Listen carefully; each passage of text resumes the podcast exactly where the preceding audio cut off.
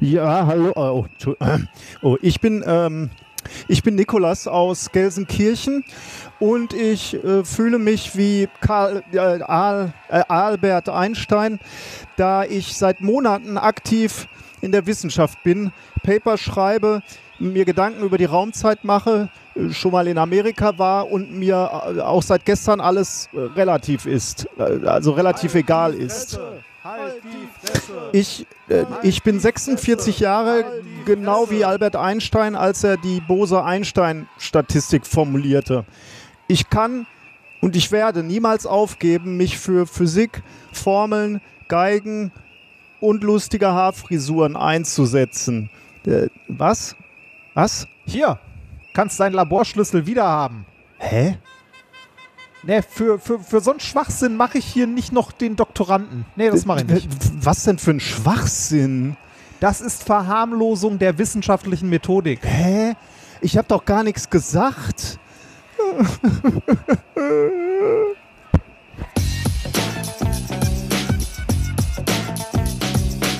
if, if, you, if you base medicine on, on science, you cure people. If you base the design of planes on science, they fly.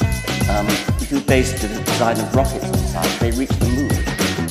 It works. Bitches. Methodisch inkorrekt, Folge 180 vom 8.12.2020 direkt vom anmaßenden Vergleich der Wissenschaft. Mit mir heute wieder meine 4 Minus im Geschichts-LK, Reinhard Remfort. Ich hatte nie Geschichts-LK. Lüge. Und ich bin der, ich habe doch gar nichts gesagt, der Wissenschaft Nikolas Wörl, Glück auf. Was hattest du eigentlich für LKs? Wahrscheinlich haben wir das schon tausendmal hier äh, Wahrscheinlich. behandelt, aber es interessiert äh, mich Mathe jetzt. und Physik.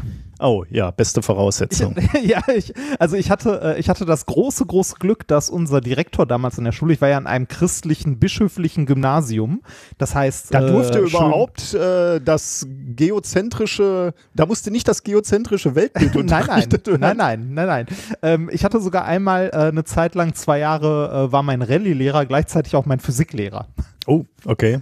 Ja, das, äh, aber das geht ja, ne? Also das eine schließt das andere ja Nein, nicht aus. Man kann nicht, ja durchaus religiös nicht. sein und gleichzeitig auch Wissenschaftler oder ich, auch ein wissenschaftliches Weltbild man, haben. Manchmal frage ich mich tatsächlich, ob, äh, ob also äh, würde mich tatsächlich mal interessieren, wie die Verteilung ist, weil ich könnte mir auch vorstellen, dass man gerade durch naturwissenschaftlichen Unterricht religiös wird. Und zwar, weil wir, wie wir ja hier auch häufig gesagt haben, weil einfach viele Konstanten sehr exakt eingestellt werden müssen, damit äh, Leben, wie wir es darstellen möglich ist. Ähm, ja. Jetzt könnte man natürlich, natürlich ist mir alles klar und ich bin ja auch eher auf, äh, auf der atheistischen Schiene. Äh, jetzt kann man natürlich genau sagen, ja gut, wenn es nicht so wäre, könnten wir uns alle diese Gedanken nicht machen. Aber trotzdem muss ich sagen, manchmal beobachtet man so die Natur und denkt, ach, das ist ja jetzt wieder toll, da das genau so funktioniert und, und alles so logisch ist. Da muss doch ein Designer hinterstehen. Und ich könnte, ja, würde mich mal interessieren, man, wie da die Verteilung ist was, was langläufig häufig passiert und was man nicht machen darf, ist hier Religiosität mit Kirche und so gleichzusetzen. Ja, genau. Das kommt natürlich oder auch nochmal also dazu, ja. Mit, mit, mit, oder mit Glaubensrichtungen gleichzusetzen. Ja, ja. Nur weil man einen, einen Gott glaubt, muss man ja nicht religiös im Sinne von katholisch, evangelisch, mhm. Muslim oder sonst was sein, Ne, ähm, man kann das ja auch für sich irgendwie seine, seine eigene Glaubenswelt quasi aufbauen. Also das sollte man nicht miteinander verwechseln. Ich glaube, ähm, fundamentalistisch christlich oder irgendeine andere Religion zu haben und Wissenschaftler, das schließt sich aus. Wahrscheinlich, ja. Also, äh, also nicht, nicht im Sinne von ausschließen, dass es das nicht geben würde, das gibt es auch Nein, wieder, da bin ich mir ziemlich ja. sicher. Aber es ist keine ja. sinnvolle Kombination. Ne? Nee, genau, da, da wird es da wird's schwierig. Ähm, das ist so, das ist so wie, im, das ist so wie im, im Rollenspiel, äh, du bist ähm, Paladin, aber äh, Chaotic Evil. Das passt einfach nicht. Das macht einfach vom Design her keinen Sinn irgendwie. ähm, äh, Nochmal zurück zur Schule. Ich hatte das große Glück, an diesem äh, durchaus katholischen Gymnasium ähm, einen Rektor zu haben, der äh, Naturwissenschaften sehr mochte und das auch für wichtig hielt und so, der es uns daher äh, damals ermöglicht hat, einen Physik-LK ähm, halt auf die Beine zu stellen für die Stufe, obwohl wir nur zwölf Leute waren. Oh, okay. Also ein, ein sehr kleiner LK, aber das war wichtig und deshalb äh, wurden halt die Lehrer gesucht, gefragt und geguckt. Und es gab auch einen Lehrer, der Bock darauf hatte und deshalb hatte ich einen Physik-LK mit zwölf Leuten.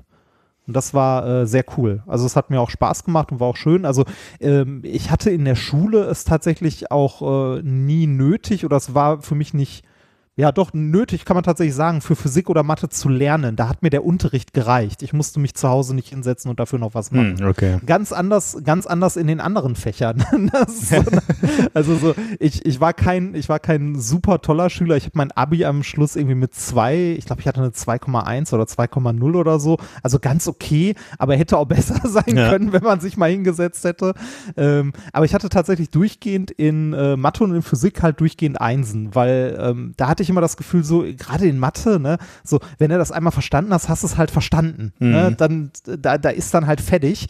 Und äh, bei den ganzen, also womit ich richtig Schwierigkeiten hatte, waren Sprachen. Ich bin ja sogar einmal sitzen geblieben in der achten Klasse. Wegen Latein, ne? wegen, ne? Jetzt erinnere ich wegen mich. Wegen Englisch ja. und Latein, genau.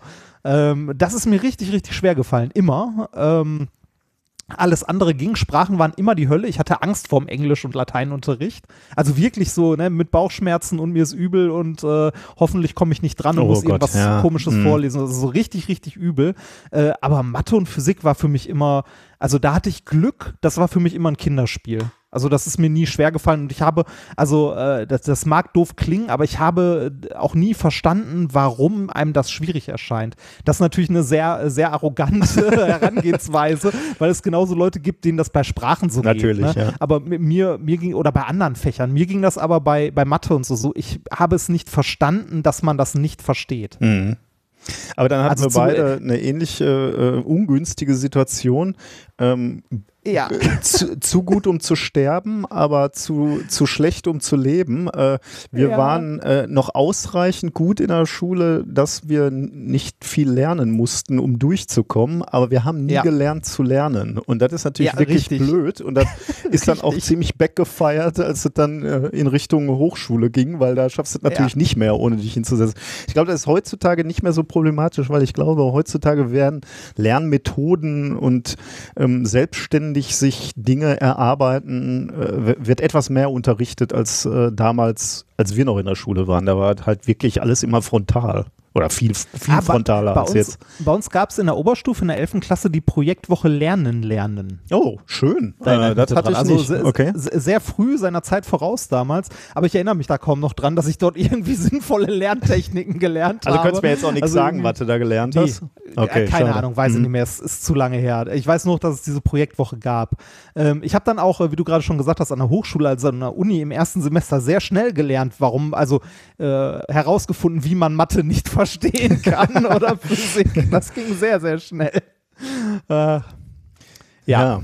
Also äh, das finde ich halt wirklich äh, eine Kompetenz, die, die ganz wichtig ist, dass Kinder die lernen. Ne? Weil äh, ja. wenn du äh, in der Lage bist, dir selbst Dinge beizubringen, dann kannst du halt, dann steht dir ja. die Welt offen sozusagen. Ne? Wenn, Und und was man den Abiturienten von heute, ich weiß nicht, ob man denen das beibringen muss. Äh, uns hätte man das damals mehr beibringen müssen oder mir auf jeden Fall.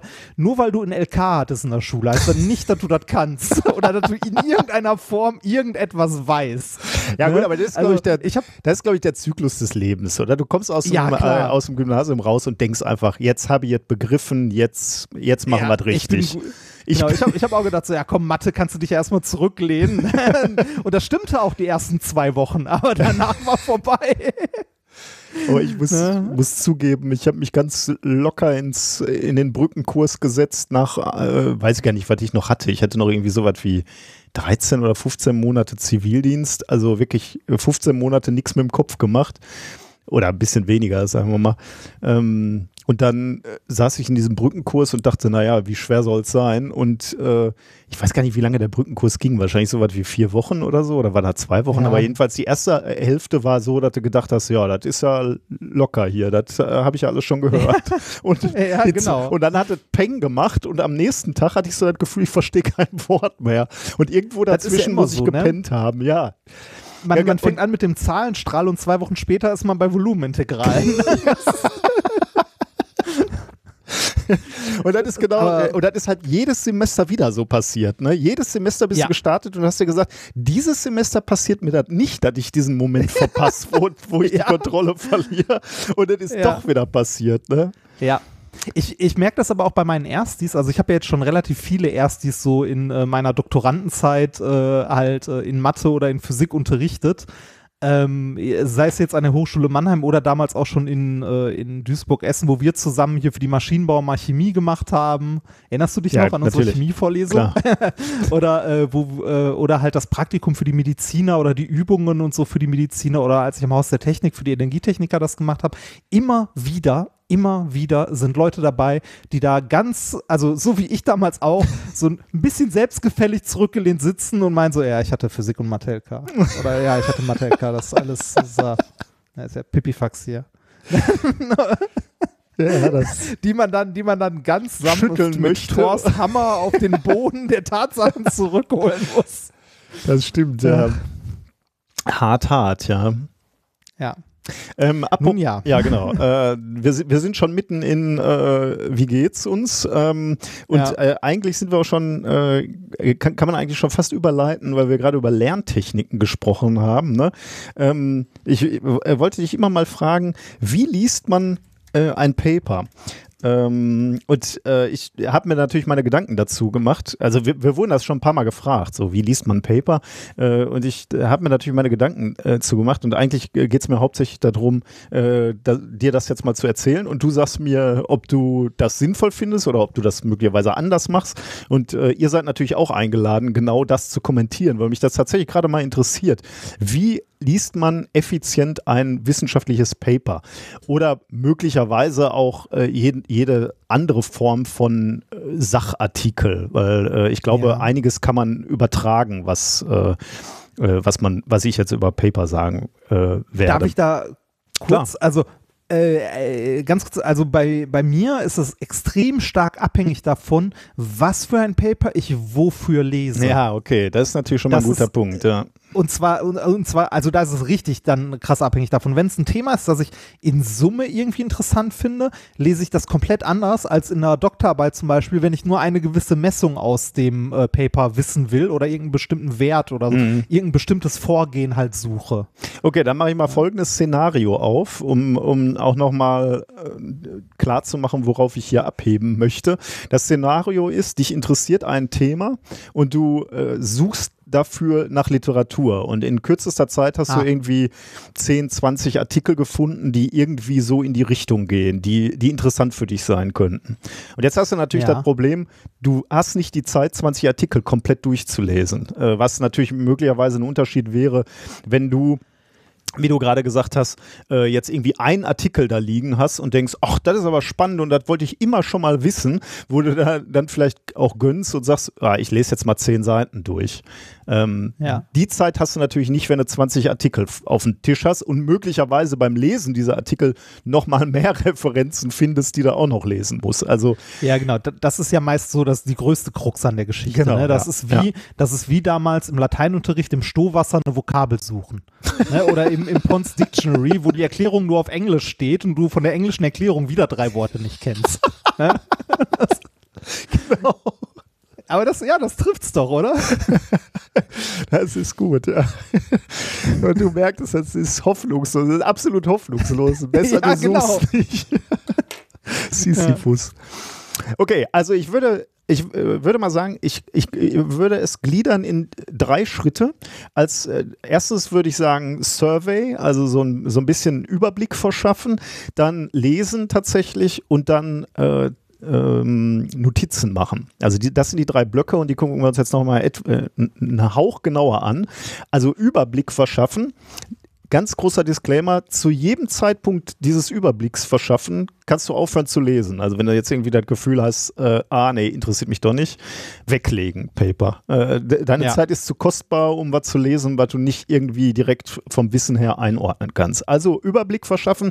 Ich persönlich würde natürlich als allererstes den Titel lesen. Dann würde ich das Abstract lesen und dann würde ich die Conclusions lesen und nichts dazwischen.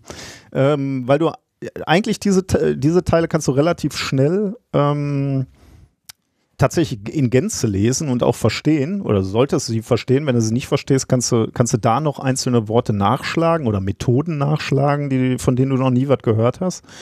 Ähm, aber das kannst du in sehr absehbarer Zeit schaffen wie gesagt, immer mit dieser Exit-Strategie. Wenn du im Abstract schon merkst, das ist nichts für dich, dann kannst du das auch weglesen, legen. Ja. Aber wenn du die drei Sachen äh, durch hast, kannst du eigentlich ganz gut einordnen, ob im Paper irgendwas stehen sollte, was dich interessiert. Also, was war das? Abstract Conclusion und was war das dritte? Titel als erstes. Titel also der Titel. Ah, ja, ja, ja. Abstract Conclusion. Ja. Dann würde ich, dann würde ich in den Bereich Lesen gehen ähm, und da würde ich so wie folgt vorgehen die Bilder angucken und zwar also die Diagramme und zwar mit äh, mit den jeweiligen äh, Captions, wie heißt das Titel, Unterschriften, äh, Beschreibungen äh, der Bilder. Ähm, dann würde ich persönlich die Introduction lesen. Und dann wird es zeitlich aufwendig. Ähm, wenn man dann noch interessiert ist, Results and Discussion, und danach erst ja. Experimental, weil Experimental geht ja wirklich extrem ins Detail. Also da, da, da muss man wirklich wollen. Wenn du da irgendwie drin ja. bist ähm, oder da reintauchen willst, dann geht es dir wirklich darum, du willst das Experiment nachmachen oder du willst auf diesem ja. Experiment aufbauen. Und das kannst du dir eigentlich in den meisten Fällen sparen. Genau, es sei denn, es ist ein, äh, es ist ein Paper, das genau dein Themengebiet ist und du genau wissen willst, was die da gemacht haben. Also genau, wie. ja. Ne, das also, deshalb meinte ich vorhin so, es macht, äh, also für mich macht das immer einen riesen Unterschied, was, in was für einer Situation ich ein Paper lesen möchte. Ich hatte ja ähm, in meiner Doktorarbeit das äh, mit das größte Problem war, die, den Stickstoffgehalt in den Diamantproben zu messen. Mhm. Ne? Und äh, da habe ich, ich weiß nicht, wie viele Paper gefunden, die halt irgendwie gesagt haben, so ja, hier, wir haben so und so viel drin und dann äh, halt im Experimental irgendwo die Messmethode drin war, wie das gemessen mhm. wurde. Und äh, dann, äh, ne, also wenn in dem Paper irgendwie eine super saubere Probe benutzt wurde, ne, interessiert dich gar nicht, also hat mich zumindest nicht interessiert, was die überhaupt wirklich gemacht haben, sondern mich hat hauptsächlich interessiert, wo haben die die Probe ja, her klar. und wie haben die festgestellt, also ne, also so Special Interest in ja, das Paper, okay. äh, wie, wie, wie sauber die ist. Und äh, auch da hatte ich mal das Problem, also was wir, was wir gerade schon gesagt haben, dass man äh, immer auf andere Paper verlinkt wird, ne, dass ich irgendwann mal eins gefunden habe, also äh, zwei Sachen, die mir bis heute im Gedächtnis geblieben sind, die ich nie vergessen werde. Einmal stand in einem Paper drin, uh, the samples were specially prepared.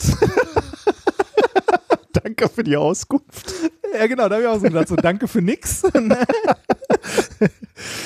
aber, ähm, aber nebenbei kleiner Kommentar, äh, wie unser alter Professor immer gesagt hat, hat, da wo es interessant wird, die Information steht normalerweise nicht drin. Ich, nee. ich glaube, ich glaub, das war ein bisschen fatalistisch äh, und ich hoffe, die, die Wissenschaft ist nicht ganz so. Ähm, aber natürlich versuchst du manchmal auch äh, so kleine Details für dich zu behalten, weil du natürlich einen Vorsprung hast auf deinem Fachgebiet. Ne? Und diesen Vorsprung ja. möchtest du natürlich noch ein bisschen behalten. Weil es halt auch Wettbewerb ist. Ne? Weil es auch Wettbewerb ist, ja. Also es ist nicht alles nur Friede, Freude, Eierkuchen. ja. äh, und äh, das zweite Phänomen, das ich hatte, war, dass ich ähm, einen Paper beziehungsweise eine ganze Arbeit hatte mit sehr sauberen Proben und sehr genauer Angabe, wie viel drin ist und so weiter und dachte mir, boah geil, das ist genau das, was ich suche. Dann äh, lange rumgesucht habe und dann die Methode gefunden habe, weil das eine Methode war, die ich überhaupt nicht kannte und die ich auch so kommerziell nirgendwo gefunden habe, ein bisschen rumgesucht im Netz und äh, dann die ursprüngliche Quelle äh, gefunden, wo diese Proben vermessen wurden und gesehen, ah, das ist eine Doktorarbeit Arbeit, die sich nur damit beschäftigt, diese Messmethode zu hm. entwickeln. Weißt du, du suchst eine Messmethode, die gibt es kommerziell nicht und um die Messmethode zu verstehen, was genau passiert wurde, musst du eine komplette andere Doktorarbeit mhm. lesen. Da bist du dann irgendwann auch am Punkt, wo so, pff, okay, das muss ich irgendwie runterbrechen. Ja, ist interessant. Jetzt, mir so. jetzt verstehe ich, äh, was du gerade meintest mit deinem äh, anfänglichen Disclaimer, wo du gesagt hast, kommt immer darauf an, warum ich das lese. Und jetzt äh, ja. denke ich schon drüber nach, ob es überhaupt Sinn macht, so allgemeine äh, äh, Handlungsvorschriften zu geben, weil du hast natürlich recht, ne? Also wenn also dieses, wenn, wenn mich nur eine einzige Information interessiert, dann würde ich natürlich das Paper auch völlig anders lesen. Dann springe ich auch mitten rein in, in Experimental in und lese den ganzen Rest was. nicht, ne, weil mich vielleicht ja. die Introduction gar nicht interessiert oder äh, nicht mal die Conclusions, weil ich nur dieses eine Ergebnis haben will. Ähm, ja, interessant. Ähm, aber das sind natürlich aber, spezielle Szenarien genau, eigentlich, ne? Genau. Aber du, du hast ja gerade schon gesagt, wie man im Allgemeinen ein mhm. Paper liest. Und im Allgemeinen ist es ja eher so, dass man über ein größeres Thema irgendwie was lernen mhm. möchte. Ne? Als wir zum Beispiel mal dieses Projekt mit den Silizium-Carbid-Schichten gemacht haben, da, ne, also da haben wir dann ein Paper gesucht und man guckt generell mal, was ist auf dem Gebiet so mit irgendwie Schichtsystemen oder so Stand der Technik, was passiert. Und wenn man dann irgendwie so 20 Paper hat, dann, äh, dann ist das, also es ist in den meisten Fällen ja schon so, wie du gesagt hast, dass man ne, mehrere Paper hat oder wie wir auch, also so wie ich jetzt ein Paper hier lese, wenn ich irgendwie zu einem Artikel, den ich gelesen habe, ein bisschen mehr äh, mhm. wissen möchte und das wirklich das Originalpaper mir dann nochmal nehme und da drin rumlese, das lese ich auch nicht komplett. Schon gar nicht, wenn es nicht mein Fachgebiet ist. Also wenn es irgendein Biopaper ist, weil dann verstehe ich eh zwei Drittel nicht. Ne? Aber da gehe ich genauso vor, wie du gerade gesagt hast. Ich lese das Abstract. Mhm. Ähm, ich äh, lese die Conclusion und danach, wenn ich irgendwie darüber erzählen, also was erzählen möchte, wie die vielleicht noch drauf gekommen sind, werfe ich noch einen Blick in die Methods oder so. Ja. Ja. Und der letzte Punkt, äh, der für mich wichtig ist, aber das hängt möglicherweise auch von den Lerntypen ab, ähm, ist Notizen machen. Und damit meine ich nicht äh, das Papergelb anmalen. das ja, oh. immer, wenn Leute mir äh, schon markierte Paper geben, wo praktisch alles gelb ist. Ne? Das hasse ich wie die Pest. Ich auch. Geht auch gar nicht. Ich, also ich habe ich hab das auch mal probiert, mir Stellen zu markieren in Papern, die dann wichtig sind und so weiter. Aber als ich dann irgendwie gemerkt habe, so okay, ich streiche irgendwie viel zu viel an ähm, und eigentlich ist das überflüssig, habe ich damit auch ganz schnell aufgehört und bin irgendwann dazu übergegangen, was du auch gerade sagst, Notizen machen. Zettel, Stift, Notizen daneben. Ja, ich muss, ich muss einschränken, dass ich beides mache. Also beim Lesen, wenn mir Sachen wichtig sind, dann markiere ich, aber wirklich sehr selektiv. Ne? Also dass es wirklich runtergebeult, runtergekocht ist, äh, das Paper anschließend. Weil es hilft mir dann schon, wenn ich nochmal durch meine alten ähm, Paper gehe, ähm, also meine ähm, mein Programm, alles was gehighlightet ist, kann ich mir auch äh, getrennt angucken. Ne? Und dann kannst du halt relativ ah. schnell über diese ge gehighlighteten Sätze gucken und hast wieder ein, ein Verständnis, äh, was, was dieses Paper ausgemacht hat. Aber das ist immer noch nicht in meinem Kopf. Das ist eine Stütze, wenn ich nochmal Informationen suche, aber das ist noch nicht in meinem Kopf. Wirklich in meinen Kopf kommt es erst, wenn ich mir eigene Notizen mache und eben nicht irgendwo an, an Rand kritzel, sondern das versuche ich mir halt ähm, irgendwo äh, in einem anderen System mir Notizen zu den Papern zu machen, die mir wichtig waren.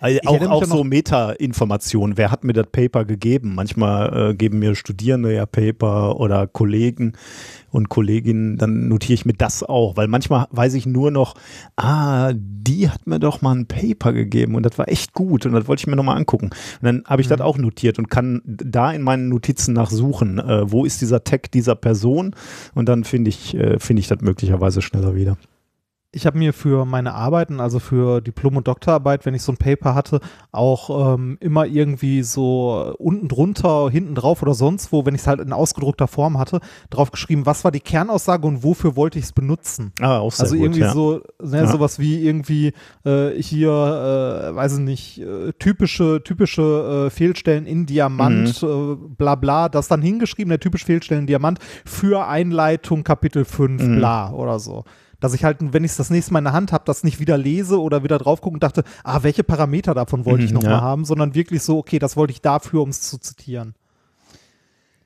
Ja, aber dann sind wir ja im Prinzip, außer dass du natürlich recht hattest, man kann es nicht so allgemein sagen, sind wir da ja einigermaßen ähnlich aufgestellt. Ne? Ja, also, ich glaube auch.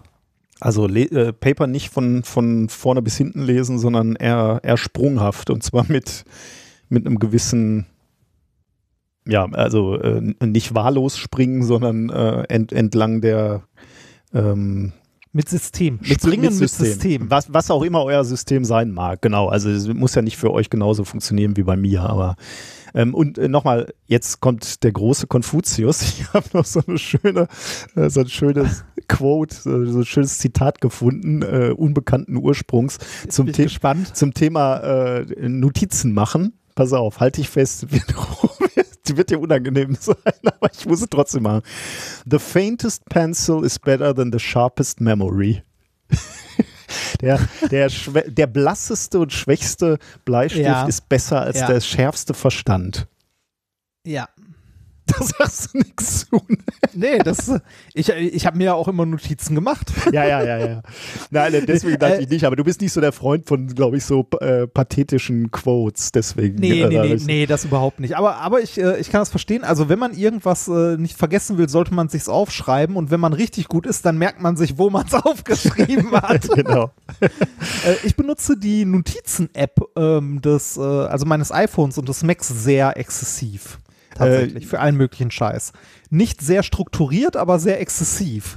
Die, sind, die ist auch besser geworden, muss man sagen. Ne? Also die haben, äh, äh also erstmal finde ich halt super, dass die sehr, sehr gut synken, auch äh, mit mehreren Benutzern. Ja. Also wenn du, dat, wenn du da Notizen teilst, bin ich da ja schon äh, ganz begeistert, da das verhältnismäßig gut funktioniert. Ähm, ich habe noch ein paar andere Apps, wo ich äh, Wissen etwas strukturierter und dauerhafter ablege.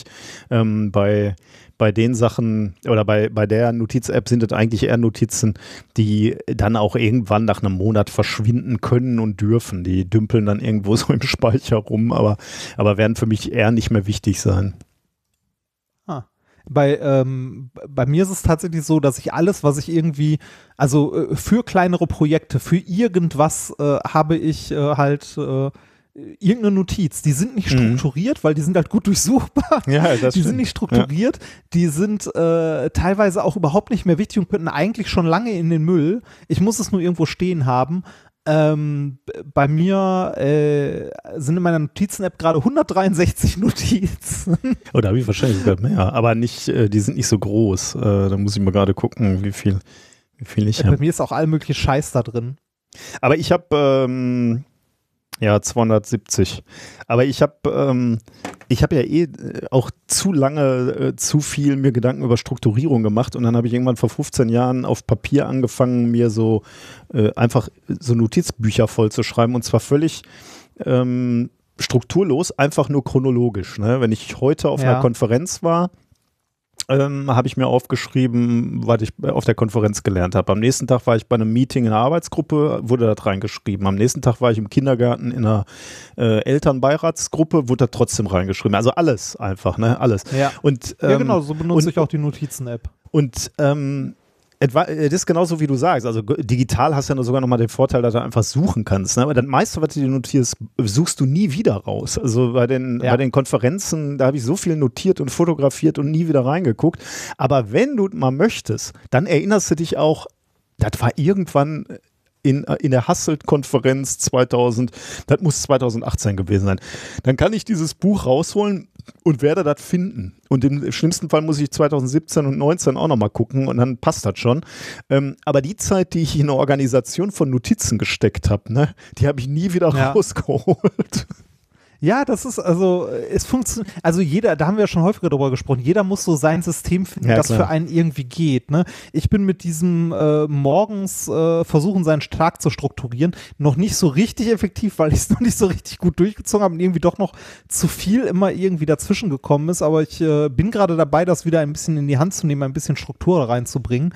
Und ähm, ja, weiß ich nicht, diese, diese Notizen auf dem Handy machen hat sich irgendwann eingebürgert bei mir und äh, funktioniert. Also, wenn ich irgendwas Wichtiges suche, weiß ich, ich finde das da. Ja. Und wenn das da nicht ist, dann habe ich es mir nie aufgeschrieben. Ich, meine, meine älteste Notiz ist von 2013. Ui, okay. Also was hast du aufgeschrieben?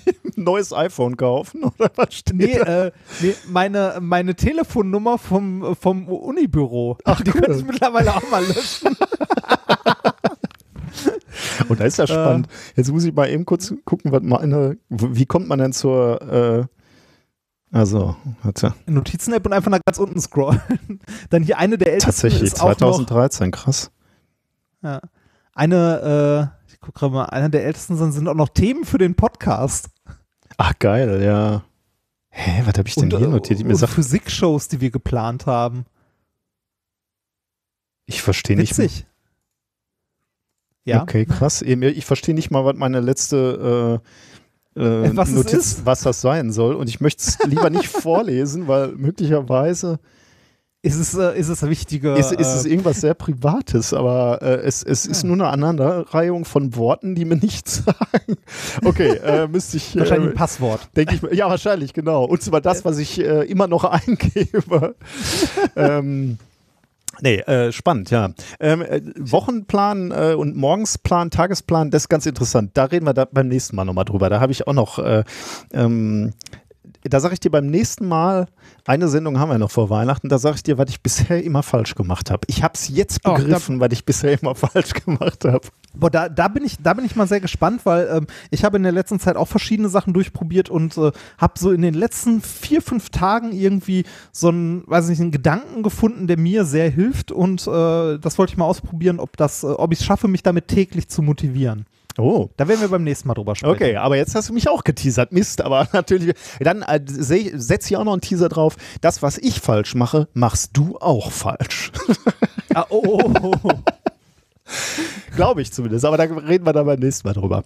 Ähm, was hast du denn noch so erlebt? Haben wir noch was? Äh, was habe ich? Ja, äh, ich kann noch, äh, ich weiß, ich, das Problem, ich weiß mittlerweile nicht mehr, was ich im Podcast erzählt habe und was ich im Stream erzählt ja, habe, in unserem so, ja. Montagsstream. Äh, deshalb erwähne ich es hier nochmal kurz. Ich möchte meinen Ikea-Rant fortführen. da hat es, Nicht ich, so nur, dass der Online-Shop kaputt ist, nein, wir haben, das habe ich erzählt im Stream wahrscheinlich, ne? Ähm, du, du ähm, hast angefangen zu ranten, ja ja, wir, wir, wir, haben, ähm, wir haben unsere Bestellung ja irgendwann bekommen und so und ich habe die letzten Tage irgendwann mal angefangen, unser Bett aufzubauen. Ähm, habe das Bett aufgebaut, um dann in der Mitte zu merken, so, Moment, hier fehlt ein Brett. Ja. Da fehlte ein komplettes Brett und zwar die komplette Seite des Bettes fehlte in der Packung, in der verschlossenen Packung. Da, Wie ist das weitergegangen? Äh, wegen dem Scheiß äh, mussten wir zu Ikea. Aber da mussten wir eh nochmal hin, weil die Mischbatterie in unserer Küche defekt war und wir die eh umtauschen mussten. Ähm, äh, wir sind da zum Ikea hin. Es war erstaunlich voll, also die Schlange am Service reichte bis nach draußen, aber der Service an sich von Ikea war dann echt nicht schlecht. Wir haben gesagt, so hier, da fehlt ein Brett, äh, bei dem und dem Bett, wir hatten die Anleitung mit und gesagt, hier, das Brett fehlt, das ist nicht dabei. Äh, und dann sagten die so, oh ja, das passiert manchmal. Oh, also, okay.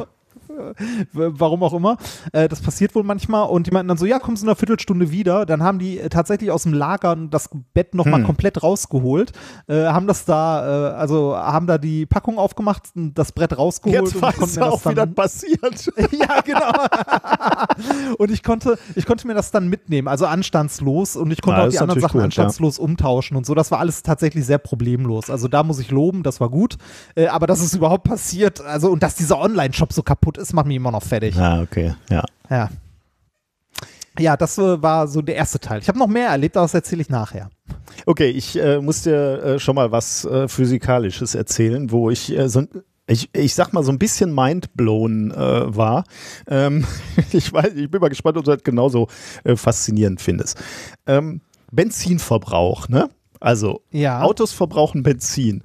Ähm, ist äh, erstaunlich. Die meisten Autos verbrauchen stimmt, Benzin. Nicht ja. alle, ja, das stimmt. Sehr guter Einwand. Aber sagen wir mal, der, der normale Verbrenner, darum geht es mir jetzt, äh, verbrauchen Benzin. Ähm, wir messen ja Benzinverbrauch gerne in Liter pro 100 Kilometer, ne? Ja. Die Amerikaner messen das gerne in Miles per Gallon. D dabei kommt es mir jetzt nicht auf diese absurden Einheiten an, sondern ähm, die Amerikaner messen Strecke pro äh, Liter, sagen wir jetzt mal, und wir sagen Liter pro 100 Kilometer. Das Erstaunliche daran ist, Liter pro 100 Kilometer das ist eine Flächeneinheit, denn Liter ist ja Volumen, also irgendeine Längenangabe zum äh, Kubik hoch 3. Und dann teilen ja. wir durch 100 Kilometer, was auch eine Längenangabe ist. Ne? Also äh, Länge ja. hoch 3 durch Länge heißt Länge zum Quadrat, also eine Fläche. Stimmt. Ja, stimmt. Das heißt im Prinzip äh, messen wir Benzinverbrauch in Fläche. Das ist ja irgendwie komisch, ja. ne? Also, ja. äh, das ist ja irgendwie so, dass man sagen würde, äh, und übrigens die Amerikaner messen äh, Benzinverbrauch in 1 durch Fläche. Das ist noch bekloppter. Aber wir, wir, wir messen hier. ja, Moment, ich sag dir jetzt auch, warum das. Äh, und dann auch noch eine komische Fläche, ne? nicht mal metrisch. Ja, das stimmt. Äh, aber ich sag dir jetzt, warum das gar nicht so bekloppt ist bei uns. Also, wir haben eine Fläche. Ne? Jetzt rechnen wir mal aus, über was für eine Fläche reden wir denn? Ähm, sagen, nehmen wir mal so ein Durchschnittsauto, ich habe keine Ahnung, 6 Liter auf 100 Kilometer, sagen sagen wir jetzt mal. Einfach kommt, kommt nicht so sehr drauf an. 6 Liter auf 100 Kilometer heißt, jetzt können wir ähm, äh, können wir das umrechnen. Äh, 6 Liter sind 0,006 Kubikmeter auf 100.000 Meter. Ähm, wenn du das jetzt ausrechnest, dann kommt eine Fläche raus, hat man gerade schon gesagt. Was für eine Fläche kommt da raus? 0,06 Quadratmillimeter. 0,06 Quadratmillimeter ist der Verbrauch eines Autos. Mein, das ist wenig, ne? Meines Autos. Ja, ist eine kleine Fläche, ne? Wenn du dir das jetzt mal so ja, ja. Äh, überlegst, 0,06 Quadratmillimeter, wie viel ist denn das eigentlich? Das sind 0,25 mal 0,25 Millimeter. Wenn man sich da überlegt, wie viel ist das? Das sind etwa vier Haare, die du zusammenlegst. Also wirklich nicht. Ist das so wenig? Äh, ist ein sehr dünnes, okay. äh, ist, ist eine sehr kleine Fläche oder ja, okay. wenn, das, äh, wenn man jetzt wieder als Volumen betrachten würde, ist ein dünnes Röhrchen. Und jetzt halte ich fest, wenn dein Auto fahren würde und äh, du würdest auf ein Röhrchen mit der Querschnittsfläche von 0,06 Quadratmillimeter zufahren und in diesem Röhrchen mit dieser Querschnittsfläche ist Benzin und dieses Benzin würdest du in deinen Tank füllen, dann würdest du fahren. Und zwar unendlich lange. Also äh, du würdest genauso viel tanken, wie du verbrauchst.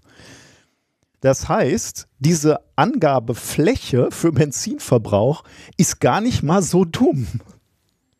Ah, ja, ja doch, das stimmt. Das ist gar nicht schlecht, oder? Weil das, und wenn, weil das quasi den, den Kraftstoff Strom, ähm, genau. also mit deiner Geschwindigkeit ja, beschreibt genau. das den Kraftstoff Strom. Ja, genau. Ja, genau. Ah. Und wenn du schneller fährst, jetzt könnte man sagen, ja, aber wenn du schneller fährst, ja, dann wird der Querschnitt, ne, oder müsste der Querschnitt äh, auch größer werden. Dann hast du einen höheren Verbrauch, dann wird der Querschnitt dieses Röhrchens, auf das du losfährst, auch äh, größer. Also Benzinverbrauch in Fläche.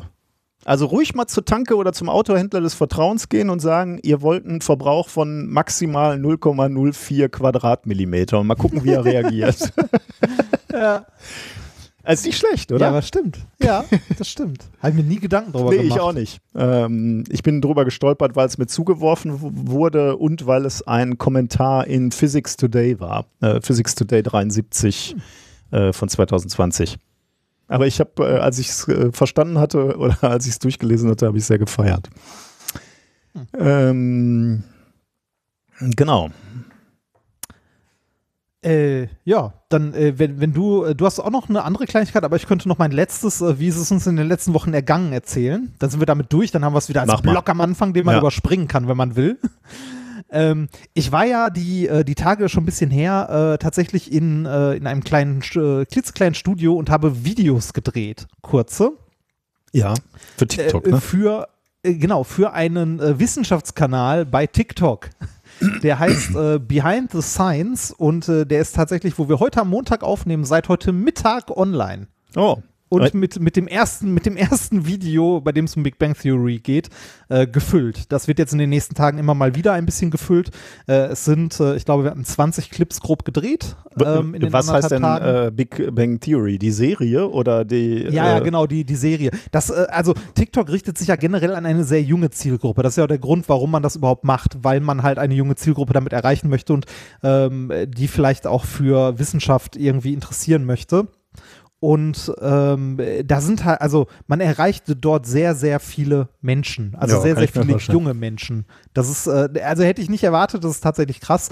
Und ähm, das ist ein Kanal, der von einer Agentur in Berlin erstellt und betreut wird, äh, der halt sich mit physikalischen Phänomenen und so weiter äh, beschäftigt. Da hatte ich ja letztes Mal auch schon ein bisschen mhm. was zu gesagt. Und äh, ja, da sind jetzt die ersten 20 TikToks, wie wir sie nennen, gedreht und die werden jetzt nach und nach äh, ausgespielt. Äh, und, äh, darfst du schon spoilern? Was redet man denn über The Big Bang Theory? Ja, das, also es sind, es sind 15, äh, es sind halt äh, 15 Sekunden Dinger und das ist so, also äh, TikTok spielt ja auch, also ähm, die Videos bei TikTok in der Zielgruppe funktionieren ja auch nach ganz eigenen Mechanismen. Ne? Also so, so, ein, so ein typisches Ding, was es da immer gibt, ist so drei Dinge an XY, hm. die ich bla. Ne? Und da ist es jetzt zum Beispiel halt äh, für mich als Rolle als Physiker drei Dinge, die ich an Big Bang Theory gut finde ah. oder schlecht finde. In dem Und? Fall war es jetzt gut finde. Äh, drei Sachen, die ich gut finde tatsächlich sind ähm, Nummer eins, dass die äh, sehr viel Liebe zum Detail haben, also so die Requisiten und die Formeln an den Tafeln, dass das nicht Bullshit ist, sondern dass das tatsächlich äh, sinnvolle Formeln sind. Ja.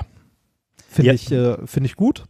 Die hatten ja, äh, die hatten ja Physiker als Berater auch am ja, Set und ja. so. Ich äh, äh, ähm, hatte mal einen ja. Kollegen, der hatte denjenigen kennengelernt auf einer Konferenz, auf einer Laserkonferenz, der äh, die beratende Funktion hatte, ihnen äh, sinnvolle Laseraufbauten auf die Experimentiertische zu stellen.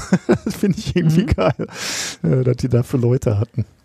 Dafür sind wir bei Punkt Nummer zwei. Die Labore sehen endlich mal aus wie ja, richtige Labore. Ja, richtig, also ja. ne, wie richtige Physiklabore, nicht irgendwie wie ein Chemielabor, in dem Physiker wo oben Dampf rausgefahren Ja, genau. Sondern die Dinger sehen, also abgesehen davon, wenn die jetzt wirklich mit dem Laser da rumhantieren, dann sieht es immer ein bisschen, dann ist es ein bisschen cheesy, aber so in Summe sieht das echt mal aus wie ein richtiges Labor. Das war Punkt Nummer zwei, den ich ganz gut finde. Und ähm, äh, Punkt Nummer drei, dass äh, der Unterschied zwischen Experimentalphysikern und theoretischen Physikern gezeigt wird, auch wenn er ein bisschen überzeichnet ja, ja. ist. Aber da ist was Wahres dran. Ja, also sowas, ne, das so, so die, äh, wie gesagt, es richtet sich an eine, äh, an eine sehr junge Zielgruppe und ich bin auch mal gespannt, wie gut das funktioniert. Äh, Gibt es da irgendwelche ja, Ziel, äh, Ziele, die definiert wurden, was ihr damit erreichen wollt? Oder probiert ihr einfach mal, ob das. Ähm ähm, es, also, es, ähm, es gibt, äh, es gibt die, also Ziel ist es, das Ganze länger zu, also äh, lang oder längerfristig zu betreiben. Ähm, was jetzt äh, heißt, also längerfristig heißt irgendwie, weiß nicht, ein paar Monate und mal zu gucken, wie es so läuft. Allerdings, wenn es nicht funktioniert, kann es auch jederzeit beendet werden. Hm, okay. Ja.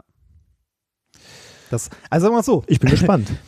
Ja, ich, ich bin auch gespannt. Also äh, musst, äh, also setzt du dir auch so eine Basecap so äh, im 90-Grad-Winkel auf den Kopf, damit nein, du Jugendlicher das, bist? Oder, nein, äh? nein, das nicht.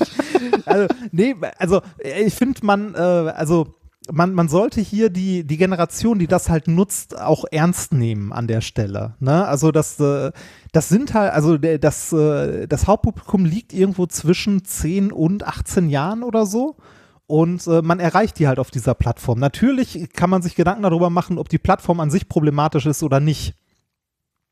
Ähm, das ist dann aber wieder eine komplett andere Geschichte.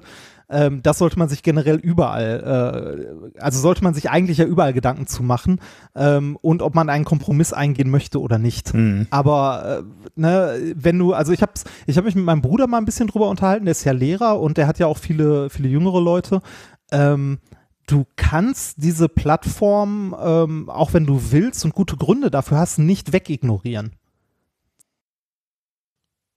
In der jungen Generation, also wenn ich mir das zum Beispiel ne, unter den Schülern äh, meines Bruders angucke oder auch bei Bekannten oder so, da ist, ähm, also die Plattform ist da und äh, die wird auch so schnell nicht wieder verschwinden. Ähm, ich fände es gut, wenn man ähm, es irgendwie schafft, die Leute zu erreichen und äh, die irgendwie mit, mit ordentlichem Inhalt füttert. Und egal welche Plattform es jetzt ist, also bei Instagram sehe ich das genauso, die nicht nur mit irgendwelchen Lip-Sync-Videos oder sonstigen Scheiß vollmüllt, sondern vielleicht auch ein bisschen, also ein bisschen sinnvollen Inhalt stiften. Ähm, aber dabei auch ein bisschen die, ja, diese Generation ernst nehmen und irgendwie abholen. Mhm. Naja. Ich meine, die, die Entscheidung musst, triffst du ja immer, wenn du auf irgendwelchen Plattformen stattfindest. Ne? Und äh, wir, wir haben als, als methodisch inkorrekt mal so entschieden, mal so entschieden. Ne? Also die ja. äh, Spotify äh, haben wir halt angenommen, weil wir auch gesagt haben, da sind eher jüngere Leute, die nicht so podcast-affin sind. Ähm, und da sehen wir jetzt auch in den Zahlen, dass, dass wir da relativ viele Leute erreichen. Ähm, äh, die wir gerne, gerne noch mitnehmen und wie du gerade gesagt hast, mit Wissenschaft versorgen. Andere Plattformen, sagen wir jetzt mal Spreadshirt, da haben wir halt gesagt, das ist vielleicht nicht mehr so unsere Plattform. nee, und, und da gibt es auch genug Alternativen, also gute Alternativen. Bei Spotify ist das ähnlich. Natürlich ist Spotify als Plattform problematisch für Podcasts an sich, für die Podcast-Szene, aber du kommst heutzutage da nicht mehr dran vorbei. Äh, äh, vielleicht in dem Zusammenhang mal äh, der, der, Hinweis in Richtung äh, Spotify. Es gibt auch noch äh, die Möglichkeit, uns äh, ohne Spotify zu hören. Man kann einfach unseren Feed abonnieren. Also Podcasts ja. müssen nicht zwingend auf Spotify stattfinden. Auch wenn es für viele Leute synonym ist. Ja, ja natürlich, klar. Ja. Ach. Ähm, genau. Ja, dann bin ich mal gespannt. nicht, dass ich mir noch ein ähm, noch einen TikTok-Account machen muss, um dich da zu sehen. Aber wahrscheinlich kann ich es äh, ich, ich kann, also ich kann dir die Videos so schicken, wenn du möchtest. Du wirst ja vielleicht Teile davon möglicherweise auch reposten irgendwo auf Instagram oder so, oder? Ja, ja, ja, bestimmt, bestimmt. Das ist, aber das, also da ist eh nichts Neues bei, du kennst den ganzen Kram ja, ja, sowieso. Klar. Das sind ja immer die gleichen Sachen, die man auspackt, ne? Von dem Plasma in der Mikrowelle äh, bis zu den Bärlapsporen. Äh, ne? Die Auswahl an kleinen Experimenten, die man irgendwie in fünf Minuten machen kann, ist halt auch sehr begrenzt. In fünf Minuten? Ich dachte, äh, nein, nicht mal fünf Minuten, ja, maximal eine Minute. Aber okay. du machst, ja. Äh, du machst ja so Spots ähm, auch äh, immer mehr geteilt, ne? Also so hier äh, das und das passiert und im nächsten erklärst du dann warum. Ja, ja, ja. Also ja, also, ja. Ähm, wir äh, müssten dann gleich mal zu den normalen Themen kommen, so langsam. Es wird spät. Aber bevor wir das tun, müssen wir uns noch bedanken bei Leuten, oh. die dieses Format hier glück äh, glücklich sei schon glücklich und möglich machen. Ja. Ähm, und zwar ähm, vielen herzlichen Dank für euren großartigen Beitrag an eine etwas bessere Welt mit den besten Wünschen und Grüße aus der Schw es, könnte, es könnte alles sein. Schwäbische Alb, Schweiz, Schweiz Schweden. Schweden, ja. ja, Obwohl ähm, aus der Schweden passt nicht so, ne? Nee, nee, nee irgendwie nicht, ne? Aber nee, aus, der, aus der, Schämt ja. man sich jetzt, wenn man aus, äh, aus der Schweiz kommt oder warum wurde nee, das nicht ich, ausgeschrieben? Ich glaube, ich, glaub, du hast es glaube, abgeschnitten. Ich glaube, es, ich glaube, es passte einfach nicht mehr. Bei dem Teil, den ich vorher vorgelesen habe, da fehlen auch hin und wieder mal Buchstaben. okay. Von Nadine. Ähm, viele Grüße aus Leipzig. Hier wohnen nicht nur Nazis, aber leider viel zu viele. Ja. Die Schwurbeldichte ist extrem hoch von Jörg. Unterstützung an der Paperfront und in Vorfreude, meine Kinder in ein paar Jahren mit euren Experimenten zum Staunen zu bringen, von Marcel. Zu lange nicht unterstützt, dafür jetzt regelmäßig Danke von Malte und äh, ah nee, zwei noch. Der Hinweis aufs Abo in Lage der Nation war der nötige Arschtritt, endlich einen Dauerauftrag einzurichten von Susanne oh. und zwei und jetzt äh, der der Physikerwitz zum Schluss. Zwei Uranatome sitzen auf einer Bank, als ein Neutron vorbeikommt. Da rufen beide Spalter von Ulrich. Hm. ja. ja. Ja, nicht schlecht. Ja, das waren unsere Unterstützer. Natürlich noch viel mehr, den anderen danken wir auch sehr herzlich, aber äh, das äh, Zufallskarussell hatte diese äh, sechs Stück rausgesucht. Ein Zufallskarussell, den, den Gag mit dem Uran wolltest du doch bringen. Ja, den wollte ich. Gut, dann machen wir noch ganz schnell äh, Kommentare, beziehungsweise einen Kommentar, weil ähm, der uns äh, selber sehr gefreut hat. Äh, Valerie hat nämlich geschrieben, Valerie ist die Autorin der Stressstudie, die du neulich vorgestellt hast. Ja. Und sie ist ja förmlich... Ich, ich, ich freute mich und hatte Angst.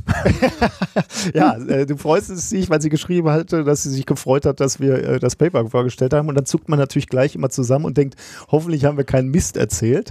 ähm, und ich glaube, sie war einigermaßen zufrieden, außer äh, Abzüge in der B-Note, weil du äh, ähm, äh, sagen wir, Daten verschlabbert hattest. Äh, aber ich lese sie mal im Original vor. Was für ein unfassbares Gefühl ist es denn bitte, wenn man feststellt, dass das eigene Paper bei euch besprochen wird? Übrigens, kleine Ergänzung. Es ist ein mindestens ebenso unfassbares Gefühl, wenn man feststellt, dass die Autoren von Papern bei uns zuhören. Also ja. ist äh, für uns auch ziemlich geil. Sie schreibt weiter, kleiner Hinweis, um die Verwirrung zu der Stichprobe bei der Studie zur Stressansteckung aufzulösen. Es haben insgesamt 116 Teilnehmende mitgemacht. Ihr habt zwar die 64 Frauen berichtet, aber die 52 Männer unterschlagen. So geht dann auch die Rechnung mit den 27 Sessions auf. Selbstverständlich haben alle Teilnehmenden nur einmal mitgemacht, um die Ergebnisse nicht durch Mehrfachteilnahme zu verfälschen. Liebe Grüße aus Gießen. Zu meiner Verteidigung. die Anzahl aller Studienteilnehmer steht als ausgeschriebene Zahl im Fließtext. Guck mal hier, da kann ich gleich noch bei meiner Erklärung, wie man Paper liest, einfach locker drüber schwingen mit den Augen und ja. gucken, ob Zahlen zu erkennen sind. Nee, nee, äh, ja, ja, so ein bisschen. Nein, der, der Herr Physiker guckt einfach nur nach Zahlen und, und äh, Rechenzeichen. Alles andere ist Humbug. Nein, okay. Ah. Ja, das, äh, ja. das überliest man natürlich. Was, äh, wirklich ja. 116 war ausgeschrieben? Oder? Ja, das, äh, ich müsste es mal raussuchen, aber ich meine, also ich hatte an dem Tag noch nachgeguckt, weil ich mir dachte, so, hä, habe ich das überlesen? Und da, da, sind ja immer diese Klammern, wo man immer sieht, so, ne, n gleich bla bla bla und so weiter. Dann habe ich gesehen, dass das tatsächlich nur die Anzahl der Frauen an der Gesamtanzahl äh, war und die Gesamtanzahl stand davor halt im Text ausgeschrieben. Ah, okay. Okay, okay, okay. Und zwar nicht als Zahl hingeschrieben, sondern wirklich in Worten ausgeschrieben.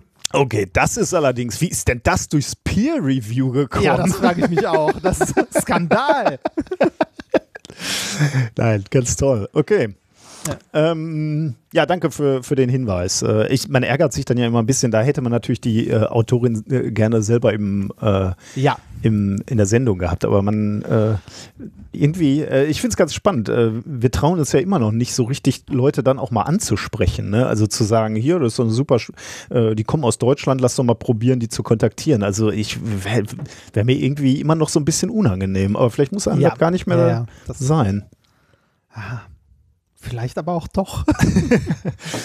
Na gut, ist egal. Gucken wir mal, was wir heute verbrochen haben in dieser Sendung. Ähm, ja. Was sind denn die Themen der heutigen Woche? Mein erstes Thema lautet Reifenprofil des Menschen. Okay. Mein erstes Thema heißt glückliche Turmbewohner. Was? Du redest wieder nur über Privates? Ja, ein bisschen. Wirklich? Da bin ich aber Nein, gespannt, so in welche richtig. Richtung das geht. Aber es geht um äh, euren Wasserturm, oder nicht? Nein, das ist nur zufällig. Okay. Es geht eigentlich eher um den Weg hier rein. so. Thema Nummer drei: Eine Nachricht von Gott. Da kommen wir nämlich äh, wieder zu dem Thema, äh, wo wir gerade schon Schöpfer, Religion, Wissenschaft. Ich bring's gleich in Thema Nummer drei alles zusammen. Und äh, Thema Nummer vier heißt Flippers Flatline.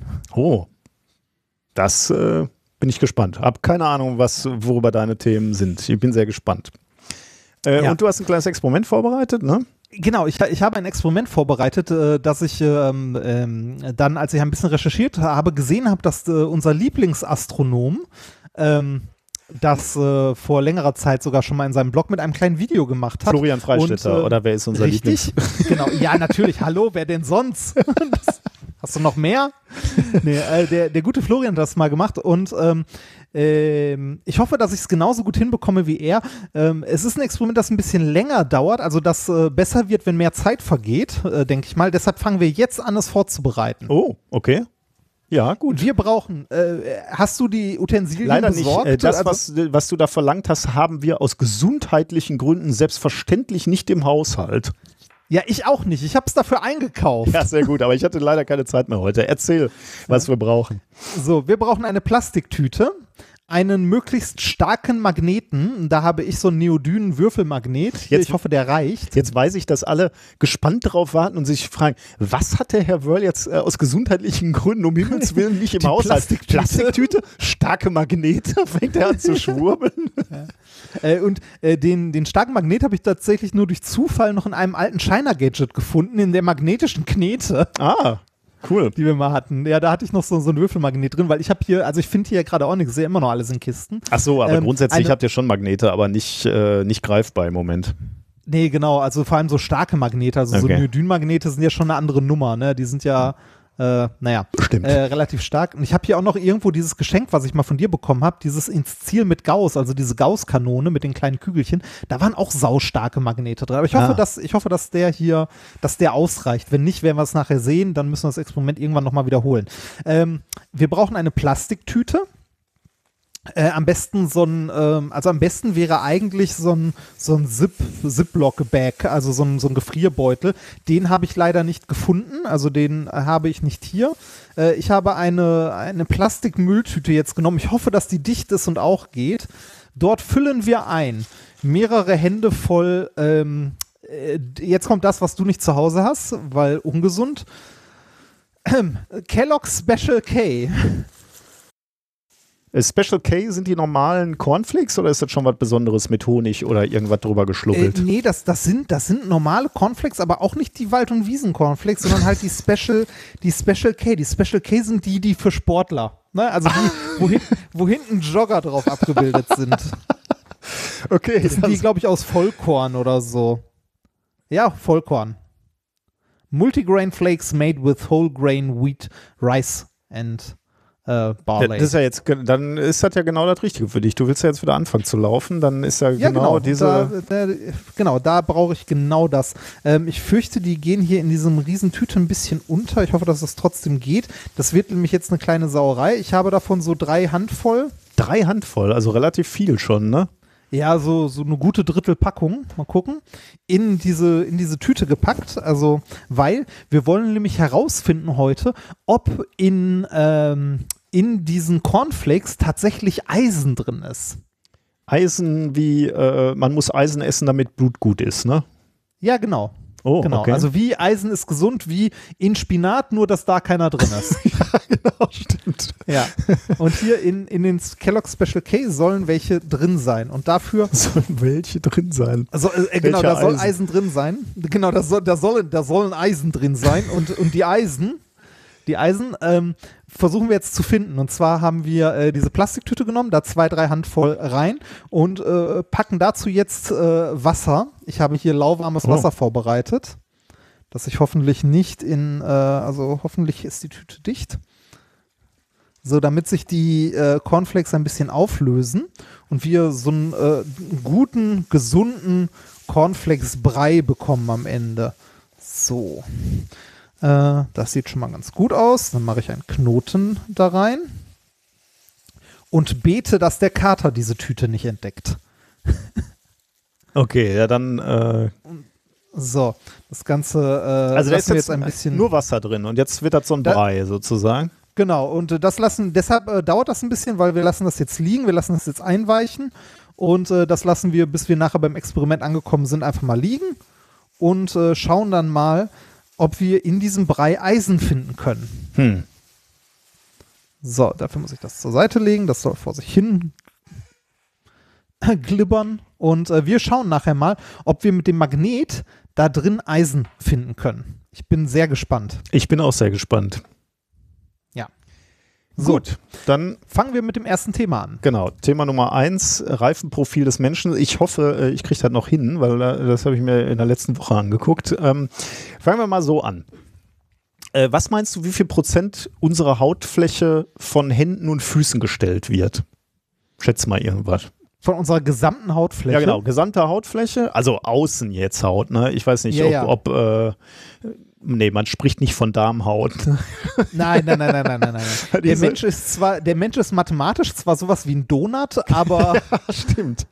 Ein ähm, Loch geht von oben bis unten durch. Das stimmt. Ja, ja. genau. So ähm, aber äh, ich würde jetzt mal sagen, nur die Hände und die Füße maximal 5%. Sehr gut, perfekt. 5%. Hast du sehr ah, gut gemacht. Gut. Uh, uh, aber, krass. also äh, äh, perfekt, alles gut. Aber ähm, wenn man sich jetzt die Schweißdrüsen anguckt, ne, dann stellt man fest, ein Viertel aller Schweißdrüsen findest du auf Handflächen oder Fußsohlen. Oh, krass. Äh, also nur 5% der Fläche, aber ähm, 25% der äh, Schweißdrüsen. Jetzt frage ich dich, was, was ist eigentlich der Sinn so? Was würdest du sagen von Schweißdrüsen oder was ist der Sinn von Schwitzen? Äh, runterkühlen, temperieren. Genau, Temperaturausgleich. Ne? Und dann könnte man die Frage stellen, warum zum Teufel sind die Dinger dann an den Händen? Aha. Also äh, irgendwie. Weil, äh, darf ich eine Idee? Ja, klar weil an den äh, Enden der Extremitäten die, ähm, die Adern sehr, sehr fein sind und sehr, sehr viele und dadurch ein guter Wärmeaustausch stattfindet. Interessant, ja. Äh, keine Ahnung, hat mit dem Paper okay, auch nichts zu tun. nein, ähm, ähm, ich möchte dir aber äh, trotzdem zu diesem Gedanken möchte ich dir noch äh, etwas anderes hinwerfen. das Komische ist ja, ähm, die Schweißproduktion an den Händen wird ja eigentlich hauptsächlich durch emotionale Reize aktiviert und nicht so sehr äh, über Temperatur. Das kennst du ja vermutlich beim Klettern. Äh, hast du das schon mal äh, erlebt, dass du irgendwie schwitzige Hände gekriegt hast, weil du sehr angestrengt warst oder vor allem auch psychisch angestrengt warst oder ähm, weil du bei einer Prüfung extrem nervös warst, sagen wir mal. Da hast du schwitzige Hände gekriegt.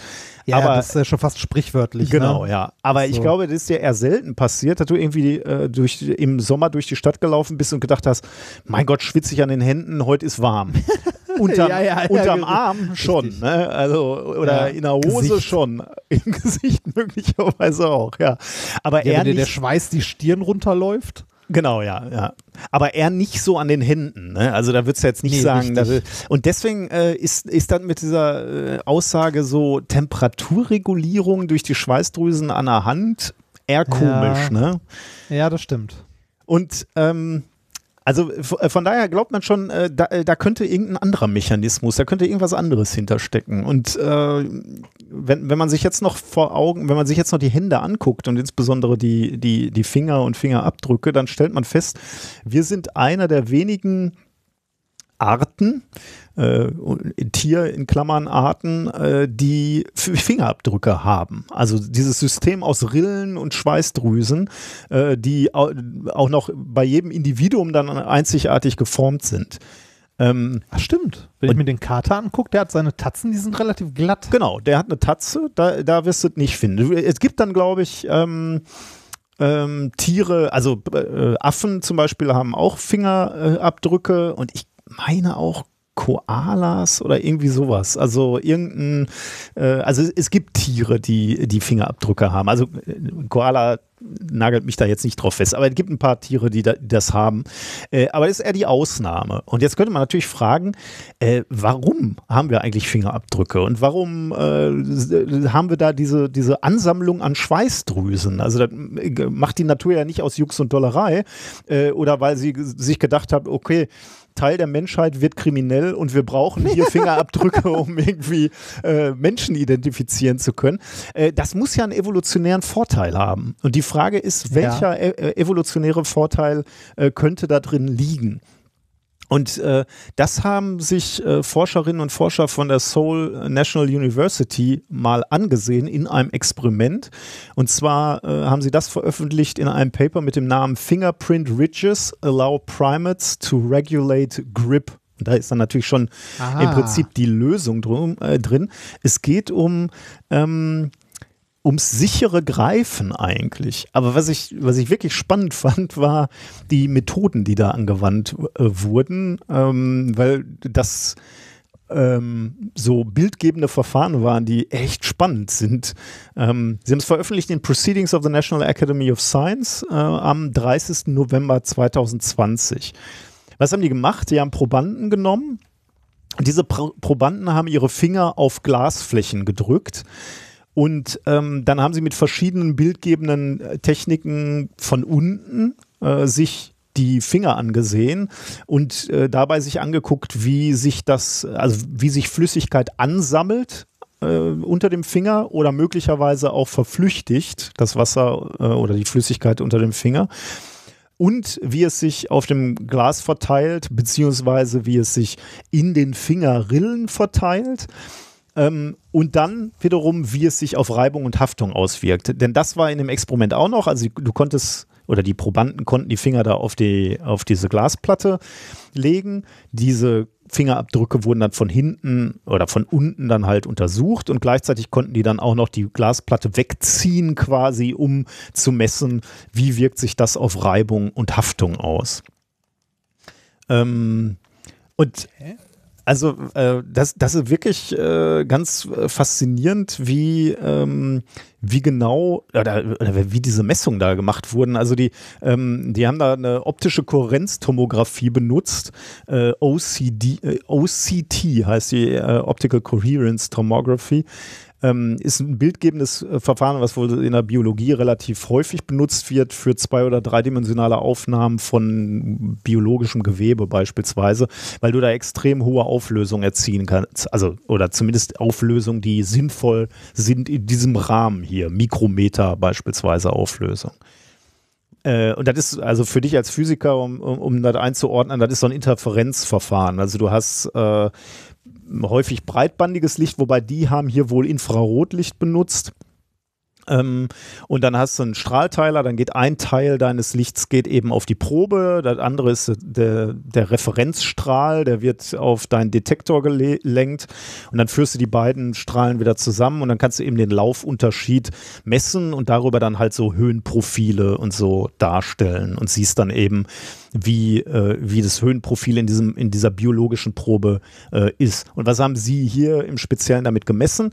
Natürlich die Gräben deiner ähm, deiner Fingerabdrücke. Also deine Fingerabdrücke sind ja im Prinzip feine Gräben, Kanäle in, in deinen Fingern und die konnten die auflösen mit diesem, äh, mit diesem Verfahren und konnten dann in einzelne Gräben reingucken und konnten eben auch messen, wie sich da drin äh, Flüssigkeit ansammelt. Also äh, das ist schon ziemlich. Äh also wie, wie, äh, wie quasi der, der Schweiß deine Fingerabdrücke füllt. Äh, Oder genau, ja. Genau, aber nicht nur füllt, sondern äh, wie ähm, auch überflüssige Feuchtigkeit wieder abfließen kann. Ähm, und äh, genau das war das äh, Erstaunliche. Ähm, bei, sie haben halt gemessen, dass bei nassen Fingern, äh, sie haben nämlich äh, nicht nur sich darauf verlassen, dass sie äh, sehen, wie sich der Schweiß ansammelt, sondern sie haben auch teilweise einfach Wasser dazugegeben, also ein Übermaß an Wasser sozusagen und haben sich dann angeguckt, wie das abgeleitet wird. Und dabei haben sie dann schon mal gesehen, dass diese Hautrillen, also die Rillen eurer Fingerabdrücke schon mal dabei behilflich sind, äh, für eine schnelle Verdunstung zu sorgen. Denn ähm, diese Kanäle unterstützen eben dabei, den Wasserdampf, wenn Wasser verdunstet, äh, abzutransportieren, Kanäle zu bieten, um, ähm, äh, um, um, um den Wasserdampf abzuführen. Äh, und das konnten die auch ab auflösen. Ne? Also du siehst so richtig, wie, wie, wie in diese Rillen ähm, die, äh, so, die, die das Wasser wegtrocknet sozusagen. Also du, du, du siehst so diese Kanäle austrocknen und, und daran siehst du eben diese Bedeutung der, äh, der Fingerrillen, die, die du in deinen Fingern hast. Und genau was du gerade gesagt hast, ne, die, der andere Fall, ähm, es ist zu trocken oder du, da ist keine Flüssigkeit, dann bildet sich genau, weil die Schweißdrüsen eben in diesen Fingerrillen sitzen, dann bilden sich da eben die, ähm, die Flü oder dann füllen sich, sage ich jetzt mal, die, ähm, die Kanäle mit einer gewissen Menge Wasser. Ähm, dann haben sie noch was beobachtet äh, mit dieser äh, Technik, nämlich ähm, wie viel Wasser äh, also wie viel Wasser sammelt sich denn da? Ne? Also äh, jetzt haben sie sich ja angeguckt, wir fangen mal mit Nullwasser an sozusagen, wir fangen mal mit sehr, sehr viel Wasser an, indem wir dazu tropfen. Und dann haben sie mhm. festgestellt, dass in beiden Fällen ähm, stellt sich ein Optimum ein. Also äh, da, da, ist ein echt spannendes Experiment, wo sie Volume Fraction of Water gemessen haben, also die, der Anteil an Wasser in deinen Fingerrillen. Ähm, über die Zeit. Und jetzt haben sie einmal angefangen mit einem vollgetropften Finger, also von außen zugeführten Wasser und einmal einen sehr trockenen Finger. Und beide laufen auf den gleichen Wert zu, nämlich irgendwie 0,35 oder so, ein bisschen weniger, glaube ich. 0,35 Volume Fraction of Water. Ist auch völlig egal, was, dieser, was diese Zahl jetzt bedeutet, aber egal, ob du von zu viel Wasser kommst oder von zu wenig Wasser, es läuft auf dieses Optimum hin. Und warum mhm. sage ich Optimum? Weil sie gleichzeitig gemessen haben, wie sich äh, der Anteil an Wasser auf die äh, Friction Measurements auswirkt. Äh, Friction ähm, hilft mir Reibung, ne? Also ähm, wie, äh, wie, wie sich die, dieser äh, Reibungskoeffizient ausbildet. Und der ist natürlich schlecht, wenn du extrem viel Wasser auf den Fingern hast. Und der ist schlecht, wenn deine Finger zu trocken sind.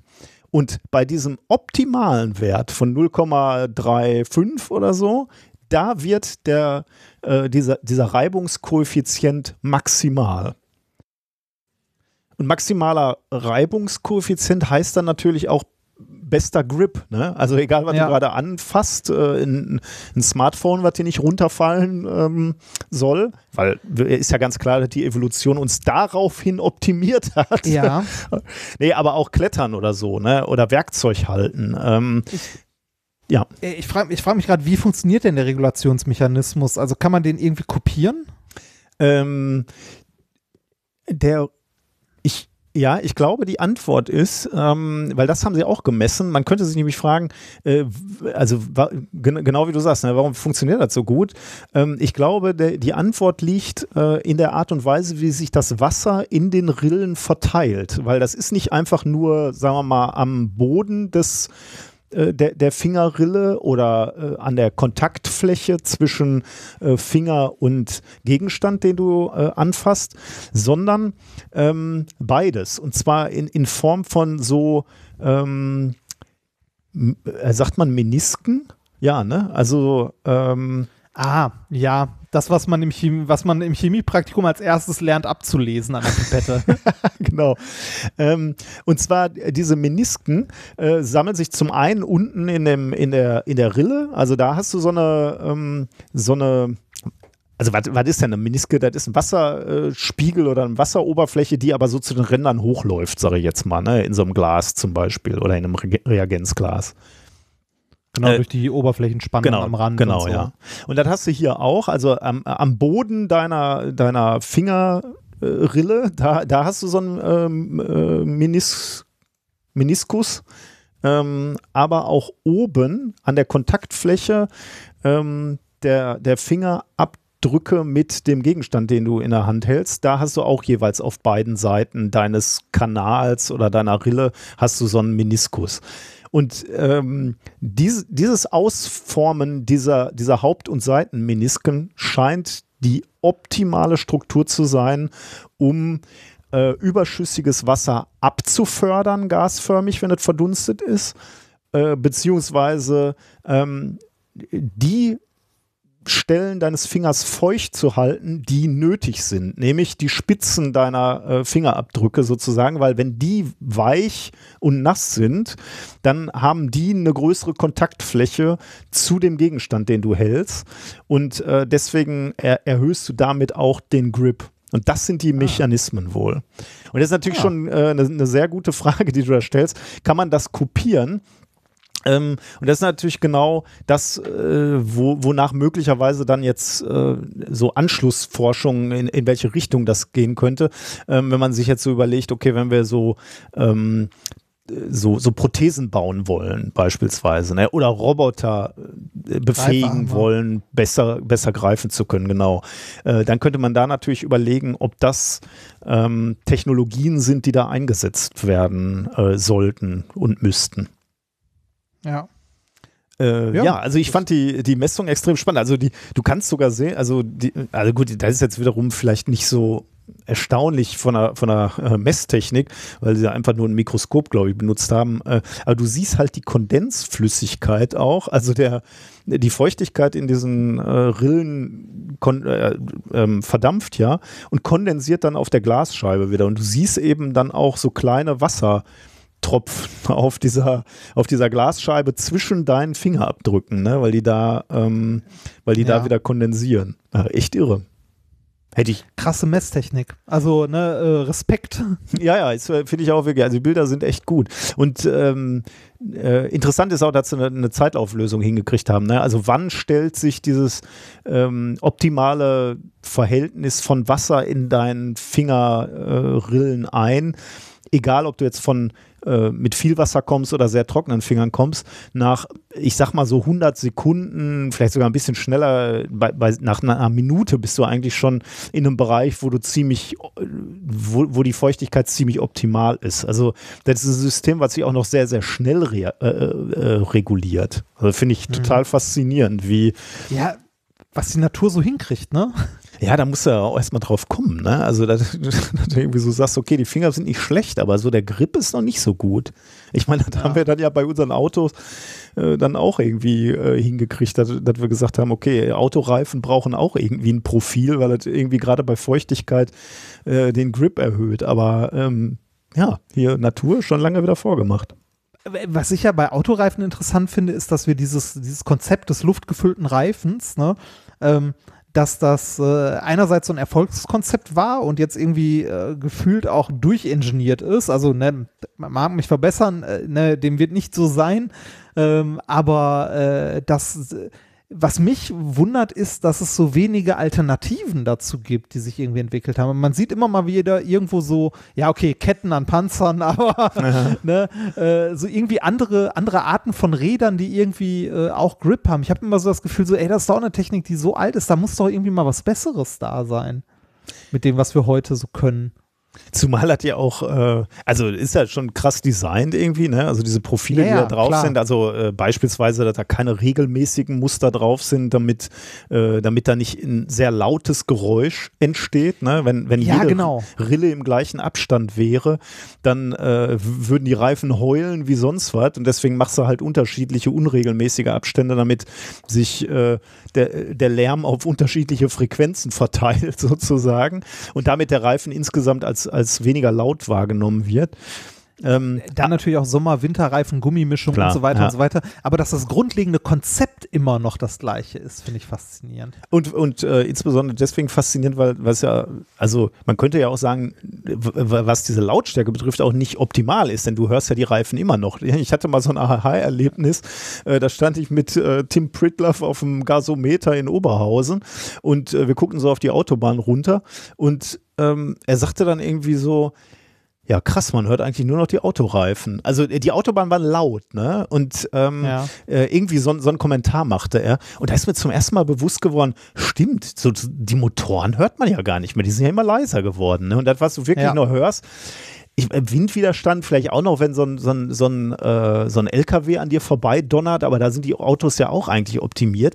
Das, was du jetzt wirklich noch hörst, ist häufig halt auf Distanz äh, die Reifen, die einen echt lau lauten Anteil haben an so einem Auto. Und das wirst du halt schwer los.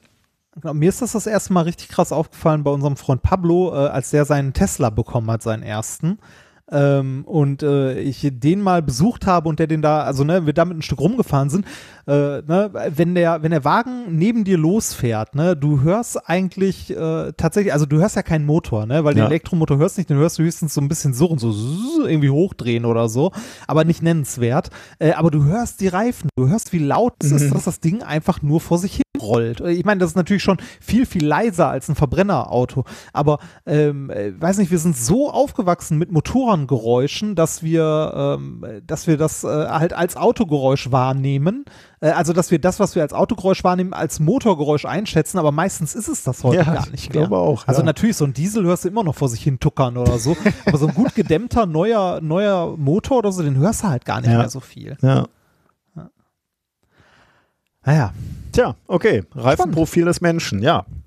Ja, spannend. Also Machen. Sehr, sehr cool. Also ähm, ich bin ja bei, also mich, äh, mich interessiert oder ich finde es ja immer faszinierend, was bei solchen Entdeckungen aus der Natur an Technik nachher hinten rausfällt. Also wenn Ingenieure das technisch adaptieren. ich bin mal spannend. Ja, ich bin mal gespannt, weil das, äh, also da, da habe ich jetzt schon wieder gedacht, mein Gott, ist das komplex. Also wenn er dann, ich ja. habe ja jetzt ein paar Sachen auch weggelassen. Ne? Wo sitzen denn die Schweißdrüsen? Die sitzen natürlich nicht nur unten in den Rillen deiner, deiner Finger, sondern auch oben. Äh, und wenn du dann irgendwas anfasst, dann regulierst du natürlich allein dadurch schon, dass nicht Schweiß in Übermaße ausströmen kann, weil du einfach ein paar von diesen Schweißdrüsen auch zudrückst. Ne? Das ja. heißt, da sind so viele kleine Details. Äh, ich weiß gar nicht, ob er das auf absehbarer Zeit alles nachmodellieren kannst. Allein diese feinen Strukturen ähm, von deinen Fingerrillen. Und die musst du dann noch bestücken mit, äh, mit irgendwelchen Drüsen. Also, keine Ahnung. Schwierig. Aber, ne, mal gucken.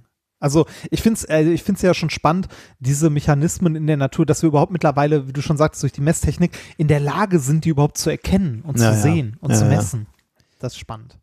Ja, und dann aber auch wieder irgendwie, äh, dass man jetzt irgendwie so lange gebraucht hat, um, um sowas Triviales, ne, in Anführungsstrichen, ja. wie äh, unser Greifen, äh, überhaupt erstmal verstehen zu können. Also was dahinter steckt, also diese, diese Befeuchtung und so, das finde ich auch schon wieder irgendwie spannend, ähm, dass man jetzt erst begreift, äh, wie komplex auch das wieder ist.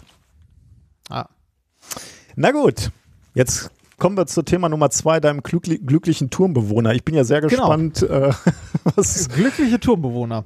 Ähm, wir haben uns ja schon ein paar Mal darüber unterhalten, äh, was uns glücklich macht und so, ne? Und äh, also du, das haben mein wir schon lieber häufiger. Padawan, machst mich sehr was? glücklich. Ja, oh, das. ja, muss man einfach Ach, mal so, muss man einfach ach, mal so fallen lassen.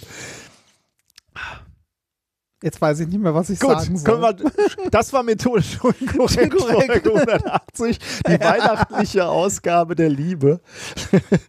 Nein. Nein. Ähm, äh, also wir haben uns ja schon generell äh, häufiger darüber unterhalten, was, was halt glücklich macht, auch wenn man irgendwie so ein Motivationsloch hat. Und gerade jetzt irgendwie in Pandemiezeiten, ähm, das habe ich auch so von, von Twitter, Instagram und ähnlichem mitbekommen, dass viele Leute äh, gerade, äh, also einerseits Homeoffice toll finden, das sehe ich bei meiner Frau auch. Äh, es gibt einem halt unglaublich viel Freiheit. Andererseits man aber auch gerade in so einer Situation ist durch die Pandemie, dass, ähm, dass viele Leute in, also also einer Depression näher stehen als sonst, mm, ja. sagen wir mal. Ähm, was auch nicht verwunderlich ist, weil wir äh, aufgrund der Pandemie doch deutlich mehr zu Hause sind, weniger draußen sind, äh, uns weniger bewegen, weniger soziale Kontakte haben und so weiter. Ähm, ich war gestern ähm, mit meiner lieben Frau zwei Stunden draußen spazieren. Wir sind einfach mal hier, ähm, also abseits unseres Turms haben wir sehr viel Grün. Der Rhein ist nicht. Was denn? Hörst du eigentlich, wie du sprichst, abseits unseres Turms? Unseres Turms. Du sprichst ja. wie so ein, wie so ein äh, Turmherr. Ja. ja. Abseits unseres Muss, Turms haben wir Wiesen und Felder. Ja, mussten sich da auch wie beim Sonnenkönig irgendwie Leute so in Bäume setzen und für euch aufspielen? Oder war das Schloss, äh, ich weiß gar nicht mehr, wo, da, äh, da, mussten sich Musiker in die Bäume sitz, setzen, ne, damit der äh, König die nicht sehen musste, aber die Musik hören. ist geil, oder? Entweder, das war ja, entweder das Bellevue oder Sanssouci, ich weiß nicht mehr genau. Ah, schön.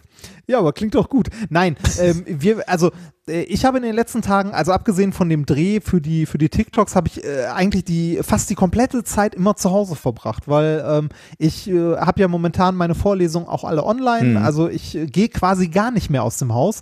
Ich gehe noch irgendwie so, weiß ich nicht, 20 Meter zum äh, Lidl, Penny oder Netto oder so, um einkaufen zu gehen, aber sonst quasi gar nicht mehr raus. Und das schlägt auf Dauer doch irgendwie ein bisschen aufs Gemüt, habe ich zumindest das Gefühl. Ich würde mich, ja würd mich ja mal interessieren, ob man das schon in Zahlen ablesen kann, ob es da irgendwie schon äh, äh, Statistiken gibt, dass mehr Leute zum Psychologen gehen oder so. Oder mehr ja, Ehen gut. zu Bruch gehen oder keine Ahnung, was, was da so Stressparameter sind. Aber also, werden wir sicherlich noch sehen äh, in 2021. Aber auf jeden Fall, also mich bedrückt es, die ganze Zeit drin zu sein, ein mhm. bisschen. Ähm, und auch, also nicht nur das Drinsein, sondern auch das Inaktivsein. Also das, ne, ich verbringe jetzt gerade noch mehr Zeit vorm Monitor oder auf der Couch als vorher noch. Mhm. Ich, ähm, ich schlafe tatsächlich länger als sonst, weil ich halt, äh, ne, halt nicht mehr so früh raus muss. Wenn um 10 meine Vorlesung ist, dann reicht es locker, wenn ich um 9 aufstehe. Mhm. Ne? Und ähm, ich habe jetzt über Wochen und Monate gemerkt, dass mir das auf Dauer tatsächlich nicht gut tut. Also so gar nicht. Ähm, dass ich selbst an, äh, selbst an Tagen, wo ich eigentlich nichts zu tun habe, keine Motivation mehr aufbringe, also keine Energie mehr habe, das zu tun, was ich eigentlich tun will. Ja, also das, ähm, und ich glaube, das geht vielen Menschen gerade so dass man einerseits gewonnene Freiheit hat, ne, also dadurch, dass man weniger ins Büro pendeln muss und so weiter, aber ein bisschen, wenn diese Struktur komplett fehlt oder man keine Abwechslung mehr in den Tagen hat, dass die Tage auch so dahin äh, ja plätschern können mm, oder ja, glaub, ja. Äh, oder oder man man weiß ich nicht, man man weiß, man müsste jetzt eigentlich das und das machen, aber eigentlich ist auch egal, weil ob es jetzt machst oder in drei Tagen oder ne, also es es wird halt schwieriger und ähm, da es meiner Frau äh, manchmal auch so geht, dass sie auch also auch so ein bisschen so meh, keine Motivation so, haben wir gestern gedacht so komm, wir gehen einfach mal raus und gehen einfach mal spazieren und sind dann wirklich äh, zwei Stunden spazieren gewesen äh, bis zum Rhein von uns aus und das ist ein Stück, weil dann noch die BSF dazwischen ist. Ähm, und nach den zwei Stunden, äh, als ich wieder zu Hause angekommen bin, das war dann, weiß nicht, wir sind morgens aus dem Haus und es war dann so früher Mittag. Ähm, ich, also ich war äh, sehr entspannt, als ich wieder hier angekommen bin und auch viel energiegeladener. Also ich war viel motivierter, noch irgendwie was zu tun. Als äh, nach zwei Stunden rumgammeln. Ma, äh, ja. Meinst du, die, den gleichen Effekt hätte es gehabt, wenn ihr euch einfach nur zwei Stunden intensiv hingesetzt hättet oder auch miteinander geredet hätte? Also, ähm, Aha, du meinst. Aha. Also, aber ich glaube nicht. Also, so, das soll jetzt gar nicht. Äh, also, ich glaube aber ich meine, das äh, glaube ich, ist eben auch ein Effekt. Ne? Also das Rausgehen und bewegen und aktiv sein, Sonne, äh, was anderes äh, sehen, UV, was anderes sehen, Vitamin D ist sicherlich extrem wichtig. Ähm, aber ich merke das halt immer, wenn ich mit meiner Frau mal Quality Time habe, äh, dass ich allein deswegen schon äh, ein besser, also äh, in besserer Stimmung bin, weil, weil ja. so im alltäglichen Familienleben halt häufig einfach auch die Zeit füreinander fehlt. Ja. Ja, ja. Das aber okay, also, also, darauf wollte es ja gar nicht hinaus. Also mit, nee, genau, aber also, ohne Zweifel daran mangelt uns daran mangelt es uns tatsächlich ja gerade nicht. Wir hocken ja den ganzen Tag zu Hause, wir haben ja keine Kinder. Also, ne? Wir, wir, wir haben ja keine Kinder, um die wir uns noch irgendwie groß kümmern müssten. Das ja, ich habe ja äh, nicht über Sex gesprochen, sondern ich habe über Gespräche nein, gesprochen. Ja, ja, da rede ich auch gerade drüber. Du Ach bringst so. jetzt hier den Sex ins Spiel. ähm, auch, äh, weiß ich nicht, äh, abends zusammen Film gucken oder so ist ja auch Quality Time und so. Trotzdem äh, war das Rausgehen und sich bewegen eine ganz andere Geschichte. Also. Ja, glaube ich, ja. Hat, hat mir, also hat für mich den Tag tatsächlich besser gemacht. Äh, einen ähnlichen Effekt, der ja auch schon bekannt ist oder den, den viele Leute ja kennen, ist äh, Sport. Ne? Ja. Bei Leuten, die irgendwie äh, so leichten Hang zu Depressionen haben, oder nein, leichter Hang zu Depressionen klingt jetzt schon wieder so, als ob man sich das aussuchen könnte. Äh, nee, die, äh, weiß ich nicht, merken, dass sie vielleicht depressive Verstimmungen oder so haben, da ist Sport immer eine gute, also zumindest eine Option, Sport zu machen. Mhm. Weil äh, ich glaube, bei Sport gibt es sogar entsprechende Studien dazu. Wir dass, hatten sogar mal äh, eine. Wir hatten mal genau, eine das, zum, das, zum Bouldern, Bouldern und bei Depressionen, das geholfen ah, hat, genau. ähm, unter anderem. Das ist schon ein bisschen länger, ja, das, ein paar Jahre. Genau. Also, dass das äh, Sport das Wohlbefinden steigert. Mhm. Ne? Ähm, jetzt die Frage, ähm, man kann ja auch in der Pandemie Sport machen und so, ne? Aber äh, es gibt ja einfach Leute, die sagen so, boah, ich kriege Sport nicht in meinen Alltag, ne? Ähm, gibt es nicht auch andere Möglichkeiten? Also ähm, ich habe ja gerade gesagt, ich war mit meiner Frau spazieren, was man jetzt bei weitem nicht als Sport bezeichnen kann, ne? Aber das schien ja auch irgendwie einen Effekt zu haben. Mhm. Ne? Alleine nicht rumzuhängen, also alleine nicht, also Ruhe ist gut, aber ich glaube, äh, man ist bei dem Effekt, dass äh, zu viel Ruhe oder zu viel Müßiggang und Nichtstun ähm, auch einen sehr negativen Effekt haben kann. Wahrscheinlich genauso wie zu viel Arbeit. Ja, kann ich mir vorstellen. Also ich glaube, ich glaube, auf die Gemütslage hat zu viel Freizeit auch eine negative Auswirkung. Auch wenn das halt nicht so, also klingt doof, aber ich glaube, zu viel Freizeit ist nicht gut. Also zu viel sinnlose Freizeit, wenn man die nicht für irgendwas Produktives nutzt, wie wir zum Beispiel für Podcasts oder so. Ähm, die äh, Frage, auf die ich eigentlich hinaus wollte, ist jetzt die mit dem Spazierengehen, also so Alltagsbewegung, ne? So im, äh, weiß nicht, am Bahnhof mal die Treppe nehmen statt äh, die Rolltreppe oder ähm, im, ähm, weiß nicht, wenn man in seinem Turm wohnt, einfach mal die Treppe nehmen statt den nicht vorhandenen Fahrstuhl. Es gibt da keinen Fahrstuhl? Nein, es gibt keinen Fahrstuhl. Achso, das ist ja, stimmt, das hast du beim Umzug äh, ich erzählt, wohne, ja. Ich wohne im vierten Stock und es gibt keinen Fahrstuhl. Wie die Tiere. Ähm, ja, wie die Tiere. Ne? Äh, besonders leid taten mir übrigens auch die beiden äh, Speditionsmitarbeiter, die unsere Ikea-Küche geliefert haben. Die Lieferung hat insgesamt etwas über 800 Kilo gewogen. Ja, das hast du ich, beim letzten Mal erzählt. Ja, ja, ja, ja genau. Äh, auf jeden Fall ähm, äh, ist die Frage so Alltags, ähm, also Alltagsaktivitäten einfach wie Treppen steigen ne? und einkaufen gehen oder so oder äh, mal irgendwo hinlaufen, statt das Auto zu nehmen. Mhm. Steigert das auch das Wohlbefinden ähnlich wie Sport oder hat das einen Effekt? Ja. Und ähm, so alltagsmäßig würde man jetzt sagen oder so ähm, ja, so Binsenweisheit, so, ja, Bewegung hilft immer. Ne? Aber hat, aber jetzt ist die Frage, hat das mal jemand wirklich wissenschaftlich ordentlich untersucht, ob man den Reiz von Sport braucht, also tatsächlich diesen Puls, der ordentlich hochgeht, dass das äh, Herz-Kreislauf-System einmal gefordert wird oder reichen oder haben schon Alltagsbewegungen wie Treppensteigen eine Auswirkung ähm, auf dein Wohlbefinden oder deine Energie? Mhm. Ähm, das haben jetzt Leute tatsächlich mal ordentlich untersucht. Oh, und zwar waren das Forscher aus Mannheim und Heidelberg, also Ach. direkt hier um die Ecke, Karlsruhe und Philadelphia. Da habe ich mir auch gedacht, als ich das gelesen habe, so, hm, die hätte man vielleicht auch direkt fragen können. äh, es gibt in Mannheim, äh, in Mannheim nämlich das äh, Zentralinstitut für seelische Gesundheit. Oh, okay. Ja. Ähm, und die haben ein Paper geschrieben mit dem Titel A Neural Mechanism for Effective Well-Being. Subgenual, äh, was ist das? Singulate Cortex Mediates Real-Life Effects on Non-Exercise Activity on Energy. Erschienen ist es in Science Advance am 6.11. und äh, wie gesagt, ne, Forscher aus Karlsruhe, Mannheim, Heidelberg und den USA.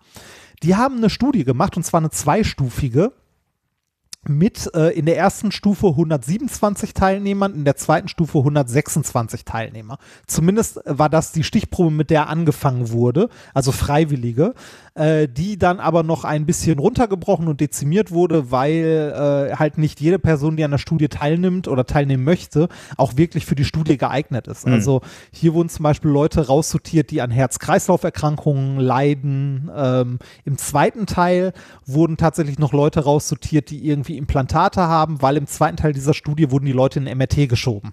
Okay. Naja, und da ist halt nicht, also ähm, man hat mit 127 oder 126 Leuten angefangen und äh, für den ersten, also für die ersten, für die erste Stufe sind am Ende 67 Freiwillige übergeblieben, die tatsächlich äh, dann die Stichprobe bilden also 67 Teilnehmer in der ersten Stufe, äh, die haben eine Woche lang freiwillig äh, Bewegungssensoren getragen und haben zusätzlich noch ein Smartphone, also ein Studiensmartphone in die Hand gedrückt bekommen, wo eine App drauf installiert war, die die äh, zu unterschiedlichen Zeiten immer mal wieder gefragt hat, wie geht's dir? ne?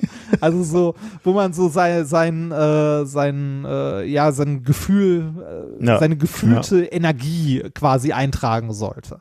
Ne? Ähm, erstes Ergebnis der Studie, was auch nicht so ähm, also was nicht so, also mich jetzt nicht so beeindruckt hat, weil das halt sich auch mit meiner Alltagserfahrung deckt und auch irgendwie, was ich gerade schon sagte, ne, ähm, so Alltagsaktivitäten wie Treppensteigen, also wenn man sich äh, tagsüber ein bisschen mehr bewegt und nicht immer nur auf der Couch rumhängt und mit Bewegen ist jetzt nicht zwingend Sport gemeint, sondern einfach nur ne, zum Einkaufen laufen statt das Auto nehmen oder ähnliches, dann fühlt man sich generell wohler und energiegeladener und wacher. Das war auch, ähm, als ich in äh, Neustadt gewohnt habe und äh, Zeit mit dem Schreiben der Doktorarbeit zum Beispiel verbracht habe, bin ich mittags gerne zum äh, Lidl gelaufen zum Einkaufen und das war pro Richtung zu laufen so eine gute Dreiviertelstunde. Also ich war knapp ja. zwei Stunden einkaufen. Ne? Äh, das war aber auch an den Tagen oder in den Wochen die einzige Variante, überhaupt rauszugehen, weil ähm, ich hatte tagsüber sonst keinen Grund dazu. Meine Frau ist halt nachmittags irgendwann von der Arbeit gekommen. Mhm. Ne? Und äh, äh, also dieses Rausgehen und Einkaufen hat mir damals schon unglaublich gut getan. Also ich war dadurch motivierter und fitter am Rest des Tages noch was zu tun. Dann könnte man sagen, okay, du hast zwei Stunden verschwendet, aber ohne dieses Rausgehen und aktiv sein hätte ich wahrscheinlich noch weniger gemacht. Ja, also noch ja. weniger. Ja. das, ne? Weil du, weil dir, also du wirst halt super träge und das können jetzt vielleicht eine Menge Leute gerade nachvollziehen, die das sonst nicht haben. Das ist ja so ein bisschen der Fluch des Selbstständigen. Wenn man selber die ganze Zeit zu Hause ist und entscheidet, was man tut, muss man sich halt auch dazu entscheiden, nicht nur was man tut, sondern auch, dass man etwas mhm, tut. Ja. Das äh, wird einem im Büro ja manchmal ein bisschen abgenommen. Da ist man halt da und dann macht man da auch was. Ja.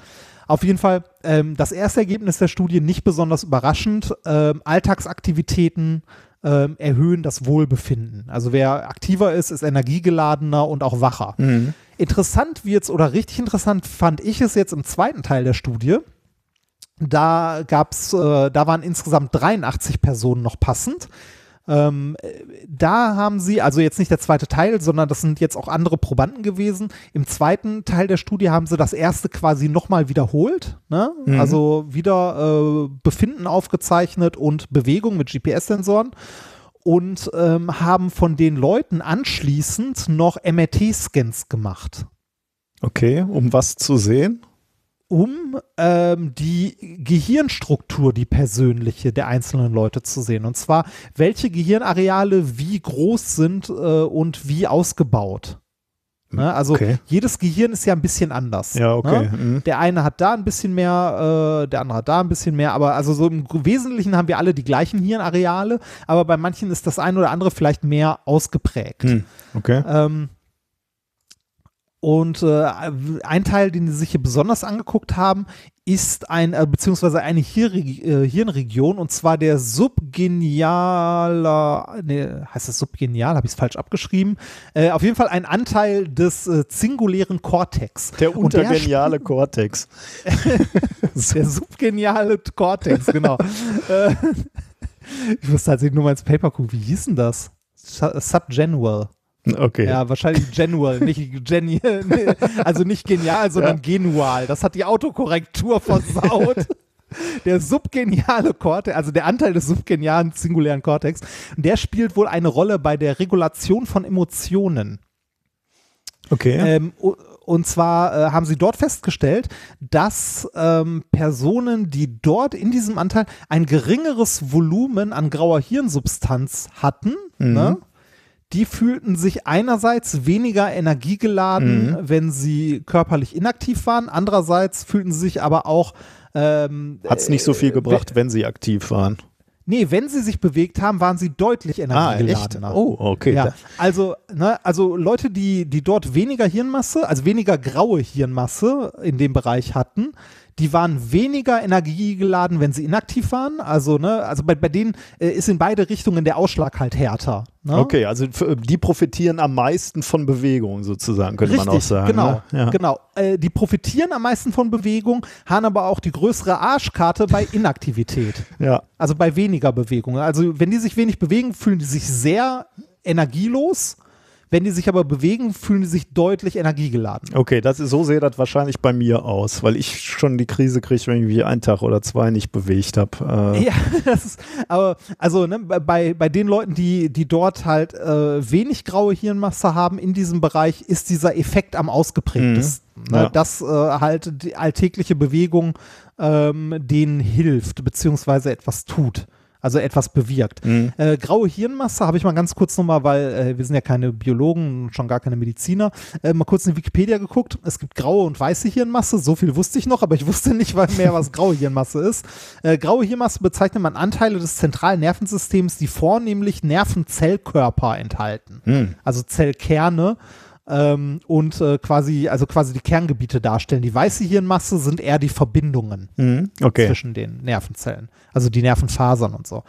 Ähm, also Leute, die, ähm, die wenig graue Hirnmasse in diesem Bereich haben, ähm, werden, also äh, sind energielos, wenn sie inaktiv sind und äh, sind deutlich energiegeladener, wenn sie aktiv sind. Also bei denen ist dieser Effekt sehr ausgeprägt. Mhm. Interessant in diesem Zusammenhang ist, dass Personen, die in diesem Bereich wenig graue Hirnmasse haben, genau die Personen sind, die eher zu äh, psychiatrischen Erkrankungen wie Depressionen neigen. Die, die weniger haben, achso, weil sie genau. so, ja, ja, weil sie leiden, wenn sie inaktiv sind, quasi, oder? Ja, da, da, da würde ich keinen kausalen Zusammenhang machen, aber ähm, man kann sagen, dass äh, Leute, die dort wenig, also wenig graue Gehirnmasse haben oder weniger, dass die genau die Gruppe sind, die häufiger zu psychiatrischen Erkrankungen wie Depressionen zum Beispiel neigen, aber bei denen der Effekt mhm. von Bewegung besonders groß wäre. Okay, das heißt in einer potenziellen, obwohl das ist auch schwierig, ne? Äh, ja. jetzt, äh, jetzt kann man nicht sagen, in einer potenziellen Behandlung äh, würden die besonders von, von Bewegung profitieren, weil das ist äh, dann auch immer leichter gesagt als, als getan. Ja, aber aber es ist zumindest ein Ansatz, also mhm. etwas, das man mit berücksichtigen sollte. Und was, äh, was hier interessant ist oder was ich, äh, was ich spannend finde, ist, dass äh, der, also dieser Effekt, ob Alltagsbewegung unser Wohlbefinden steigert oder nicht, ist nicht nur was rein Subjektives, mhm. sondern tatsächlich was, was in der Struktur unseres, Ge äh, äh, unseres Gehirns sich widerspiegelt und sichtbar ist.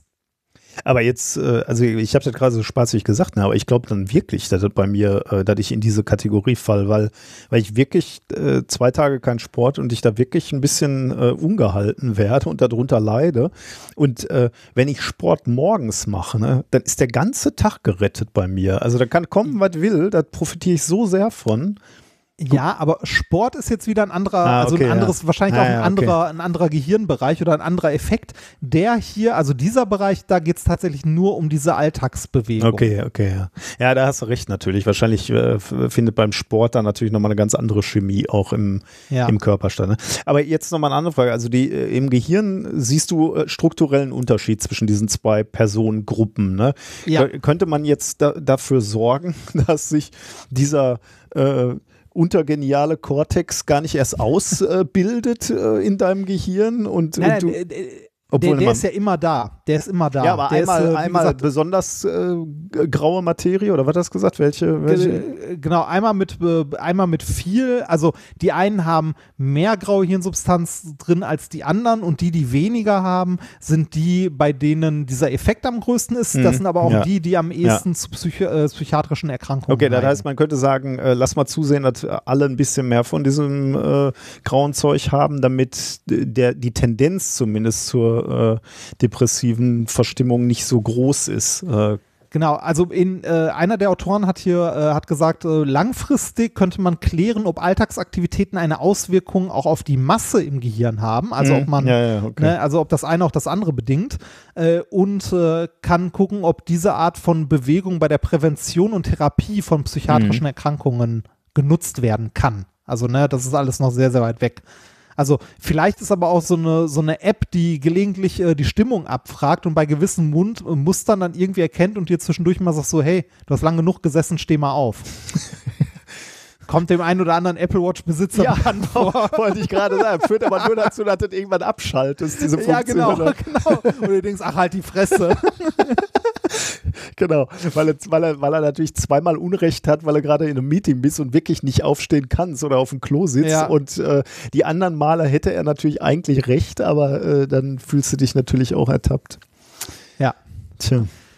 Ja, also halten wir fest, ähm, Alltagsbewegung kann unser Wohlbefinden steigern und ähm, ist vielleicht häufiger mal der Grund, die Treppe zu nehmen, statt den Fahrstuhl, wenn man denn kann. Nicht ganz Und ich werde im erstaunlich. vierten Stock immer glücklicher.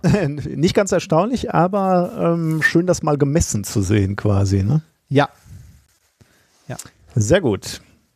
Gut, dann äh, machen wir weiter mit Experiment. Ja, ähm, wir haben ja vorhin schon angefangen, was vorzubereiten und ähm, die Sapsche ist jetzt fertig, würde ich mal sagen. Äh, es sieht aus wie ein, ein also ein Einzel, also man kann keinen einzelnen Cornflake mehr erkennen. Ähm, ich fürchte nur, die, äh, boah, ist das eklig. Äh, ich fürchte nur die Tüte, die ich benutzt habe dafür, weil ich hier keinen, keinen dicken, ordentlichen Gefrierbeutel habe, ist nicht so gut für das Experiment an sich geeignet. Okay. Das hat der, das hat der Herr, äh, Herr Freistetter deutlich, deutlich geschickter gemacht. Ähm, weil eigentlich würde ich jetzt versuchen, mit dem Magneten mal hier so über die Tüte entlang zu gehen und mal gucken, ob sich da irgendwo Eisenteilchen, Aber wieso glaubst du, dass das so abhängig von der Tüte ist? Also, weil ich durch diese Tüte nicht so viel sehe, Ah, weil die okay. so dünn ist und nicht so, sich nicht so gut formen lässt und man deshalb nicht so gut was findet. Aber ich glaube, ich mache einfach mal die, die harte Variante und schmeiß einfach mal diesen, diesen Magnet in die Sapsche rein. wenn du Sapsche sagst, ne? Sapsche. Was soll das sein? Das äh, Sapsche ist ähm, ein, eine Mischung aus äh, Cornflake. Also es sieht aus wie Kotze. Halten wir es fest, es sieht Aber, aus wie wo, Kotze. aber jetzt mal, wo kommt dieses Wort her? Also ich habe jetzt gerade mal ganz kurz äh, nebenher schon. Ruhrgebiet?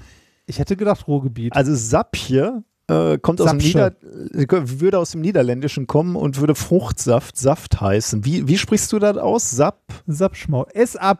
S-A-P-S-C-H. Sapsch. R- Rheinisch, rheinisches Wörterbuch. Sapsch das Wort. Äh, dünner, flüssiger Schmutz auf der Straße. Aufgeweichte mal, Erde. Hast du ein rheinisches Wörterbuch auf deinem Schreibtisch liegen oder was Nein, Internet. Internet. das? Du, S-A-B oder P? P. S-A-P-S-C-H. Sapschmaul. Sapsch. Genau. Hm. Okay, habe ich noch nie gehört. Okay. Ach doch, hier, ja. Dünner, flüssiger Schmutz auf der Straße. Erstaunlich. Rheinisches Wörterbuch. Mein Gott, Sapsch. Ja, das, Der Weg kannst du kaum gehen, der ist full Sapsch. Als Beispielsatz. So, ich, ich, Okay, ich, sorry. ich, ich schmeiß jetzt einfach mal diesen Neodynmagnet in, die, in dieses Sapsche rein. Und dann holst du sie wieder raus. Oh Gott. Ja, dann menge ich es ein bisschen durch. Guck mal, ob irgendwo ein bisschen, äh, ein bisschen Eisen dran hängen bleibt. Ansonsten bitte ich darum, dieses Experiment bei euch zu Hause zu wiederholen. Vielleicht ist der Magnet auch einfach nicht stark genug. Jetzt im Moment bereue ich ja, dass wir das nicht im Stream gemacht haben. Denn wenn du da jetzt in der Sapsch rumgrabbelst, sieht das bestimmt ziemlich eklig aus, oder? Das können, äh, also erstmal, erstmal menge ich es durch. So. Und ähm, dann schauen wir mal, ähm, ach Gott, ist das eklig. Ähm, dann schauen wir gleich mal, ob da irgendwie kleine Partikel dran hängen bleiben, die nicht aussehen wie Kotze. Und ähm, falls das nicht funktioniert, müssen wir vielleicht im Stream nochmal ran. äh, dieses So. rheinische Wörterbuch, ne? Ja, Das ist von der DFG gefördert, von der Deutschen ja Forschungsgemeinschaft. du? Stelle ich gerade fest. Krass. Gott, ist das eklig. Oh, ich. Boah. Was? Was fühlt sich gerade echt an, als würde ich im Erbrochenen rumsuchen. Es ist, Oh. es ist kalt und das hat Stückchen. Aber irgendwo hier musst du gestern deinen Schlüssel verloren haben, Rainer. als Suche in der Kotze. So, da ist, da ist der Magnet. Ich äh, lass ihn noch mal ein bisschen durch die Sapsche. Oh, ein Leben wie aus dem, ein Experiment wie aus dem Leben gegriffen. Toll. Ja, das ist, ne? Und äh, liebe Hörerinnen und Hörer, ihr seht mal wieder, wie wichtig es ist, äh, oh, sich aufs Akustische zu, zu lernen. Ja, das auch. Nee, aber das einfach, der Podcast ist dem Video einfach in manchen Dingen auch einfach ah. überlegen. Das wollt ihr jetzt nicht ah. sehen. So, ich mach da jetzt, oh. Machst du denn daraus morgen noch wenigstens noch Frühstück aus dem Satz? Ja, nein, nicht aus den Resten hier. Die restlichen Cornflakes, daraus vielleicht schon. Ähm, aber das hier wird äh, den Weg allen irdischen gehen. Alles Erbrochenen gehen. ja, weil ich klebe das, ich, ich knote das mal wieder zu und dann gucke ich mir den Magneten mal an, ob ich da irgendwie schwarze Stückchen oder so dran sehen kann. Das würdest du jetzt erwarten, das ist der kleine, aber die sind winzig, wenn, oder? Ja, ja, die sind wenn dann winzig. So, gucken wir mal. Ah. Ah, nein. oder? Oh, warte mal. Oh, doch. Doch, hier sind winzige, winzige, winzige kleine Stückchen dran. Kriegst du das vielleicht äh, also, gleich mit dem. Oh, warte mal. Mit dem Handy wird schwierig, ne? Ah, könnte gehen. Wenn ich jetzt wüsste, wo mein scheiß Handy ist, das ich gerade ja schon gesucht habe, würde ich dir davon gerne ein Bild schicken. Aber warte mal, ich habe. Das kannst du äh, ja nachher machen. Also äh, hast du eigentlich auch so eine schöne Makrolinse, wie du dir, wie du sie mir mal geschenkt hast, als billiges Natürlich nicht. Nein, habe ich nicht. ärgerlich. Ja, das ist aber, äh, ich habe hier noch ein, ein iPad rumliegen. Jetzt mache ich das wie, wie so ein Mensch auf einem, wie ein schlimmer Mensch auf einem Konzert. Fotos mit dem iPad machen. so, gucken wir mal. Ja, man, man kann es. Ah, man kann es erahnen. Also. Kannst du mir ja mal schicken, äh, dann haue ich das morgen äh, noch bei, bei Twitter raus und bei, bei Insta, wenn man es erahnen kann, je nachdem. Ja, man kann es sogar, sogar relativ gut sehen, ehrlich cool. gesagt. Ja, nicht also schlecht. Mehr, mehr, mehr erwartet habe. So, da. Jetzt hakt natürlich äh, dein Internet wieder. Wahrscheinlich lädt jetzt gerade dein äh, dein iPad wird hoch und dann ist deine Internetverbindung überfordert. Nee, eigentlich kann das nicht nee, sein. Nee, nee, nee, nee, nee, hör, nee, nee, das kann nicht sein. Nachdem, nachdem jetzt äh, hier alles ordentlich eingestellt ist, haben wir hier tatsächlich einen Upload stabilen von 50 Mbit. Aber jetzt ist echt, äh, seit du das iPad in der Hand hast, ähm, Jetzt habe ich das iPad nicht mehr in der Hand. Besser? Es ist besser geworden, ja. Okay. Äh, und wo sehe ich jetzt das Eisen? Äh, auf den, an, an, den Kanten, ne? Sehe ich so. Die, genau, die kleinen Punkte an den Kanten. Und das Krass. sind tatsächlich, das sind tatsächlich Eisenpartikel. Die kann ich nämlich, äh, also ich habe den jetzt gerade noch mal in der Hand, ich kann die verschieben. Da drauf. So ja, das ganz, ist echt ganz, krass. Eine ganz, ganz winzig kleine Menge Eisenpartikel. Ähm, das ist ja irgendwie interessant, dass wir tatsächlich Eisen essen und brauchen ne, für, äh, für ja. unseren äh, Körper. Ich äh, hatte äh, früher als Kind habe ich immer gedacht, das ist eher so äh, redensartlich Eisen. Kein ja, Mensch würde genau. in Eisen reinbeißen oder lutschen. Ähm, ja, lutsch diesen Stahlträger, Kind. Äh, aber tats tatsächlich ist es Eisen, ne? Ja, kleine, kleine, winzige, also wirklich, wirklich winzige. Also die sind auch eher so pulvermäßig, wenn man die durch die Gegend schiebt. Aber man kann sie ganz gut erkennen, ne? Ja, krass. Ja, also so Nachweis, äh, wie, wie wichtig Cornflakes sind. Richtig. Für die Eisenzufuhr. Von, äh, von jeglicher Marke natürlich. Wer weiß, da haben wir jetzt noch keine Experimente gemacht. Jetzt hast du nur die Special K nachgef nachgeforscht. Wir, wir, wir, wir, müssen, hallo, wir müssen doch neutral bleiben. Ach nee, wir sind nicht bei den Öffentlich-Rechtlichen. Wir dürfen Werbung machen. Ähm, ah. Ja, gut. Äh, prima. Hast du noch äh, Hintergrundinformationen zu äh, Eisen? Nö. Äh, äh, nein, zu, zu Eisen nicht, aber äh, zu Kellogg's Cornflakes, da gibt es eine wundervolle Folge des Podcasts Geschichten aus der Geschichte. Ah, echt? Zu Cornflakes? Die habe ich gar nicht gehört. Ja. warte mal. Geschichten aus der Geschichte, formerly known as Zeitsprung. Ja, ich wollte gerade sagen. ähm, äh, Kellogg's. Da gab es eine Folge. Die Gebrüder Kellogg und die Erf das ist äh, Geschichten aus der Geschichte 268. Die Gebrüder Kellogg und die Erfindung des Frühstücks. Hm, okay, die habe ich irgendwie überhört. Gut, dann muss ja. ich dann nochmal äh, muss ich noch mal nachhören. Cool. Ja.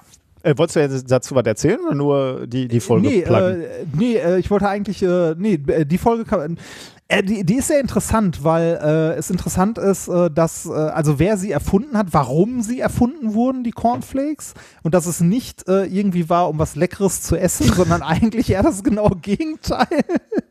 Äh, und wie viel Marketing da später eine Rolle gespielt hm. hat. Und ne, das waren zwei Brüder, die das gemacht haben. Also sehr, sehr interessante Geschichte, kann man sich bei Zeit, Geschichten aus der Geschichte mal anhören. Also sollte Zeitsprung heißt das Ding oder nicht? Nein, nicht mehr. Wirklich? Das heißt Geschichten aus der Geschichte. Nee, die mussten ihren Namen ändern. Oh, echt? Das weil, ich weil die wurden, äh, ich glaube, äh, der äh, Podcast wurde, ich glaube, drei oder viermal mittlerweile bei Fest und Flauschig äh, empfohlen ähm, beziehungsweise die haben, äh, Jan Böhmermann und Olli Schulz haben da äh, länger drüber geredet, über die eine oder andere Folge von Geschichten aus der Geschichte, wie es ja jetzt heißt. Dadurch haben die so viele Hörer bekommen, also so einen Zuwachs an Hörern durch diese Empfehlung, dass äh, der äh, Markenrechtsinhaber des, der Marke Zeitsprung oh. auf die aufmerksam geworden ist und äh, ja, die sich deshalb umbenennen mussten. Krass, okay. Ja. Okay, das ist krass. Ja, deshalb heißt der Podcast äh, jetzt Geschichten aus der Geschichte. Okay, jetzt äh, verstehe ich auch dein formerly known as. Ja. Weil die, weil die äh, den, den Untertitel hatten sie ja schon immer, ne? Oder die wie, wie sagt man das? Also Geschichten aus der Geschichte haben ja. sie sich ja schon immer genannt. Okay, genau. ja, äh, sehr gut. Machen wir ein bisschen Musik, oder? Ja. Ähm, kurz, äh, um die erotische Stimmung hier beizubehalten, den erotischsten Chemie-Song, den wir beide je gehört haben. Reach the Peak heißt er ähm, und wird euch jetzt in Wallungen bringen. Viel Spaß dabei. Welcome. Thank you all for coming. You see, today is a very special day. Because today, we're gonna talk about chemistry. I'm not talking about just any chemistry. No, no, no, no, no, no, no. I'm talking about the quantitation of pharmaceutical compounds. Sulfamethoxazole, thiabendazole, carbamazepine, 1,7-dimethylxanthine. Yeah, girl, you know what I'm talking about. We're talking about pharmaceuticals. So let's get ready, people and chemists, put your hands together, cause here we go.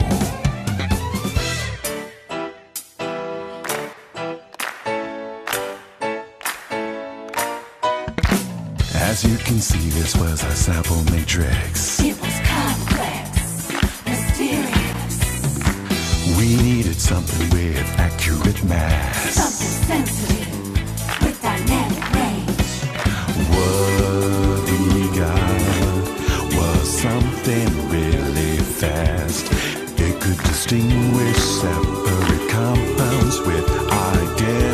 una mano.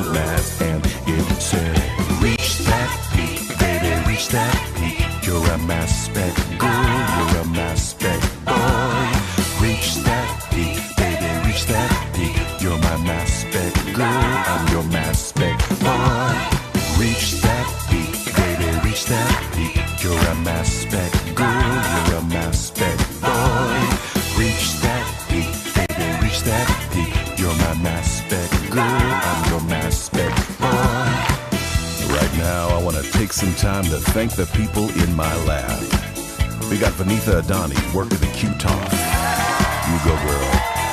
Yeah, that's right. We got Billy Jenkins on sample prep. Peace, my brother. We got Calvin Jang on Mass Hunter and the Metlin database. Keep crunching that data, amigo. And last but not least, I want to give a big shout out to Agilent Technologies. Without the 6520 Accurate Mass Q Talk LCMS, well, I wouldn't be where I am today. You're beautiful. I love you, people. Stay mass spectacular. Peace. I'm out.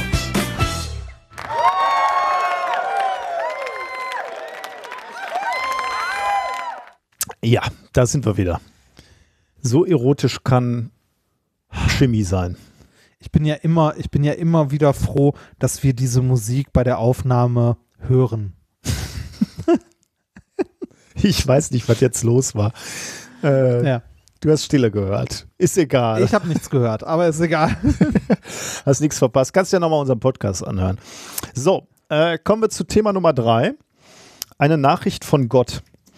Ähm, und das ist ein Thema, wo ich jetzt sagen würde, das nehmen wir jetzt mal alle nicht so hundertprozentig ernst, aber ich fand äh, den, den Aufhänger oder die Idee fand ich äh, absolut faszinierend mal wieder. Ähm, wir leben im Universum, ne, mein lieber Padawan. Und ja, kann man so sagen. darauf können wir uns schon mal einigen. Näherung, ja. Ist ja schon mal gut, wenn, wenn man mit etwas startet, womit äh, der Zuhörer resonieren kann und das Gefühl hat, ja, ich verstehe, wovon die beiden sprechen. Ähm, nein, worauf ich eigentlich hinaus will, ist, das Universum, ähm, wir, uns ist nicht so ganz klar, warum es überhaupt das Universum gibt. Ähm, und wir stellen uns mindestens genauso viele Fragen, äh, nicht, nicht warum es gibt es ist, sondern auch, wie kann es das überhaupt geben? Also, äh, wo kommen wir her eigentlich? Ne? Ja. Ähm, und man könnte natürlich die philosophische Frage stellen, äh, gibt es da draußen möglicherweise ein intelligentes Wesen, was, was uns, was das Universum erschaffen hat? Also eine äh, möglicherweise eine Simulation oder eben tatsächlich ein kosmisches Experiment, so in dem wir dann äh, aufgeplöppt sind. Ähm, Ein Fürsorger. Ein Fürsorger, ja, oder also zumindest erstmal ein äh, Creator, also einer, der uns erschaffen Ja. hat. Ob er sich danach noch um uns kümmert, äh, sei mal dahingestellt. Aber zu, Das war zum, eine Star Trek-Referenz, aber egal. ah, echt? Ja. Aber äh, nicht TNG, oder? Nee, Voyager. Okay, ja, da bin ich ein bisschen raus Ja, ja. gewesen dann leider. Okay. Da gab es einen Fürsorger. Ja, da gab es einen Fürsorger, der die Okampa, aber ist andere Geschichte. Andere Hm, Geschichte. aber interessant, ja. Ja. Ich stelle häufig fest, dass ich zu wenig Zeit habe für, für gute Science Fiction. Ähm, Da würde man jetzt wahrscheinlich auch drüber streiten können. Was bei dem einen oder anderen, ist, ob? Voyager zu guter Science Fiction Okay. gehört. Aber ja, äh, da muss ich dir recht geben, geht mir ähnlich. Es gibt auch viele Sachen, die ich gerne sehen würde, aber nicht sehen kann. Ja, genau. Ja, also ähm, sagen wir mal, das Universum wurde tatsächlich von einem intelligenten Wesen erschaffen. Ähm, gibt es dann die Möglichkeit, äh, dass wir es herausfinden könnten, dass dem so äh, ist? Oder noch eine krassere Idee, und da, das ist jetzt die Idee, die ich hier äh, vorstellen möchte. Was wäre, wenn dieses intelligente Wesen, diese Superpower, uns sogar eine Botschaft hinterlassen hätte? Also, er hat dieses, diesen perfekten Lebensraum geschaffen, oder ja, so perfekt ist er vielleicht nicht, aber äh, diesen Lebensraum erschaffen und so als kleinen Gag oder weiß ich nicht, ob es einfach nur Gag ist oder einfach ähm, vielleicht auch um, um äh, ja, weiß ich nicht, weil du stolz auf deine Kreation bist, hinterlässt du eine Botschaft für die Wesen, die entstehen. Ähm, und äh, das finde ich äh, eine äh, sehr spannende Vorstellung. Und was ich auch extrem spannend finde, ist, dass es äh, Wissenschaftlerinnen und Wissenschaftler gibt, die bekloppt genug sind, genau diese Frage zu stellen. Weil er könnte natürlich sagen, komm, er ist absurd. Also fängt schon mal an mit, mit Schöpfer, ist er schon so ein bisschen absurd. Und der soll auch noch Ja. eine Nachricht hinterlassen. Ähm, was soll der ganze Scheiß? Aber äh, ich finde diese Frage spannend, weil äh, sie auch erstmal zu der Frage stellt, äh, führt, wo würde denn ein potenzieller Schöpfer ähm, eine Nachricht hinterlassen können? Also wo wäre denn ein guter Ort, wo man ihn finden könnte? Und Ja. äh, da haben 2005 bereits Physiker vorgeschlagen, äh, dass wenn es einen Schöpfer gäbe und dieser Schöpfer oder diese Schöpferin uns eine Nachricht hinterlassen wollen würde, dann wäre ähm, die Hintergrundstrahlung des Universums eine, eigentlich eine sehr, sehr spannende und gut geeignete Leinwand für sowas. Ähm, Ja. Also, was ist äh, die Mikrowellenstrahlung und warum wäre sie so gut geeignet? Ähm, über den, den kosmischen Mikrowellen-Hintergrund haben wir schon einige Male äh, gesprochen. Das ist äh, in, in gewisser Weise so das Relikt des frühen Universums ähm, und ist entstanden zu einer Zeit äh, 380.000 Jahre nach dem Urknall. Also aus unserer heutigen Sicht Wimpernschlag nach dem Urknall ist das passiert. Ähm, war allerdings auch so in der, in der kosmischen Entwicklung ein extrem äh, wichtiger Punkt, weil diese, dieser Punkt, wo die Mikrowellenstrahlung, also dieser Zeitpunkt, wo die Mikrowellenstrahlung entstanden ist, ist der Zeitpunkt, wo das Universum durchsichtig geworden ist, wo sich Licht ausbreiten konnte. Vorher war dunkel und undurchsichtig, super heiß, super dicht. Es gab keine Atome. Protonen und Elektronen flogen alle ähm, getrennt voneinander durch die Gegend, äh, wie, als ionisiertes Plasma. Also äh, es gab keine Bindung von Elektronen und Protonen. Und da liegt dann auch der Grund, warum, warum das Universum nicht durchsichtig war, warum sich Licht äh, da nicht ausgebreitet hat. Weil Ähm, jede Strahlung sofort absorbiert genau, wurde. Ja, genau. Ähm, erst dann, als sich das Universum abkühlte und weiter ausdehnte, da konnten dann Protonen und Elektronen ähm, in, in der sogenannten Epoche der Rekombination sich verbinden zu Wasserstoffatomen und dann wurde der Raum klar. Licht konnte sich zum ersten Mal frei bewegen und äh, da wurde dieses, diese Hintergrundstrahlung geboren, die wir jetzt immer noch sehen. Ähm, damals war es natürlich sehr heiß und sehr äh, ja, hell, äh, ja, heiß könnte man eigentlich sagen, diese Mikrowellenstrahlung. Heute ist, äh, ist diese Mikrowellenstrahlung einfach aus der Tatsache, dass das Universum sich so un un unheimlich ausgedehnt hat, sehr schwach geworden. Ähm, beträgt jetzt nur noch so knapp 3 Kelvin, ich glaube noch sogar noch ein bisschen drunter, 2,7 oder so. Ähm, durchflutet aber den gesamten bekannten Raum. Also alles, äh, was äh, Universum was wir Universum bezeichnen, der gesamte Raum ist erfüllt von dieser Hintergrundstrahlung. Egal, wo du hinguckst im Weltall, du siehst diese, ähm, diesen Mikrowellen-Background. Ich wollte gerade auch sagen, egal welche Richtung und so. Egal ne? welche Richtung, ist ja. Immer da. Ja, ja. Allerdings ähm, ist er nicht ganz so einheitlich, wie ich es jetzt gesagt habe. Also ich habe jetzt gesagt, äh, 3, 3 Kelvin oder 2,7 Kelvin. Ähm, ganz so ähm, homogen ist diese Hintergrundstrahlung nicht, denn ähm, wenn man jetzt etwas genauer hinguckt, und das haben wir gemacht mit, ähm, muss jetzt mal gucken, Planck, äh, äh, heißt die eine, glaube ich, und ich weiß nicht mehr, wie die andere heißt. Habe ich mir hier hinten irgendwo WMAP, glaube ich, aber ich weiß nicht mehr, wofür das. Äh, ah, da. Wilkinson Microwave Un Ach so, Unisotrope Map. P-Probe, ja, WMAP, genau. Also der Planck-Satellit und dieses äh, WMAP haben beispielsweise diese, ähm, diese äh, Mikrowellen-Hintergrundstrahlung sehr genau äh, vermessen und dann stellst du fest, ähm, dass es da gewisse Variationen ähm, gibt äh, in dieser Temperatur. Also die liegt halt mal ein bisschen über dem Mittelwert, mal ein bisschen tiefer als dieser Mittelwert von 3 Kelvin, je nachdem, in welche Richtung du gerade schaust. Warum ist das so? Weil äh, wir davon ausgehen, dass das sozusagen der Fingerprint, der, der Abdruck der Dichtevariation ähm, der Materie ist, die zu, bei dieser Epoche der Rekombination, also zu dem Zeitpunkt, wo das Universum durchsichtig geworden ist, gab es gewisse Dichtevariationen. An manchen Stellen war mehr ähm, Materie, an manchen Stellen war weniger Materie. Und das, was wir jetzt in dieser Variation sehen, ist das, was damals als dichte Variation ähm, im Universum vorherrschte. Also sozusagen der, der Fingerabdruck des jungen Universums können wir in dieser Mikrowellen ähm, äh, Hintergrundstrahlung sehen.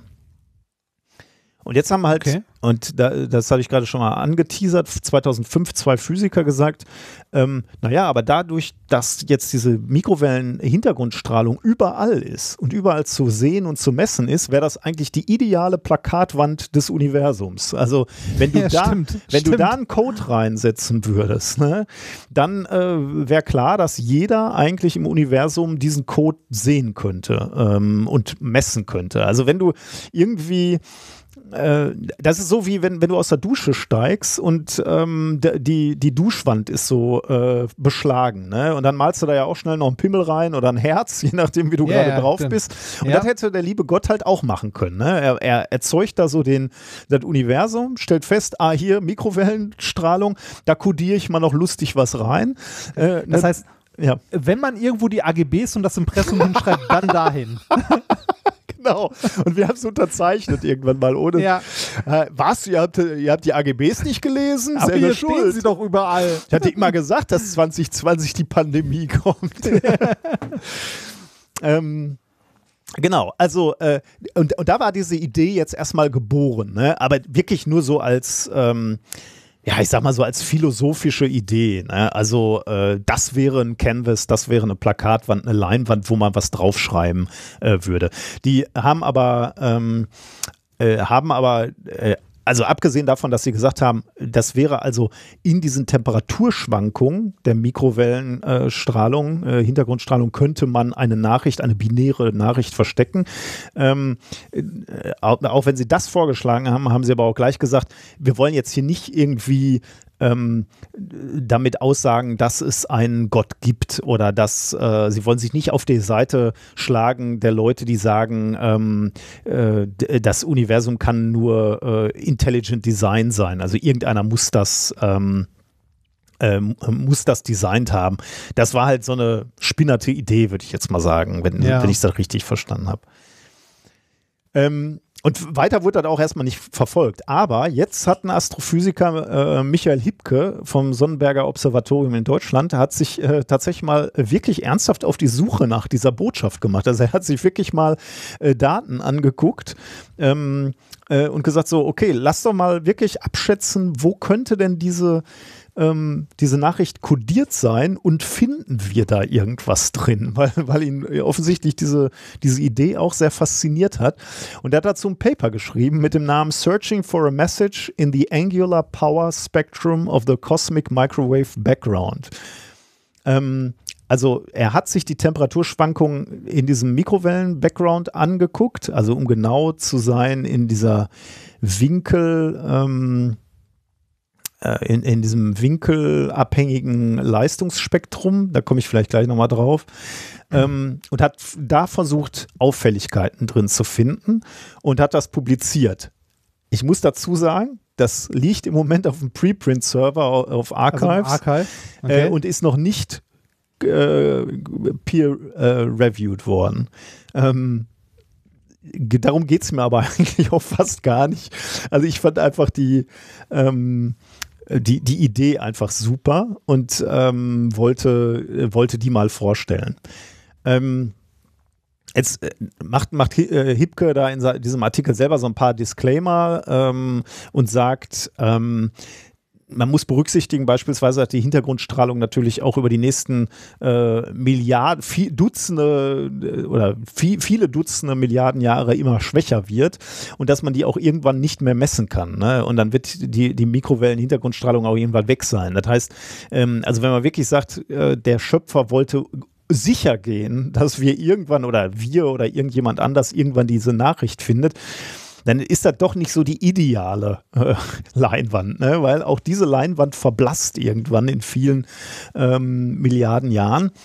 Aber sie ist groß. Aber sie ist groß und sie ist äh, aus vielen äh, Richtungen zu sehen. Jetzt hat er selber mhm. gesagt, ähm, ja, Moment, aber wenn, wenn, wenn wir jetzt so in den Himmel gucken, dann sehen wir ja so ein gewisses Muster. Ne? Ähm, und äh, dieses Muster würdest du ja möglicherweise nicht sehen, wenn du an einer völlig anderen Stelle des Universums wärst. Ne? Du siehst natürlich auch die Hintergrundstrahlung. Du siehst auch eine Fluktuation in der Hintergrundstrahlung, aber genau das Muster, was wir sehen, ne, das würdest du natürlich nicht sehen. Du siehst ja einen anderen Ausschnitt des Himmels oder du siehst, äh, ja, äh, guckst einfach aus einer anderen Richtung auch auf, auf dieses aber, Muster. Aber, aber ist das Muster dann wirklich ein anderes? Ich dachte, das wäre egal in welche Richtung immer, äh, also die, die wäre egal von welchem Punkt aus gemessen gleich. Ähm, also wenn ich das richtig verstehe, ist das, es ist wie so ein, so ein Muster auf einer Leinwand äh, gemalt. Ne? Also und wenn du jetzt ja. aus einer anderen Richtung guckst, dann ver verzieht sich natürlich das Muster. Oder wenn du aus einer äh, ja, völlig anderen Richtung äh, guckst, ähm, oder sogar auf einen anderen Ausschnitt des Himmels guckst, also ja. äh, das könntest du ja auch sagen, wir sehen auch nicht den gesamten äh, Himmel, weil äh, die Milchstraße beispielsweise überdeckt Teile des Himmels. Ah, okay. Ähm, und da sehen wir überhaupt nicht den Mikrowellen-Background, weil die Sterne alle davor sind. Also von daher sehen wir schon auch andere Ausschnitte, je nachdem, wo wir gerade sehen. Aber deswegen okay. hat er sich, äh, wenn ich das richtig verstehe, hat er deswegen gesagt, wir gucken uns jetzt nicht das Muster an, was wir am Himmel sehen, sondern wir gucken uns ähm, dieses Winkelleistungs Spektrum an. Also äh, in gewisser Weise ich sag mal so ein bisschen so was wie eine äh, Fourier-Transformation. Äh, äh, also welche Frequenzen tauchen da auf äh, in, in, dem, äh, in, dem, äh, in dem Bild vom Himmel, was du siehst. und deswegen geht es nicht mehr so um das Muster, sondern um die Anteile des Musters, die da sind. Und die trägst du dann irgendwie in diesem Fall nach dem Winkel auf. Und das muss wohl für alle einigermaßen gleich sein, äh, egal aus welcher Richtung du jetzt guckst. Dann hat er sich noch irgendwie ge- Gedanken gemacht, wie groß könnte die Botschaft sein, wie, wie, wie groß kann die Nachricht sein, die du in diesem äh, Winkelleistungsspektrum verstecken kannst. Ähm, und g- da kann man dann auch auf irgendeine eine Abschätzung, ähm, ich glaube auf 1000 Bits oder so, äh, da bin ich ausgestiegen, weiß nicht mehr genau warum, 1000 Bits, aber ist auch egal. Und dann, und das ist ja der Entscheidende, jetzt hat er sich die Daten vom Planck-Satelliten angeguckt und von diesem äh, WMAP. Äh, Satelliten ähm, und hat da genau diese Daten aufgezeichnet und hat dann ähm, versucht herauszufinden, ob er da irgendwelche Botschaften, äh, sinnvolle Codes drin findet. Und jetzt könnte man natürlich fragen, ähm, was würde man da ähm, also übrigens, äh, wa- wie, wie ist da jetzt überhaupt das, die, die binäre Information drin? Ähm, das ist wohl so, dass er, du, du kannst ja rechnen, wie eigentlich das ideale ähm, Winkelleistungsspektrum aussehen müsste. Also du weißt, wie heiß mal irgendwann das Universum war und wie groß das jetzt gerade ist. Dann kannst du sozusagen mathematisch ausrechnen, wie müsste das Winkelleistungsspektrum aussehen. Ähm, und dann guckst du dir die Messwerte an und sagst, okay, dahin, äh, in, in diese Messwerte hat der liebe Gott ähm, die äh, die Information, die binären Informationen kodiert und sa du sagst jetzt, wenn der Messwert über dem Erwartungswert liegt, dann ist es ein, äh, ist es eine 1 und wenn es drunter liegt, ist es eine 0. Also irgendwie da ist die, äh, sind die Einsen und Nullen kodiert, also die Abweichung von, von dem zu erwartenden Wert. Und jetzt kannst du dir die Frage stellen, was würde man denn verstecken für eine Botschaft? Äh, der Schöpfer wird ja nicht irgendwie schreiben, also AGBs, wie du gerade gesagt hast, oder wer das liest, Ich ist war doof. hier. So. Ja, genau. Ja, genau. ähm, weil das wäre ja eine sehr komplexe Botschaft. Ne? Da müsste man ja ähnlich denken wie der Schöpfer. Also wenn der schreibt, Ja. wer das liest, ist doof, da steckt ja einfach schon viel drin. Ne? Lesen als Konzept, äh, doof sein als Konzept. Ähm, Ja. ähm, was würde man Ah. kodieren? Irgendwas Wiederkehrendes. Also einfach nur eine, eine wiederkehrende Anzahl an Peaks oder so. Äh, das ist natürlich auch gut. Ein Muster. eigentlich, Halt. ne? Ein Muster, ja. Ja. Ja, das ist Genau. auch gut, ja. Ähm, was äh, er hier gesucht, also wo, wovon er ausgegangen ist, was, was natürlich gut gehen könnte, wären physikalische Gesetze. Wobei da die Frage ist, wie willst du Ja. das ko kodieren? Und sind, Physik Hyperfeinstruktur. sind physikalische. Abstände. Ja. Ja. ah, sehr gut, ja. S Also sag's. hier die, äh, genau, die, die Abstände äh, äh, beispielsweise im Wasserstoffatom, die, Ja. die äh, Reihen im Spektrum. Das ist ja, glaube ich, auch was, was wir auf diese goldenen Schallplatten von der Voyager gedruckt haben, Ja. ne, um zu zeigen, dass wir so Glaub, weit ja. schon äh, gedacht haben. So, so schlau waren wir schon, dass wir das gefunden haben. Was noch universeller ist als physikalische Gesetze, äh, sind mathematische Gesetze beziehungsweise mathematische Zahlenfolgen. Man könnte davon ausgehen, ähm, dass sowas wie Pi, die Zahlenfolge von Pi, universell ist. Ähm, oder ähm, die, ja, die so, so äh, E Fibonacci-Folge. Genau, ja, genau, Primzahlen. genau, ja, genau. Primzahlen. Primzahlen, Folge von ja, Primzahlen. sehr gut. Und genau darauf hat er sich gestürzt. Es gibt wohl eine Online-Enzyklopädie von äh, Zahlenfolgen.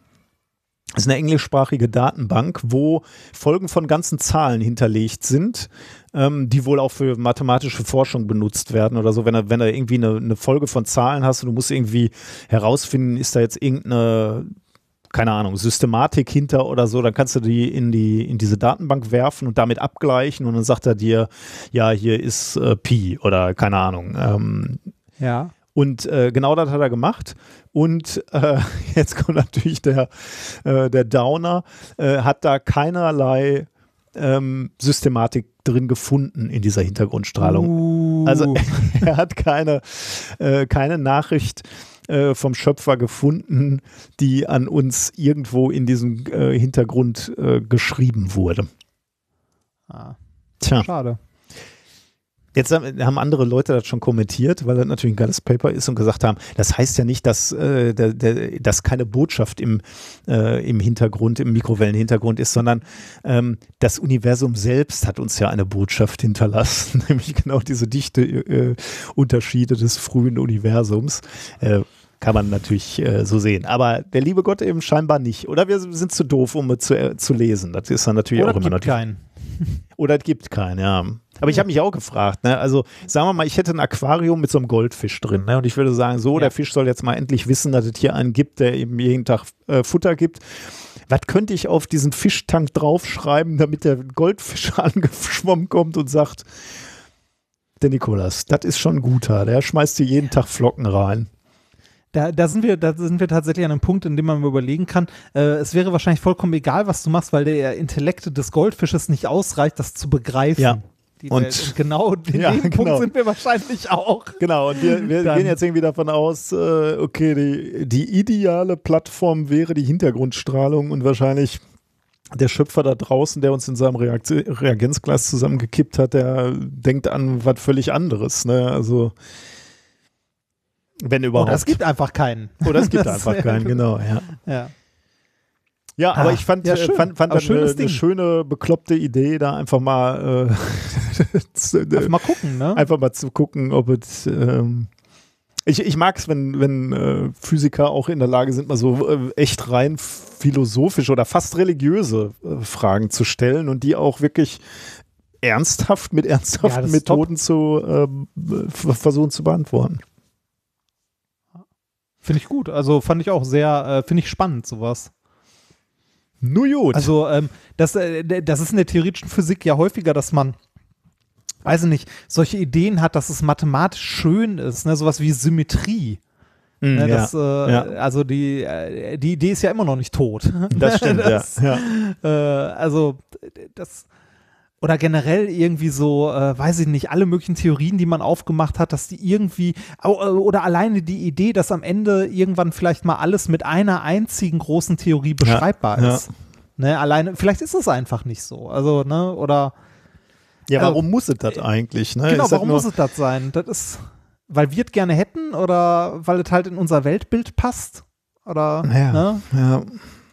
Aber äh, ich glaube, die, diese Fragen, äh, die deshalb, äh, deshalb sagte ich auch am Anfang, äh, was wir ja auch beide sagen, äh, religiös zu sein und Naturwissenschaftler schließt sich bei weitem nicht Mm, aus. Ja, genau. Ja. Naja. Okay. Kommen wir äh, zuletzt noch zu etwas eher irdischem. etwas, etwas kleineres zu den, zu den Lieblingen der 70er.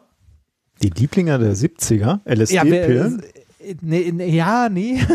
LSD waren keine Pillen, sondern eher Blättchen.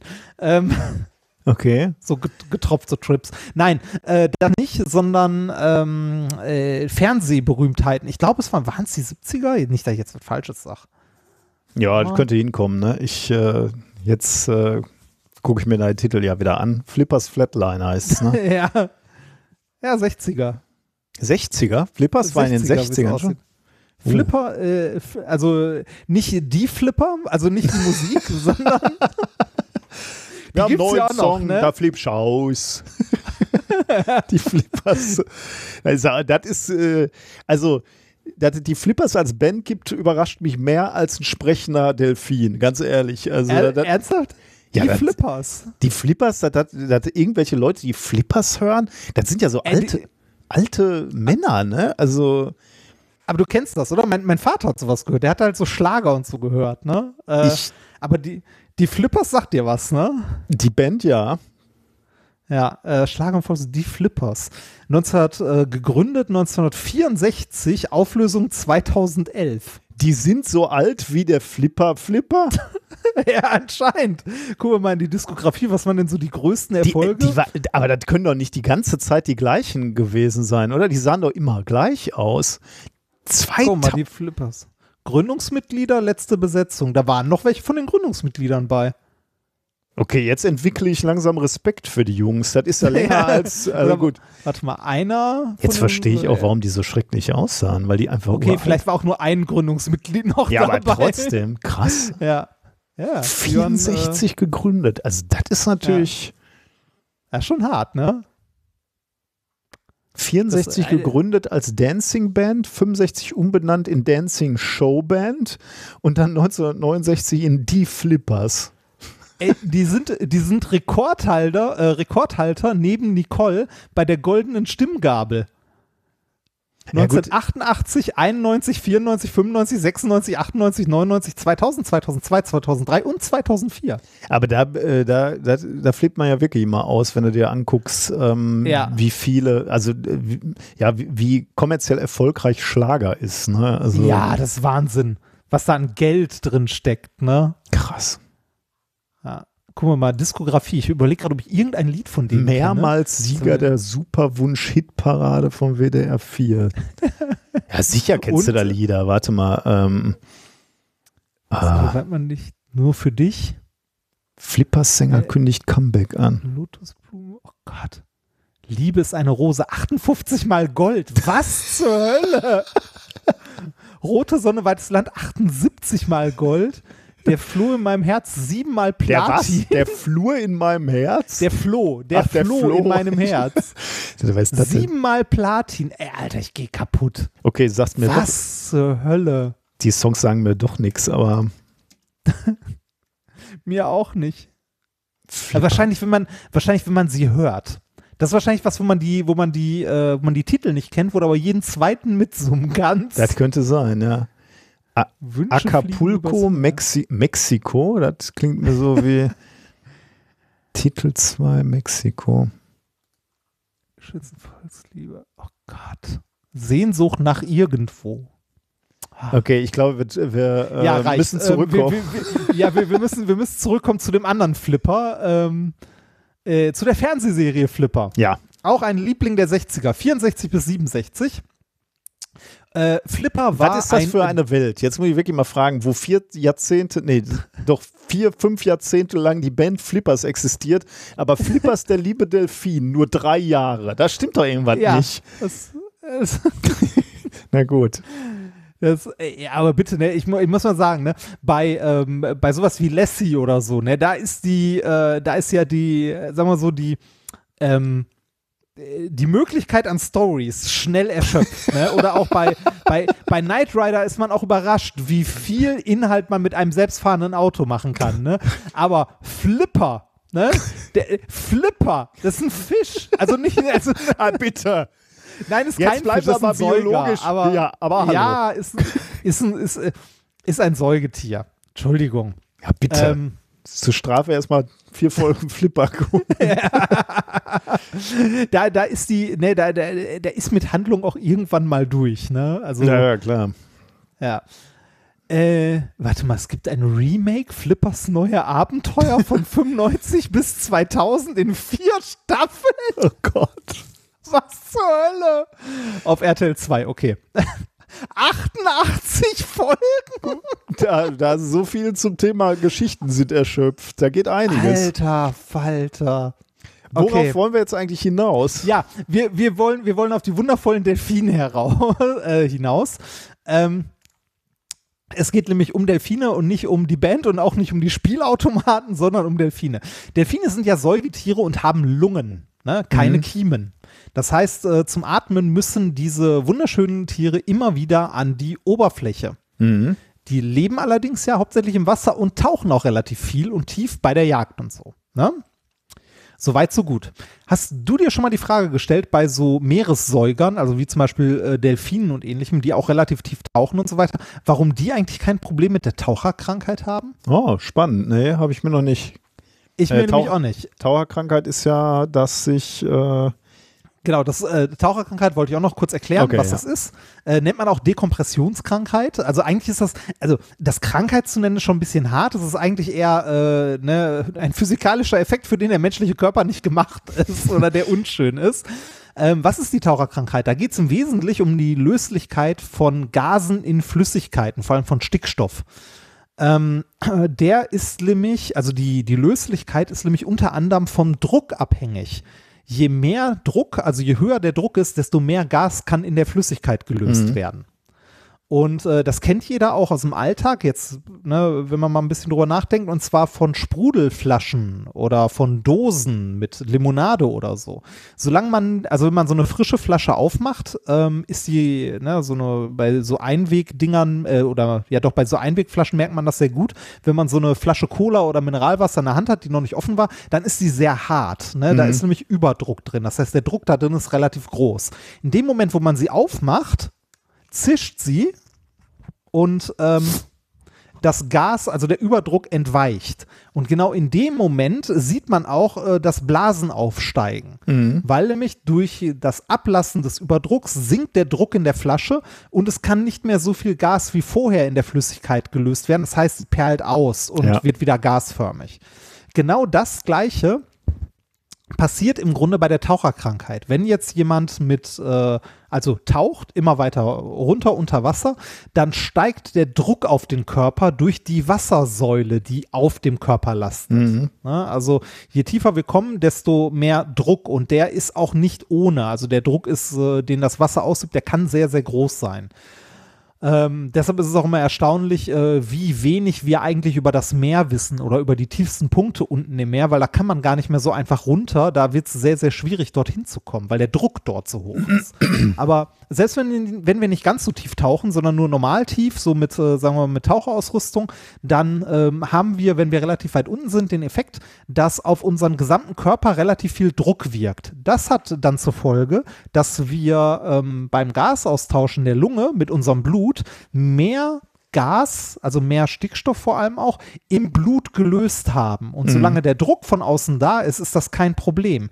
Wenn wir jetzt aber relativ schnell aufsteigen, äh, haben wir den gleichen Effekt, den wir haben, wenn wir so eine Sprudelflasche aufmachen. Ne, der Druck außerhalb unseres Körpers sinkt, also ne, der Druck ist plötzlich nicht mehr da und die, der ganze gelöste Stickstoff im Blut ist nicht mehr in der Flüssigkeit gelöst, sondern perlt plötzlich wieder auf. Also das Blut sprudelt, kann man sich, äh, wenn man es wenn man es sich ekelhaft vorstellen möchte, aber so in etwa kann man es sich vorstellen. Ähm, ähnlich wie bei so einer ähm, Mineralwasserflasche, das CO2, ähm, perlt halt der Stickstoff im Blut wieder aus und das ist problematisch, weil dann hat man plötzlich Luft in den Blutbahnen und das kann, ähm, kann Gefäße schädigen oder sogar zum Tod führen, ja, weil ähm, das äh, Herz-Kreislauf-System ist nicht dafür gemacht, Ja. Gase zu pumpen, sondern Flüssigkeiten. Ja. Ähm, wie verhindern Taucher das?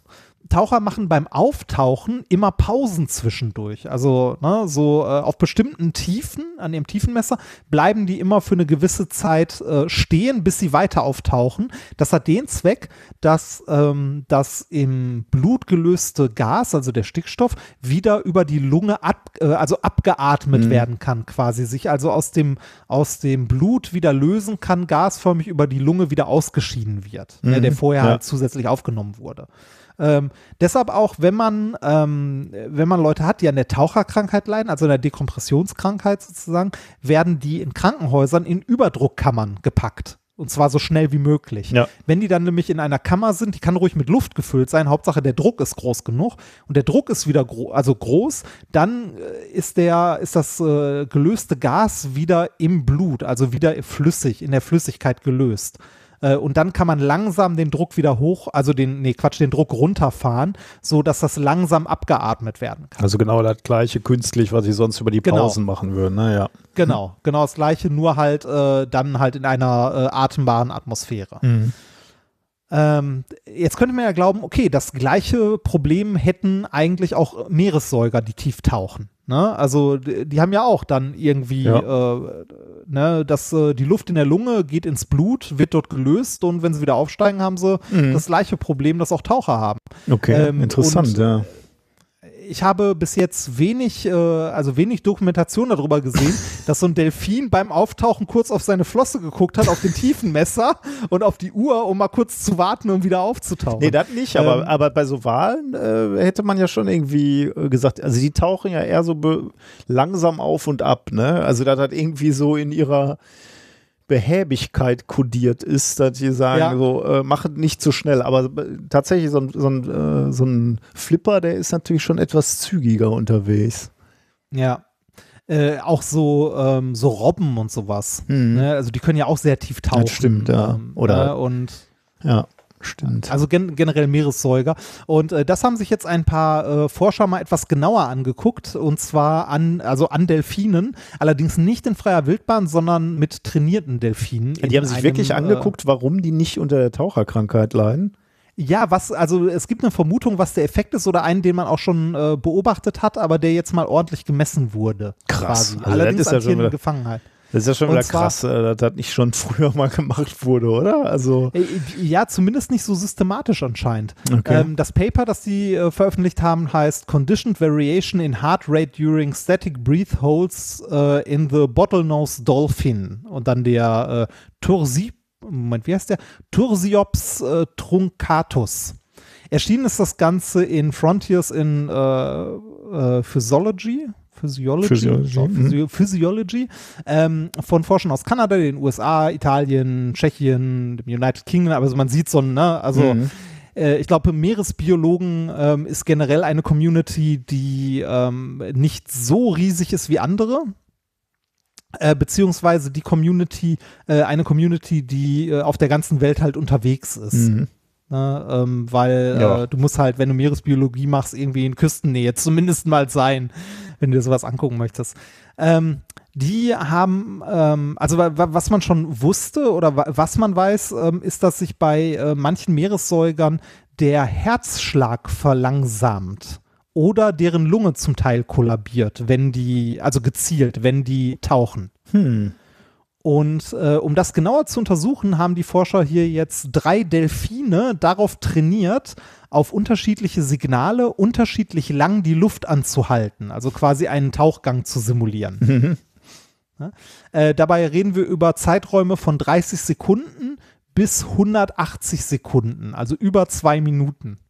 Die, die können Delfin trainieren, die Luft anzuhalten. Oh, offensichtlich ja. auf Handzeichen quasi. Krass. Ähm, dabei, also während die das gemacht haben, haben die äh, die Tiere an Messgeräte gewöhnt, äh, mit denen die einmal die Herzfrequenz überwachen konnten und die Lungenaktivität. Das Ergebnis äh, der, der Tests mit den Tieren war, dass äh, die im Durchschnitt ihre Herzfrequenz unmittelbar vor oder direkt zu Beginn des Tauchgangs um im Mittel 40 Schläge pro Minute gesenkt haben, besonders in den ersten 20 Sekunden. Je länger die Tauchphase war, desto stärker und schneller haben die Delfine ihren Herzschlag gesenkt. Und zwar in den ersten 20 Sekunden sogar um bis zu 80 Schläge die Minute runter, also Boah. weniger. Also ein bisschen hast du Ähm, das ja bei Menschen auch, ne? Wenn du die Luft anhältst, geht unser Herzschlag ja auch runter, ne? Aber Ja, aber die Versuche hier scheinen darauf hinzudeuten, also man müsste es tatsächlich nochmal genauer untersuchen und vor allem auch an Tieren in freier Wildbahn, dass das bei den, äh, bei diesen, also bei den Tieren kein, ein, nicht einfach nur ein Reflex ist, sondern quasi ein bewusster Prozess. Also einer der Forscher hat auch sowas gesagt wie, äh, dass äh, die Tiere offensichtlich ihre Herzfrequenz so bewusst beeinflussen können, wie wir unsere Atemfrequenz. hm, mhm. Also, dass du sagst, du hältst mal den Atem an oder du Ja. atmest mal Ja. schneller, mal langsamer, können die ihren Herzschlag beeinflussen. okay. Und das ist natürlich hilfreich, wenn man jetzt besonders tief taucht, weil wenn man seinen Herzschlag, also den, Her den Kreislauf mit dem Blut, quasi äh, extrem runterfährt, ne, dann findet auch weniger Gasaustausch z- äh, statt. Also, dass hier Stickstoff in nennenswerten Ja, Mengen ja. in, im Blut gelöst wird und man kann tiefer tauchen. Ein weiterer Hinweis darauf, dass die äh, das wahrscheinlich bewusst machen, ist, dass die äh, Tiere ein Problem dabei bekommen, ähm, also bei dem, äh, also bei dem Senken der Herzfrequenz, wenn die gestört werden. Also das ist wohl, ähm, das haben die jetzt hier nicht gezielt gemacht. Also die Delfine naja, haben das freiwillig gemacht, konnten jederzeit die Tests verlassen und so weiter. Aber was wohl bekannt ist, ist, dass ähm, wenn, also dass bei Meeressäugern auch Taucherkrankheit auftritt, und das dann verhäuft äh, oder gehäuft äh, in Umgebungen, in denen äh, es laut ist, beziehungsweise Aha, störende krass. Geräusche auftauchen. Weil sie sich konzentrieren Ja. müssen darauf, dass der äh, Herzschlag niedrig bleibt, sozusagen. Ja, genau. Und wenn, wenn sie Ja, so- abgelenkt werden, wird er wieder schneller? Krass, ja, okay. Das ist, das, ist, das ist eine Vermutung, das müsste man, wie gesagt, alles nochmal an wildlebenden Tieren genauer messen, aber dass, äh, dass ein, äh, ein bewusster, eine, also eine bewusste äh, Entscheidung ist, quasi den Herzschlag zu senken, deutet darauf hin, dass es einen Zusammenhang gibt zwischen störenden Geräuschen ähm, unter Wasser und halt dem äh, Auftauchen von Taucherkrankheit bei Meeressäugern. Krass. Das heißt, das ist ein, Teil an, äh, an Umweltverschmutzung im Wesentlichen, den, glaube ich, wenig Leute auf dem Schirm haben. Und zwar die Geräuschverschmutzung unter Wasser. Mhm. Ja. Weil äh, wir Menschen verursachen auch unter Wasser sehr, sehr viel Geräusch. Ähm, wenn wir zum Beispiel nach Öl bohren oder ähnliches. Oder mit unserem Motorbooten über die Meere knattern. ne? Richtig, genau. Ja. Ja. Ja, krass. Also, ähm, die, äh, also kurz zusammengefasst, Delfine scheinen tatsächlich ähm, die Taucherkrankheit vermeiden zu können, dadurch, dass sie bewusst ihren Herzschlag runterfahren. Tja, das War nett, oder? Kurz, ja, aber äh, nett. Super nett, weil äh, ich mir no, tatsächlich noch nie Gedanken darüber gemacht hätte, ha, hab, warum äh, Delfine kein, nicht un, unter der Taucherkrankheit leiden. Äh, hochinteressant, ja. Ja. Spannend. Gut, Ja. Dann sind wir mit den äh, wichtigen Themen durch eigentlich, ne? Stell ich gerade fest. Ja, ich glaube schon. Also zumindest mit der Wissenschaft sind wir durch. Ah, würde ich so noch nicht sagen. Aber was, Fast. Haben, wir- was haben wir denn heute gelernt? Ähm, wir haben heute gelernt, dass äh, wir äh, Menschen das ideale Vorbild für jeden Reifen in unserer Hand tragen. Du, hast uns, du hast uns erklärt, dass möglicherweise manche Menschen dafür prädestiniert sind, dass sie glücklicher wären, wenn sie sich etwas mehr bewegen würden. Und dass man das auch im Gehirn ablesen kann. Dann hast du uns heute noch gesagt, dass es keinen Gott gibt. Fertig. Hart runtergebrochen. Und du hast uns Oder erklärt, wenn sind wir so zu, wir sind zu dumm, seine Nachricht zu lesen. ja, ja, ja, er hat uns ja ein Buch geschickt, also so äh, so ist es ja nicht, netterweise. Mit vielen, vielen Kapiteln. Ne? Ähm, Ah. Und äh, du hast uns erklärt, warum äh, Delfine nicht unter der Taucherkrankheit leiden. Genau. Ähm, Ja. Ich muss noch mal ganz kurz auf äh, Covid kommen. Ne? Das ist ja irgendwie, ein, äh, äh, habe ich mir heute überlegt, äh, irgendwie äh, auch ein, äh, natürlich ein verrücktes Jahr, aber auch irgendwie so für, für, den, ähm, für den Podcast, weil wir irgendwie Anfang des Jahres ja die Gefahr noch gar nicht so erkannt haben ähm, Nein. und das auch Komplett, komplett verschätzt. to- total verschätzt haben, dann selber überrollt wurden von den, von den Entwicklungen. Und jetzt endet das Jahr und wir nähern uns äh, einer Phase, wo es, also wo sicherlich dieses Jahr noch die ersten Impfzentren geöffnet werden. Ne? Also diese unfassliche Dynamik, die wir in diesem Jahr hatten, äh, ist schon irgendwie Wahnsinn, oder? Und die Geschwindigkeit, mit der es, äh, also mit der man es geschafft hat, innerhalb von einem Jahr jetzt einen, einen wirkbar, also einen wirksamen Impfstoff zu Mhm. entwickeln. Wenn denn, da sieht man mal, was möglich ist, wenn denn mal alle am gleichen, äh, ne, also in die gleiche Richtung laufen. Oh, da, da, da, an einem Strang ziehen. Ähm, ja, da, da, das äh, stimmt. Da bin ich auch irgendwie hin und her gerissen. Also zum einen, genau, da, so geht es mir auch, ne, dass ich auch denke, also diese Dynamik, diese positive Dynamik, also wir entwickeln jetzt, wir haben ein Problem oder wir sind akut gefährdet und wir lösen das jetzt, ähm, dass sich da, dass da einfach Geld mal freigesetzt wird, aber natürlich auch einfach ähm, Prozesse beschleunigt werden, finde ich schon irgendwie sehr hoch faszinierend ähm, und macht halt auch Hoffnung, dass das auch in anderen Bereichen Klimawandel äh, möglich Ja. sein kann. Ähm, das ist schon sehr faszinierend. Übrigens, äh, deswegen freue ich mich gerade so, dass du das noch ansprichst. Bitte? Hast du was gesagt? Ich wollte gerade sagen, aber ja, ich wollte gerade kurz ein Aber Okay. werfen. Gleichzeitig, äh, gleichzeitig ist das auch, ne, da haben wir ja schon häufiger auch gelesen, wie so ein Brennglas. Man sieht auch, wo Probleme liegen. Ne? Also äh, durch, durch diese ganze Pandemie, äh, die wissenschaftliche Leistung äh, super, aber ähm, halt die äh, teilweise äh, mangelnde Akzeptanz von Wissenschaft oder das, äh, das mangelnde Verständnis wissenschaftlicher Methodik ähm, in manchen Bevölkerungsgruppen oder die Ausnutzung von Populisten und oder auch Sachen, die einfach nicht gut laufen, wie die ganze Geschichte mit Schulen und so. Ne, das ist, also das sieht man halt leider, also was heißt leider, das sieht man halt auch. Ne? Ja, ja, ist, äh, ist noch nicht alles gut, genau. Ähm, und äh, ich, man muss ja auch, ähm, äh, man, man muss ja auch sehen, also die, die Tatsache, dass jetzt gesagt wird, jetzt bauen wir Impfzentren auf, ist ja auch die Frage, ähm, ich bin mal gespannt, wie denn diese ganze Logistik jetzt ablaufen soll ne, und, Ja. und ablaufen wird.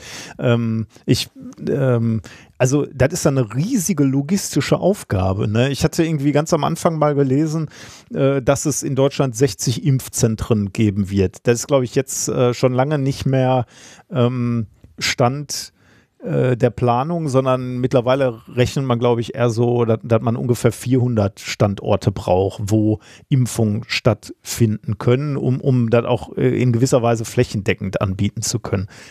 Wenn du dir das jetzt anguckst, ne, also hier, hier in meiner Nähe in Gelsenkirchen gibt es die, ähm, wie heißt denn Emscher Lippe Halle, glaube ich. Da, ähm, äh, da habe ich Basti mal live gesehen. Also das ist schon so, das Ja. äh, ist schon eine etwas größere Halle hier.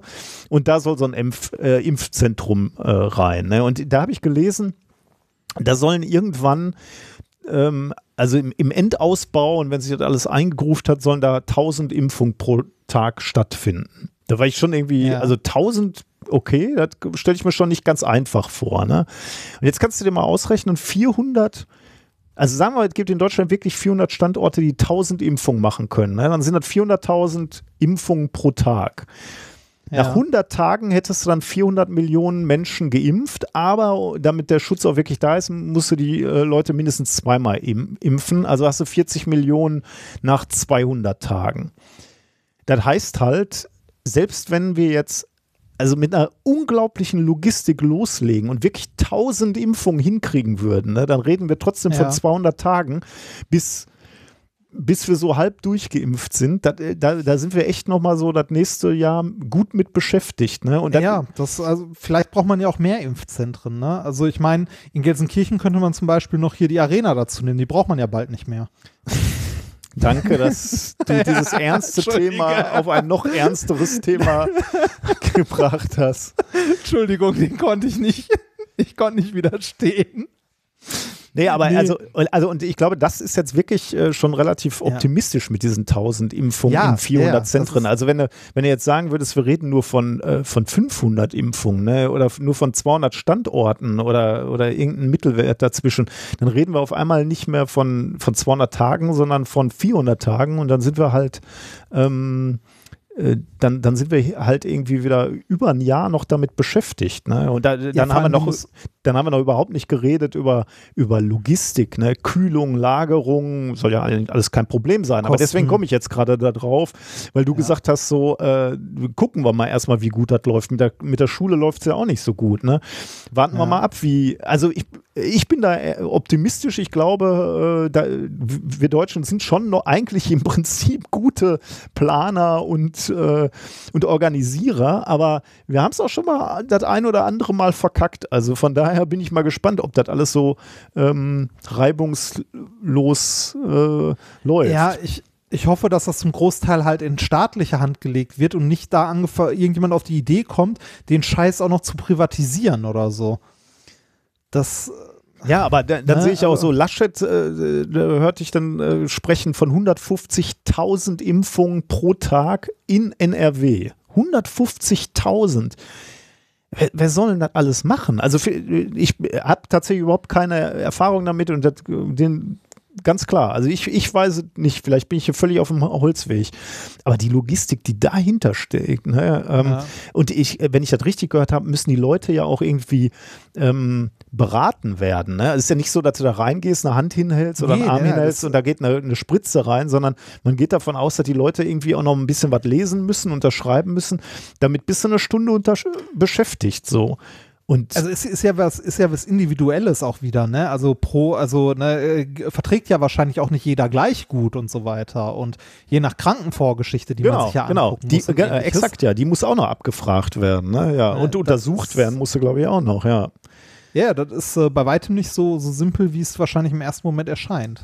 Also von, da, von daher jetzt so diese, juhu, jetzt ist ja die Impfung da, wir sind bald durch, äh, da, da würde ich eher nochmal bremsen. Ich glaube, wir, äh, wir gehen nochmal in Staffel 2 äh, im nächsten Ja. Jahr. Also gucken wir mal. Ich meine, selbst, selbst wenn jetzt ein, ein, ein Achtel oder ein Viertel durchgeimpft wird, dann, dann hat es natürlich trotzdem schon mal eine Auswirkung auf die, äh, auf, auf die Ausbreitung. Aber trotzdem, ähm, das ist ein Mittelstreckenlauf hier, ne? Das ist kein Sprint jetzt. Also wir sind nicht, Ja. Äh, wir sind nicht im Februar fertig. Das wird sich nochmal ziehen. Mhm. Ja, ich bin mal gespannt. Also, ja, gucken wir mal. Der, der zweite, was ich gerade, was mir gerade noch in Gedanken kam, weil du äh, das äh, so schön angesprochen hast, äh, spannend, was, was man dann plötzlich schnell äh, machen kann. Ne? Ähm, ja, schnell, stimmt, aber ähm, wir haben dann einen sehr sch- schönen Brief bekommen von der äh, Deutschen Forschungsgemeinschaft, also äh, wir, der Sonderforschungsbereich, äh, bei dem ich mitarbeiten darf. Ähm, die, die DFG hat nämlich eine Pressemitteilung rausgegeben, Nummer 52. Ähm, und äh, wollte da insbesondere darauf hinweisen, dass auch die, dieser Impfstoff, der jetzt entwickelt wurde, wenn du so willst, aus Forschung hervorgegangen ist, die vor vielen Jahren in einem Sonderforschungsbereich gemacht worden ist. Äh, ich kann Ja. natürlich jetzt verstehen, dass die deutsche Forschungsgemeinschaft äh, sie, so, sozusagen sich das auf die äh, also so auf die Schulter klopfen will und sagen, ah, haben wir alles mal irgendwann ge ge gefördert, 2006 bis 2008. Aber was ich da wirklich äh, spannend dran finde, ist, ähm, wir werden im Sonderforschungsbereich, das sind ja alles so abgefahrene Dinge, die da erforscht werden, ne? und immer Ja. relativ weit weg von der, von der Anwendung. Und ganz, ganz häufig werden wir dann gefragt, so, ja, wofür macht ihr das denn? Und jetzt, das ist mal wieder so ein wirklich schönes Beispiel, ähm, dass Forschung lange dauert. Ne? Man muss einige Jahre, Jahrzehnte Geld in Forschung, in Grundlagenforschung stecken, die erstmal keinen direkten Ertrag hat, damit am Ende dann nach was haben wir jetzt hier? Also äh, äh, 2006 bis 2008 war das ein Teilprojekt wohl in diesem Sonderforschungsbereich, wo der Herr äh, Sahin, der jetzt äh, ähm, mit diesen, also diesen, diesen Wirkstoff entwickelt hat oder diesen Impfstoff entwickelt hat, wo der geforscht und gefördert wurde. Ähm, 14 Jahre später dieses Wissen mit dieses Wissen einsetzt, um einen Impfstoff zu entwickeln.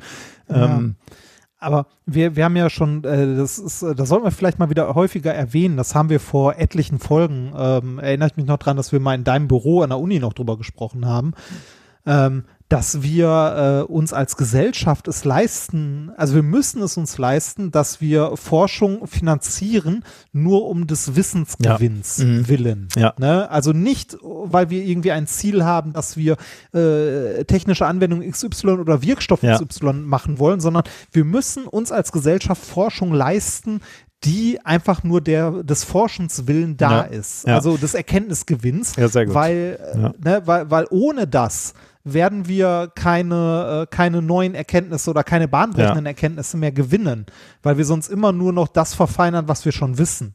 Und äh, das sehe ich persönlich als riesiges Problem äh, darin, also äh, in der Finanzierung von Forschung. Ähm, also ich bin jetzt nicht so tief drin wie du, weil ich nicht so viele Anträge geschrieben habe in meinem Leben und so weiter. Aber ähm, dass es immer schwieriger wird, äh, Forschungsgelder zu bekommen, wo man nicht sagt, das brauche ich, um einen neuen Panzer zu bauen oder Mhm, um eine ja. neue Impfung oder sonst irgendwas. Äh, einfach nur eine, ne, einen Forschungsantrag zu schreiben, weil du sagst, wir möchten wissen, warum das so ist oder so. Mhm. Also ohne eine Anwendung zu haben, wird immer schwieriger.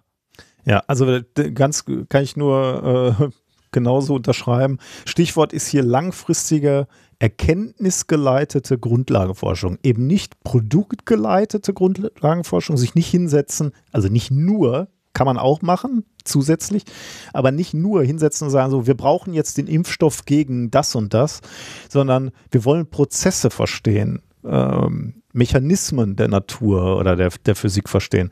Weil die werden dann wenn wir sie dann in die Anwendung bringen, dadurch, dass wir diese grundlegenden und fundamentalen Prozesse verstanden haben, dann können wir äh, diese, dieses Verständnis sehr breit einsetzen, um dann Probleme in der Zukunft zu lösen. Und da li liegt der wirkliche Wort, der, äh, Wert der Grundlagenforschung drin. Ganz genau wie du gesagt hast. Und, äh, Und, ja, und genau. wir müssen uns als Gesellschaft Grundlagenforschung leisten. Wir müssen.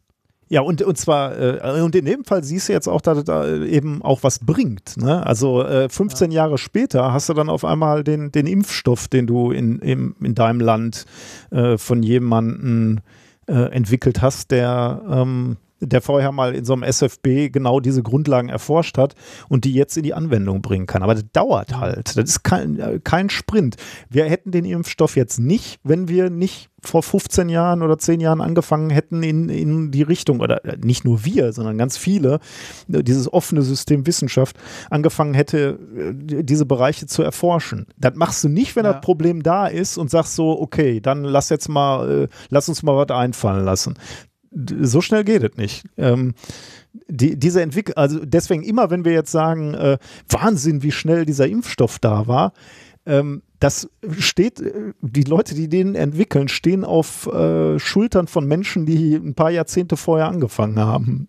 Also Ja. dieses ganze Gerüst der Wissenschaft ist ja das, worauf wir stehen. Nur deswegen, weil wir ähm, weiß ich nicht, 500 Jahre erkenntnisgeleitet forschen, können wir jetzt solche, solche abgefahrenen Impfstoffe raushauen. Ja.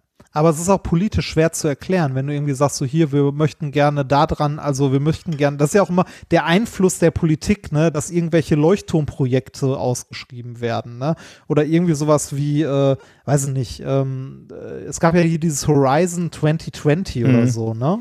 Da ging es ja um, äh, also nicht im Wesentlichen um Nanotechnologie, aber schon so um kleine Strukturen und so weiter, ne? Und Energie und was war der genaue, weißt du das noch? Boah, nee, das müsste ich jetzt auch nachgucken. Ich glaube, da gab es verschiedene äh, Förderlinien, äh, die da Genau, auch. ja, ja, aber äh, was ich sagen wollte, es ist, es sind halt Förderlinien, die, äh, wo man, also wo ausgeschrieben wird, wo man quasi Anträge für schreiben kann. Das ist quasi so die Steuerung, also das, äh, das einzige Werkzeug der Politik, irgendwie Forschung zu steuern in gewisse Richtungen. Das mag hier und da auch echt sinnvoll sein, dass man irgendwie sagt, so komm, äh, wir müssen mal hier ein bisschen mehr in Batterieforschung stecken, weil wir müssen irgendwie äh, unser Mobilitätsproblem oder Antriebsproblem in den Griff kriegen. Ähm, aber man soll, also äh, die Politik darf nicht vergessen, dass auch also einfach Grundlagenforschung gemacht werden muss ohne Ziel. Also ohne direktes Ziel. Das ist nur politisch sehr schwer zu verkaufen, ne? Kein, kein Produktziel, ne? Natürlich hast du Ja, ein genau. Ziel, nämlich Verständnis, aber eben kein, Ja, ja. Äh, kein Produkt als Ziel, ja. Ja. Ja, ja, ähm, ja, ich finde es äh, super spannend. Also auch irgendwie äh, diese Staffel Minkorrekt in diesem Jahr, ähm, wie, wie blauäugig wir da reingerannt sind und wie, ja, wie, das geht Aber jetzt das will, ich, das will ich mir gar nicht mehr anhören. Bitte? Das, ist, das, das kann ich mir nicht mehr Nee, anhören. ich auch nicht. Das ist, Nee, ich auch nicht. Ja. Aber, ähm, aber es ist auch wiederum wichtig, dass wir es äh, im Internet stehen lassen, weil es zeigt natürlich auch mal wieder, wie, äh, wo der äh, fundamentale Unterschied ist zwischen ähm, Schwurblern und äh, Wissenschaftlerinnen und Wissenschaftler. Die lassen sich nämlich von Daten und Fakten überzeugen und passen ihre Sichtweise an, während die Ja. Schwurbler halt äh, fröhlich weiter behaupten, die Erde ist flach, egal welche ähm, welche äh, Daten du ihnen vorlegst. Äh, das ist ja immer so. Sagt man, aber habe ich tatsächlich auch dann erst so, so verstanden. Man sagt ja schon immer, äh, wie man Wissenschaftler und wie man äh, Schwurbler unterscheidet. Du fragst sie einfach, wel welche Daten müssten kommen, damit ich dich vom Gegenteil überzeugen kann. Und dann wird der Wissenschaftler oder die Wissenschaftlerin dir eigentlich sagen, naja, wenn du mir äh, sagst, äh, eine ordentliche Studie zeigt, dass äh, Globulis helfen äh, und die ist äh, super durchgeführt unter medizinisch genau, den doppelblind. wissenschaftlichen Ansprüchen entsprechen. Exakt, ne? ja. Dann würde ich sagen, okay, äh, ähm, dann laufe ich in die andere Richtung und sage, juhu, wir haben endlich Medizin, die nicht schadet, aber äh, heilen kann ähm, und äh, Wasser hat ein Gedächtnis. Äh, da wäre ich der Erste, der das machen würde. Wenn du den Schwurbler aber fragst, was müsste passieren, dann wird er sagen, nix. Du kannst mir nichts zeigen. Ich werde äh, werd, werd immer daran glauben, dass das hier eine Weltverschwörung ist. Ähm, ja. und äh, das habe ich tatsächlich erst, äh, habe ich jetzt auch erst so in den letzten Monaten und Jahren verstanden, was hinter dieser Aussage eigentlich steht. Wo, wobei der, der Schwurbler wird nicht mal sagen nichts, sondern der wird sagen, der wird einfach sagen, nee, äh, das ist halt nicht so. Ne? Das, Ja, da gibt es keine anderen Daten. Mach dich doch mal selber schlau. Ja, genau. Recherchier Recherchier mal doch mal. ordentlich. Ich habe, genau, ich habe das recherchiert in der YouTube-Universität. KenFM sagt. Tja, genau. Okay, dann haben wir das auch nochmal ähm, als äh, fast schon Jahresabschluss, aber wir haben ja noch eine Sendung vor Weihnachten, da Ja. gucken wir mal, was wir da gemütlich machen. Ähm, Eine Schwurbelseite haben wir noch. Oh, was Ähm, denn?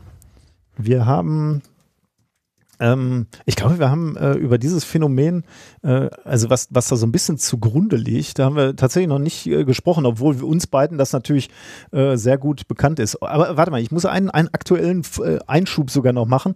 Äh, wir haben in der letzten ähm, Stream-Folge haben wir nochmal unser Franzis Experimente mit freier Energie Experimentierset Ah. hochgehalten und haben uns Ja. echauffiert.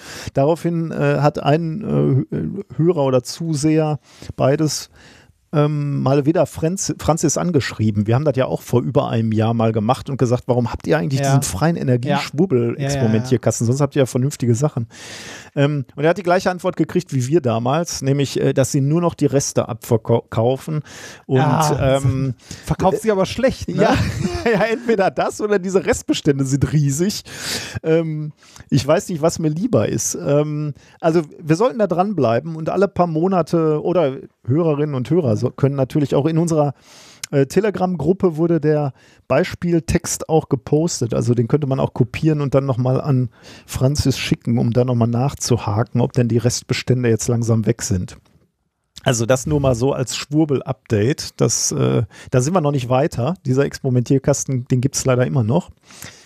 Ähm, äh, worauf ich aber eigentlich hinaus wollte heute, war äh, eine gewisse Renaissance, kann man sagen. Ähm, es gibt nämlich, ähm, du kennst das nat- natürlich, kolloidales Silber. Also äh, Silber-Nanopartikel im Prinzip, die äh, irgendwie so als Silberwasser verkauft werden. Ne? Ähm, und äh, de, dem wird eben auch heilende Wirkung äh, zugesprochen.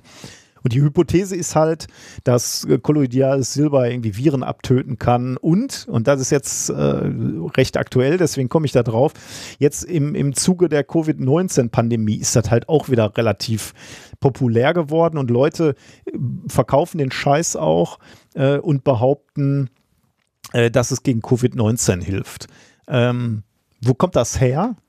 Äh, Silber ist natürlich schon etwas länger irgendwie so ein, so ein Mittel aus der Arzneischublade, weil tatsächlich äh, irgendwie schon in der Antike wurden Wunden, glaube ich, mit, mit Silber behandelt. Ähm, und um 1900 hat das, glaube ich, mal ziemlich geboomt, kolloidales Silber äh, in, im Wasser und so und war auch ein, als Desinfektionsmittel äh, bekannt. Äh, Gibt es auch heute noch bei Wundverbänden und Salben, dass da Silber drin ist. Ähm, spielt aber eigentlich bei uns jetzt keine Rolle mehr, weil es mittlerweile Penicillin gibt und Antibiotika und so Dinge. Deswegen äh, ist dieses äh, Arzneimittel äh, eher wieder ähm, verschwunden. Ja. Aber bei den äh, Alternativschwurblern, äh, da, da äh, ist das immer noch, ähm, hypt das immer noch, obwohl es eigentlich keine, also es gibt Laborexperimente, die zeigen, dass Silberlösungen krankheitserregende Mikroorganismen in Reagenzgläsern töten. Daraus lässt sich aber natürlich nicht schließen, dass es eine gute Idee ist, so ein Zeug zu trinken. Aber das machen halt viele, viele Leute. Da gibt es auch Oder Leute, viele. die trinken Bleiche. Das, Das auch, ja. Äh, gut, das ist noch schlimmer, finde ich. Aber das, das geht mir sogar so weit, dass ich darüber gar nicht reden kann. Aber dieses Silberwasser, Ja.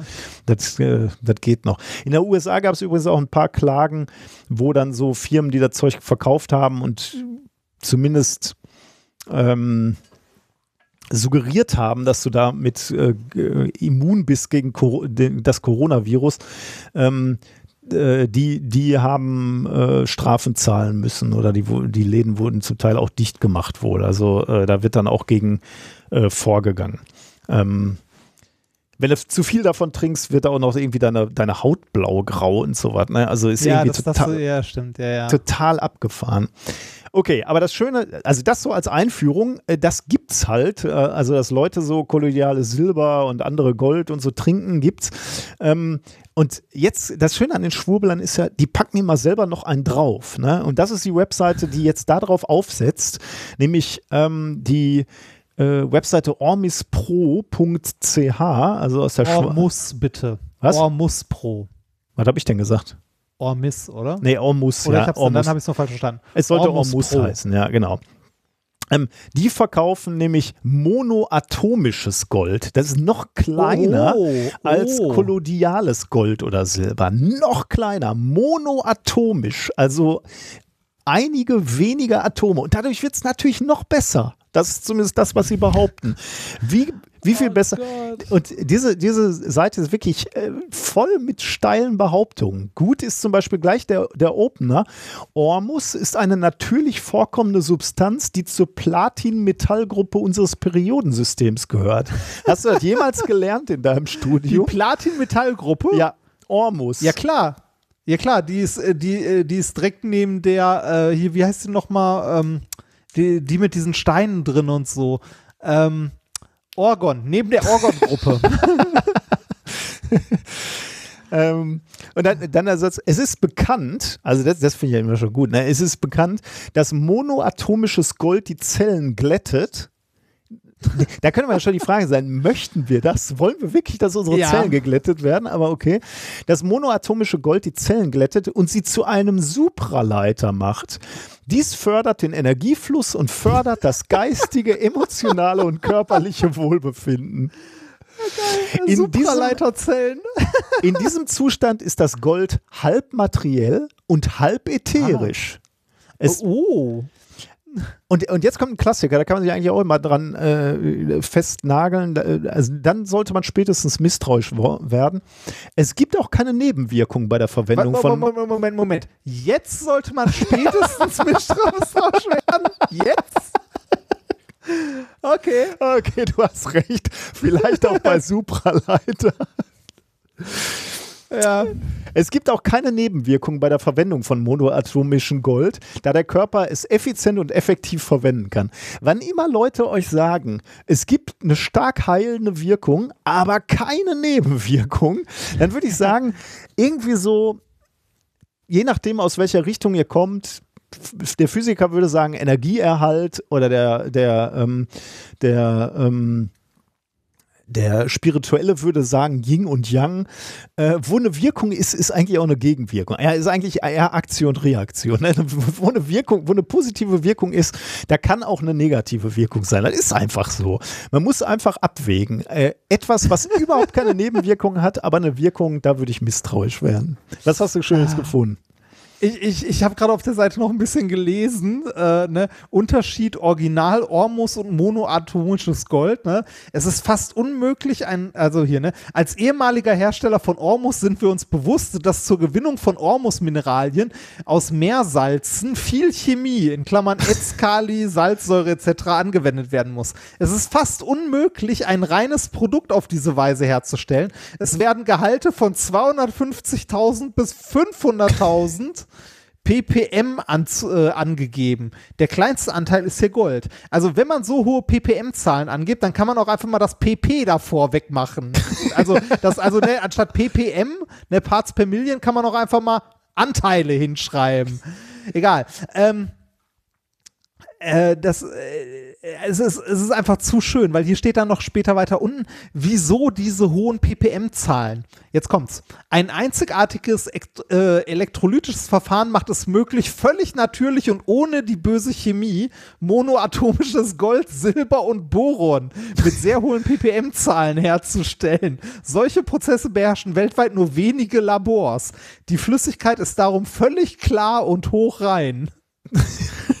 Und mein, mein, mein persönliches Highlight sind noch unten die Stichpunkte. Ormus pro monoatomisches Gold, ne, Stichpunkte, was es halt für, ne, äh, für physikalische Eigenschaften hat. Es ist High Spin, was auch immer das sein soll.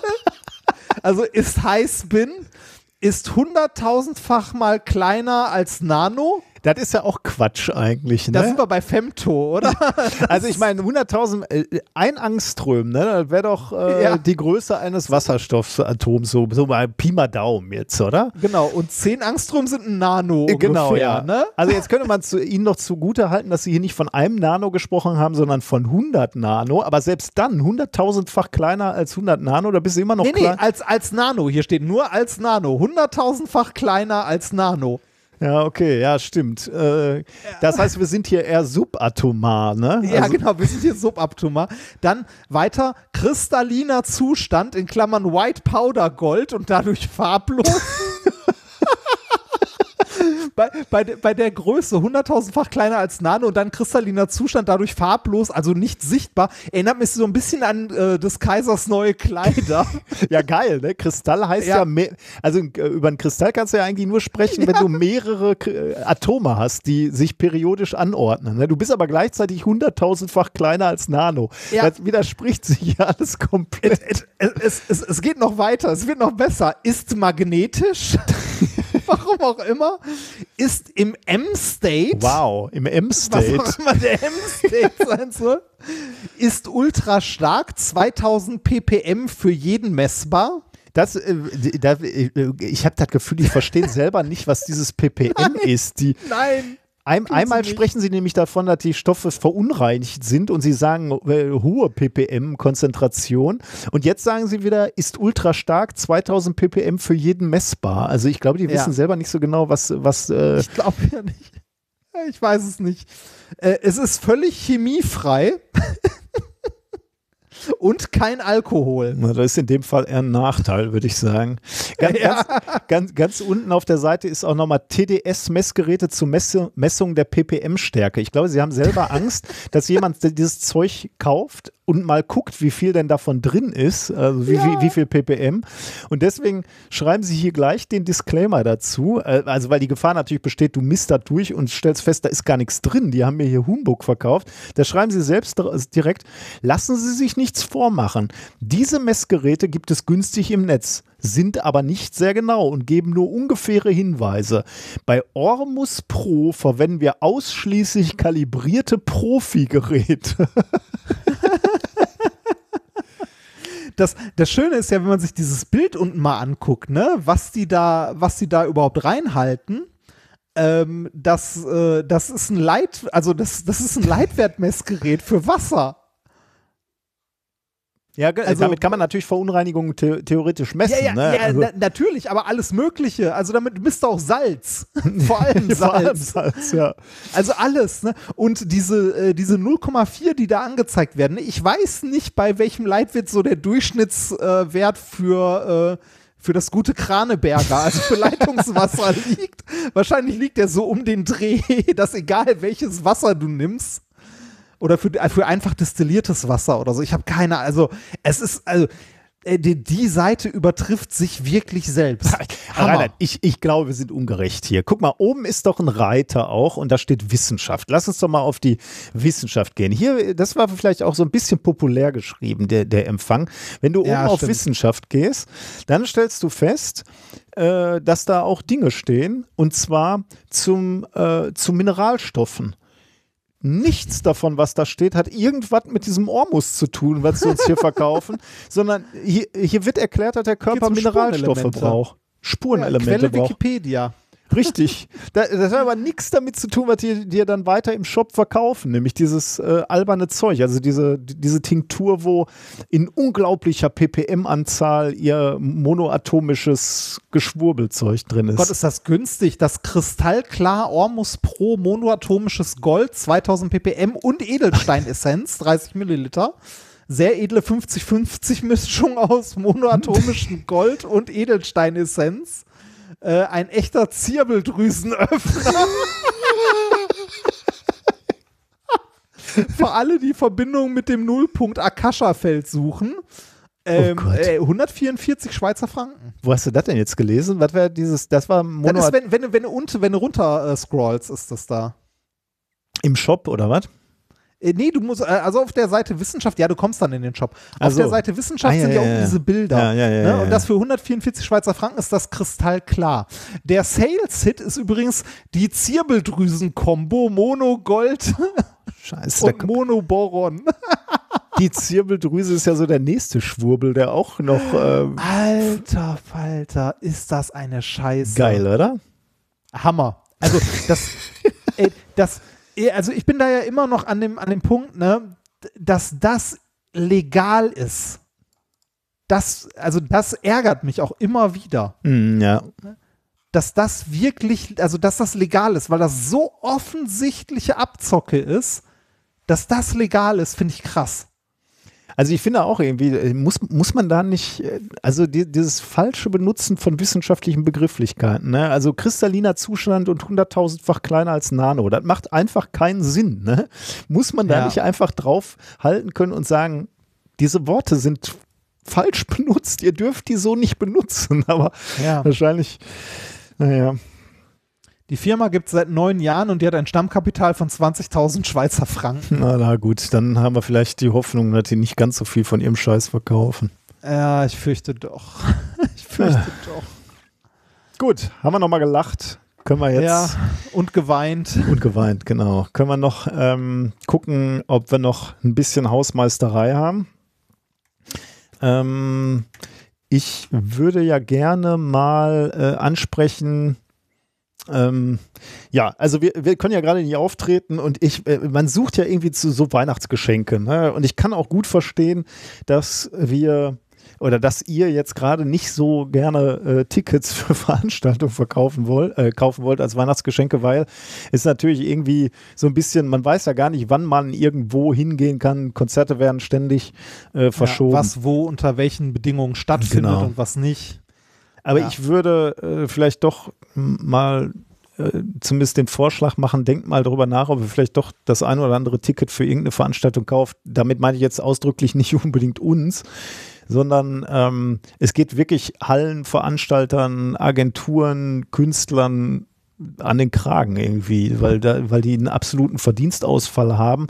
Und äh, wir sehen das halt an unserer lieben Agentur HPR, die sich äh, um uns kümmert und die, äh, die jetzt, ich weiß nicht, manch, manche Auftritte schon zweimal verschoben haben, ne? Und es kommt aber kein Ertrag mehr rein. So, das ist für so eine Agentur Ja. halt echt scheiße. Ähm, Ja. Und- Und, auch für die örtlichen Veranstalter. Ne? Genau, also die, ja. die den ganzen Mist veranstalten, die die Termine machen mit den Häusern, für die Häuser selber auch. Also da hängt eine, eine ganze Branche gerade in den Seilen. Ne? Und zwar massiv. Also ähm, wir können es noch verkraften, weil es nicht unser Hauptberuf ist, Ja, ja, ne? also, auf, äh, der, der- auf der Bühne zu stehen. Das ist für uns der Bonus. Äh, für mich äh, ist es Teil meines Einkommens, weil ich ja mittlerweile nicht mehr äh, irgendwie im öffentlichen Dienst arbeite. Aber ich komme mit den Podcasts mit den beiden auch ganz gut über die Runden und nage jetzt auch nicht am Hungertuch. Aber äh, dieser Branche oder den Leuten, die in dieser Branche arbeiten, den Firmen, ist halt das komplette Einkommen Mhm, weggebrochen. ja. Alles. Also wenn ihr bei unserer Agentur HPR mal gucken möchtet, da gibt es halt auch äh, neben uns auch noch anderen, wir freuen uns natürlich auch, wenn ihr Tickets für, für uns kau kauft, aber da gibt es halt auch noch andere äh, Künstler, ne? Eure Mütter, äh, Ralf Schmitz, äh, äh, Johann König König und zum Beispiel, genau. so Also kö- könnt ihr mal gucken, also unsere, äh, unsere Agentur äh, zu unterstützen ähm, oder Künstler im Allgemeinen zu unterstützen, indem ihr Tickets kauft. Auch ja, wenn ihr dann ja, ist ein Scheißgeschenk, ich weiß, weil man im Moment nicht weiß, wann man das dann wirklich einlösen kann und ob man dann überhaupt Zeit hat. Ich weiß, dass das blöd ist, aber ich verschenke auch trotzdem Tickets, weil ich eben äh, die Geld auch in, in Richtung dieser Branche äh, schicken will. Und HPR, er war halt immer gut zu uns und hat, hat uns vertraut, dass wir ein Konzept haben für die, für die Wissenschaft auf Bühnen. Ähm, und deswegen hoffen wir, dass wir diese Par- Partnerschaft auch noch weiter aufrechterhalten können. Ja. Gleiches gilt übrigens auch für Karten, die ihr habt. Jetzt nicht, also auch wieder explizit nicht von uns, sondern von allen möglichen. Ähm, überlegt hier und da, ob ihr die wirklich zurückgeben möchtet oder ob ihr nicht abwarten möchtet, was denn der Ersatztermin ist. Ähm, ich habe hier auch noch Karten zum Beispiel rumliegen fürs Voll-Playback-Theater. Die habe ich schon seit über einem Jahr, äh, weil es jetzt halt auch schon x-mal verschoben wurde. Ich habe hier äh, Karten für die drei Fragezeichen noch liegen. Ich könnte die alle zurückgeben, aber ähm, erstens möchte ich die Sachen sehen, wenn sie denn dann stattfinden. Ja. Und zweitens äh, möchte ich halt auch äh, der Branche sowas wie eine Planungssicherheit geben. Genau, ja. Und äh, wenn wir jetzt schon, ja, oder hast du noch?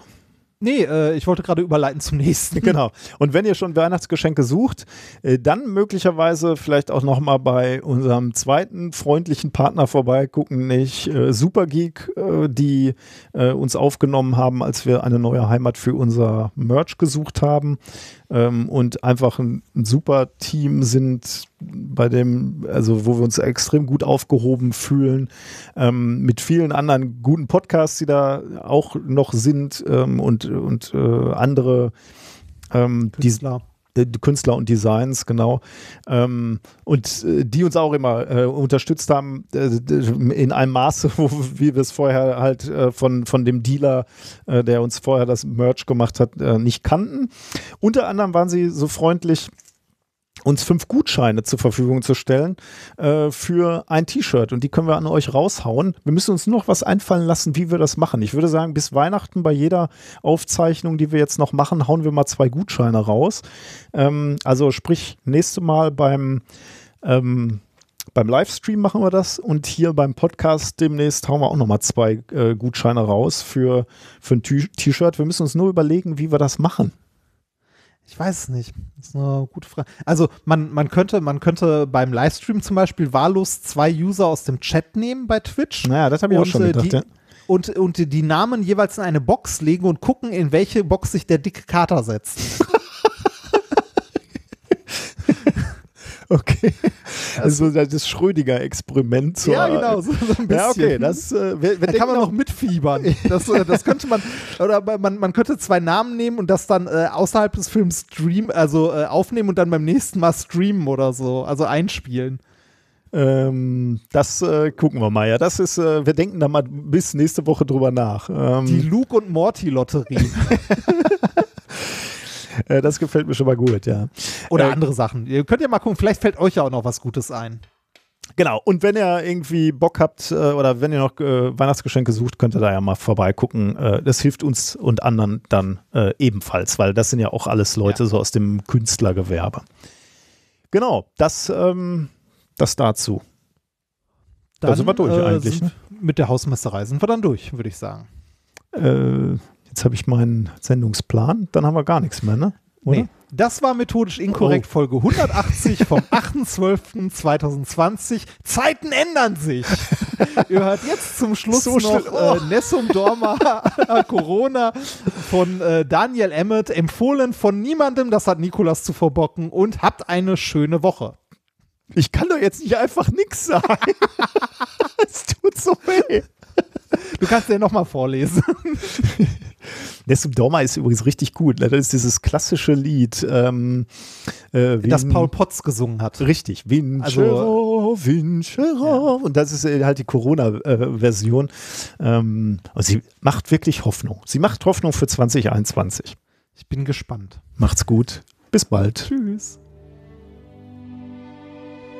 No corona, no